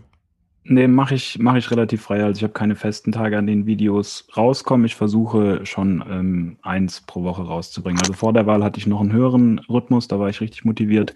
Und jetzt fängt aber auch langsam das Semester wieder an. Dann mhm. wird es wahrscheinlich auf ein, ein Video pro Woche rauslaufen. Also hier ah, mal, ein Video pro Woche ist schon mal ganz schön viel. Ja, hier mal eine, eine Politikeranalyse, ähm, vielleicht auch mal wieder eine Politik-WM, das habe ich ja nur ganz am Anfang über Klimawandel ja. und ähm, Pressefreiheit gemacht. Da kommt dann demnächst ähm, wahrscheinlich eine über die Ungleichheit der Welt, wird ja auch mit dem ja. Gini-Index ganz gut dargestellt. Ja. Ja, es gibt unglaublich viele Indexes, das habe ich ja mit Jan ja auch besprochen zu Neuseeland. Dieser Resilienz-Index, mit dem man die Länder mal vergleicht, wie die so mit Corona umgehen, das hat man in Deutschland nie gehört. Äh, dass wir da einfach auch mal einsortierbar sind, um mal den, das eine oder andere, was wir so an Corona-Maßnahmen irgendwie zu machen. Dieser Genie-Index, äh, das ist immer noch so Genie in the Bottle, ne? das kennt man in Deutschland auch kaum eigentlich, obwohl das ja in kaum einem Land so unterschiedlich zugeht wie in Deutschland, also wo der aus, also wo das, die Zahl wirklich mal was sagt, einfach weil es hier so unfassbar viele Reiche gibt. Sehr gut, mach das mal, das verfolgen wir jetzt alle. Wir gehen also alle rüber zu Leon und abonnieren Politik für dich. Und du, Till, die Bundestagswahl ist jetzt vorbei. Du bleibst äh, städtisch, lokal angebunden politisch und engagiert. Ja, genau. Also da haben Wünscht ihr mehr linke Mitstreiter wahrscheinlich? Ja, auf jeden Fall. Also das, ja. äh, das immer. Äh, umso mehr, desto lustiger. Ne? Das und es gibt in Städten ja auch was zu tun. Es ist ja nicht so, ja, dass man da. Klar, also ähm, gestern war ich noch auf einer Demo für, für einen äh, Walderhalt, der gerade hier in Wuppertal von Schwarz-Grün, also wir haben einen grünen Oberbürgermeister mhm. und ein schwarz-grünes Kernbündnis. Ja, und der Wald kann ab dem 1.10. geräumt werden. Die, die Kalkwerke, die das machen könnten, trauen sich gerade noch nicht so richtig, ähm, die Besetzung da zu räumen. Ja, und da, mhm. also an so einer Stelle dann zum Beispiel immer immer dran zu bleiben. Das ist halt auch kräftezehrend, aber ja. muss halt gemacht werden. Ne? Ja, du hast ja gestern auch nochmal geredet dort, hast du ja. geschrieben. Ja, genau. Ja, Ihr Linken seid einfach überall. Ich stelle das immer wieder fest. Ich habe jetzt äh, die Woche, ohne dass ich es vorher im Podcast gesagt habe, einen Tag und Tag gemacht. Und da waren wir äh, eben in Köln. Also ich fahre dann nach Köln und ich komme dann so am Abend äh, da vorbei, kleine Demo vorm äh, vorm Bahnhof, wenn man so die Domtreppen runterkommt und wer redet? André Hunko. So aus heiterem Himmel irgendwie, weißt du? Wo ich denke, was für Tausendsasser in dieser Partei. Die sind einfach überall. Irgendwo stehen 100 Leute auf der Straße, zack, redet einer von diesen Linken ja.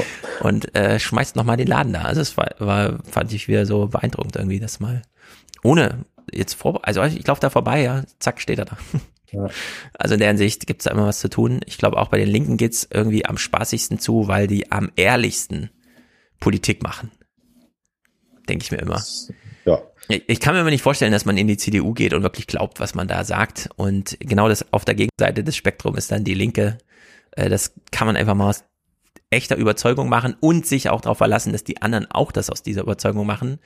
Denn das merken gerade viele in der, in der, CDU, ja, man kann da eintreten und sich 15 Jahre den äh, Arsch abarbeiten und dann gibt's trotzdem kein Abo darauf, dass man da mal was wird, weil die Partei nämlich nicht verspricht, was sie hält, die Macht auf seine Seite zu ziehen. Das ist ja das wunderschöne Beispiel, äh, Schauspiel, was wir da gerade bekommen. Naja, belassen wir es bei diesem Gedanken. Also alle äh, gehen zu Lehren und alle unterstützen im Umkreis Wuppertal bitte Till und die Linken und überall sonst natürlich auch. Denn ja, ich sympathisiere sehr mit den Grünen, aber irgendwann ist das Klima ja auch mal gerettet und wer kümmert sich dann um den Rest? Ja, naja. außer dem Klima wollen wir ja auch. so ist das ja nicht. Sehr gut. Klima wollen wir alle retten.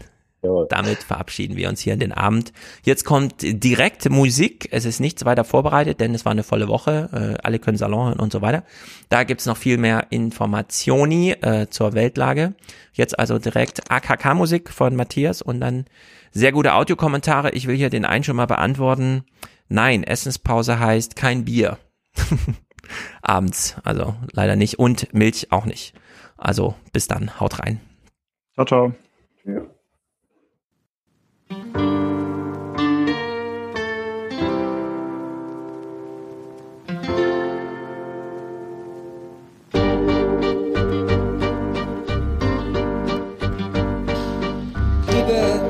Parteifreundinnen und Parteifreunde.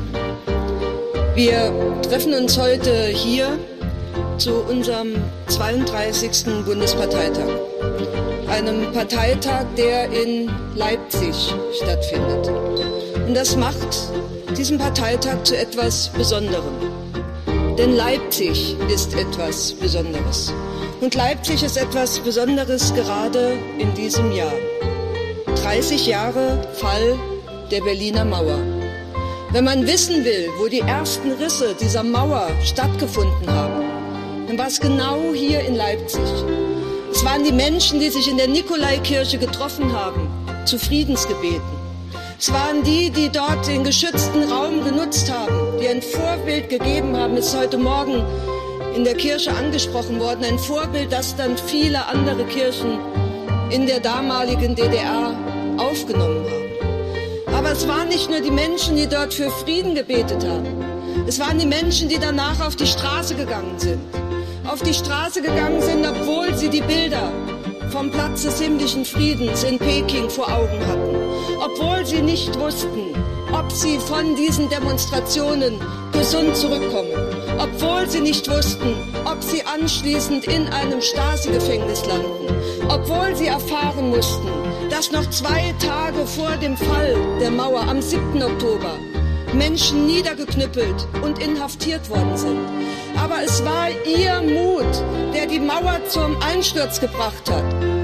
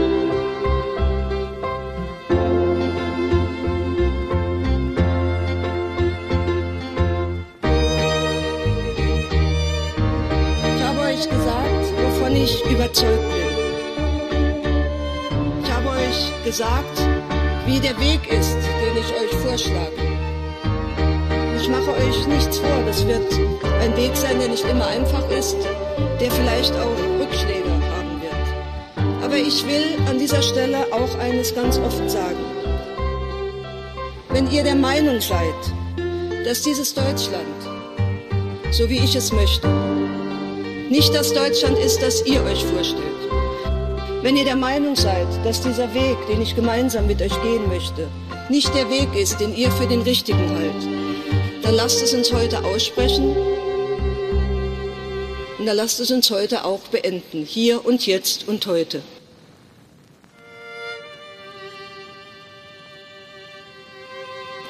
Liebe Freundinnen und Freunde, wenn ihr der Meinung seid, dass ihr dieses Deutschland wollt, wenn ihr der Meinung seid, dass wir diesen Weg gemeinsam gehen sollten, wenn ihr die gleiche Lust am Gestalten und am Verantworten habt, wie ich das habe, dann, dann lasst uns hier und jetzt und heute die Ärmel hochkrempeln und anfangen.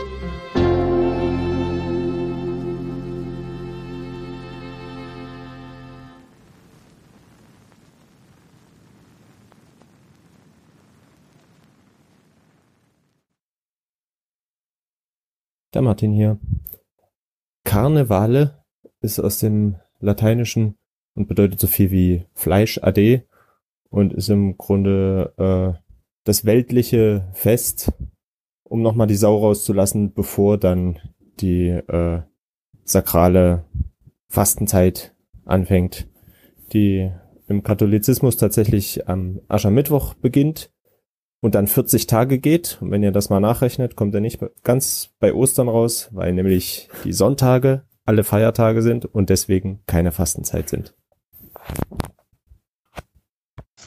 Ja, hallo Stefan und hallo liebe Zuhörerinnen.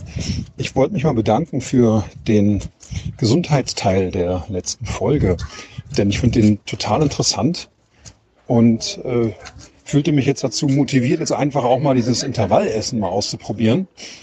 Ähm, und vielleicht äh, gibt es die Möglichkeit, zwei Fragen in dem Zuge zu beantworten. Nämlich habe ich mich gefragt, wenn ich ab 20 Uhr keine Kohlenhydrate mehr esse, um äh, diesen natürlichen Verdauungsvorgang nicht zu unterbrechen. Ähm, wie sieht es denn eigentlich da mit Alkohol aus? Und äh, ob das dann noch geht. Also kann ich um 9 Uhr eigentlich noch ein Bier trinken?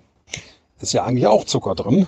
Äh, vielleicht ist es auch eine rhetorische Frage und ich erhoffe mir einfach eine andere Antwort als die, die ich mir selber geben kann.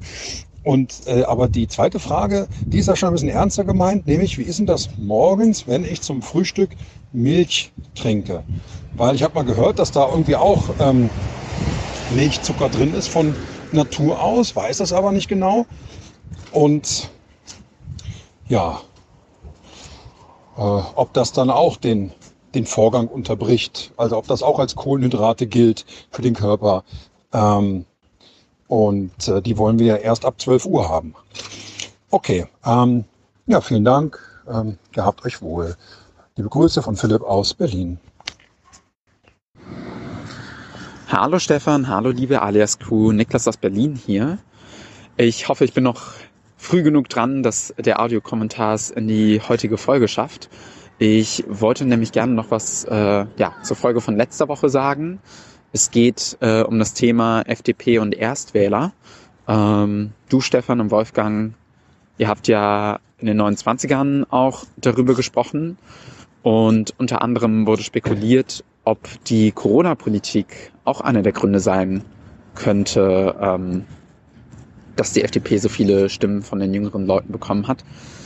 Dem würde ich auf jeden Fall widersprechen. Ähm, ich habe dazu auch äh, ein paar Tweets ver verfasst, ähm, erstens ist es so, dass bei äh, den Befragungen nach der Wahl Corona schon nur noch eine ganz geringe Rolle äh, gespielt hat. Da war irgendwie die Prozentangabe von Leuten, die gemeint haben, dass das in ihre Entscheidung mit eingeflossen ist, im einstelligen Bereich. Und naja, es passt ja auch damit zusammen, dass, äh, ja, gestern habe ich gesehen, dass der äh, Hashtag ähm, Karles reicht getrennt ist. Also die Pandemie scheint ja jetzt äh, sich auf jeden Fall äh, dem Ende zu nähern und wir verspüren alle wieder sehr viel mehr Freiheiten und auf individueller Ebene für Geimpfte scheint es ja wirklich fast schon durch zu sein. Äh, dementsprechend glaube ich nicht, dass Leute danach im Allgemeinen ähm, ihre Wahlentscheidung ausgerichtet haben. Ich würde aber, äh, und das glaube ich der wichtigere Punkt, ähm, dahingegen auch widersprechen, weil man mit der These, dass äh, die FDP wegen ihrer Corona-Politik gewählt worden wäre, ja, ausblendet, dass sich die meisten FDP-Wähler, glaube ich, gar nicht so sehr für Politik interessieren. Ähm, das Mantra ist ja auch eher, ähm, Politik soll sich äh, zurückhalten und so. Also ich glaube nicht, dass die äh, FDP-Wähler, besonders die jungen FDP-Wähler, ähm, so äh, gespannt die Nachrichtenlage verfolgt haben, dass sie ähm, jede Oppositionsäußerung der FDP mitbekommen hätten, um äh, sich dann ein gutes Bild zu machen, dass die FDP bestimmt sehr, sehr gute ähm, ja, Corona-Politik gemacht hätte. Ähm, ja, das wollte ich nur gesagt haben, auch besonders aus dem Grund, weil ich denke, dass äh, dieser Faktor, dass ähm, ja die Influencer-Sozialisierung in der Generation, ich meine auch mal vor Jahren gehört äh, zu haben, dass irgendwie Umfragen ergeben hätten in der Altersklasse, dass der Influencer der Lieblingsjob dieser Generation wäre. Ähm, ja, also die Influencer-Sozialisierung, die ja auch Wolfgang und Ole äh, stark thematisiert haben, ist, denke ich, ein entscheidender Grund. Aber auch, ähm, ja, das, was Wolfgang ja auch äh, angesprochen hatte in den 29ern vor einem Monat, äh, diese ganze Crypto-Finance-Bubble oder auch diese äh, Coaching, ähm, wird da sicherlich äh, ihre Einflüsse gehabt haben. Und äh, ich denke, das haben einfach Leute noch gar nicht so sehr auf dem Schirm, wie äh, einflussreich die so sein kann. Deswegen äh, würde ich auch deswegen äh, widersprechen, weil, denke ich, genau darauf äh, mehr der Fokus in der Aufarbeitung äh, zu richten ist. Ich teile auch die Analyse, äh, dass diese jungen FDP-Wähler äh, in ein paar Jahren das auf jeden Fall nicht mehr sein könnten, wenn sie äh, dann doch wirklich mal merken, wie sehr die FDP Politik gegen deren Interessen macht. Äh, entsprechend ist es jetzt, glaube ich, umso wichtiger, dass sich da äh, die linken Parteien gut aufstellen. Äh, deswegen bin ich da auch sehr, sehr glücklich drüber, dass jetzt so viele Jusos im Bundestag sind, ähm, die da mit einem größeren Fokus äh, auf die jungen Leute auch äh, Politik gestalten können, hoffentlich. Ähm, bei den Grünen sehe ich das genauso. Ich glaube, der Altersdurchschnitt ähm, bei den, also ich glaube, die Grünen hatten am meisten Politiker unter 25 oder so von den Fraktionen. Von daher, äh, ja, hoffe ich mal, äh, dass man diese jungen FDP-Wähler ähm, ja, wieder zurück ins äh, linke Wahlspektrum äh, dafür gewinnen könnte. Genau, so viel dazu. Ähm, liebe Grüße hier aus Danzig. Ähm, ich bin hier jetzt zwei Wochen und werde jetzt gleich, äh, während ihr den Podcast aufnimmt, ähm, zum Neptunbrunnen hier in der Innenstadt gehen und dann wird hier gegen das äh, Urteil des polnischen Verfassungsgerichts demonstriert. Ja, ich freue mich, in zwei Wochen dann selbst wieder mit am Start zu sein. Bis dahin, liebe Grüße und ciao.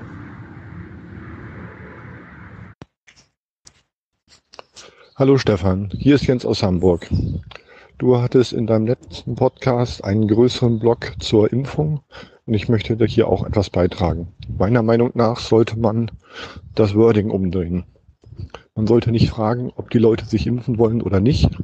Man sollte fragen, ob die Leute sich durch Immunisierung, äh, man sollte fragen, ob die Leute sich immunisieren wollen durch eine Impfung oder durch eine Ansteckung. Und das ist dann eine ganz andere Frage, die vielleicht auch äh, Leute dazu bewegt, nochmal neu darüber nachzudenken. Und ich bin ähnlich wie du der Meinung, dass man diese Entscheidung respektieren sollte. Wenn sich die Leute durch eine Ansteckung immunisieren möchten, dann sollte man das respektieren, wenn es ihre Entscheidung ist.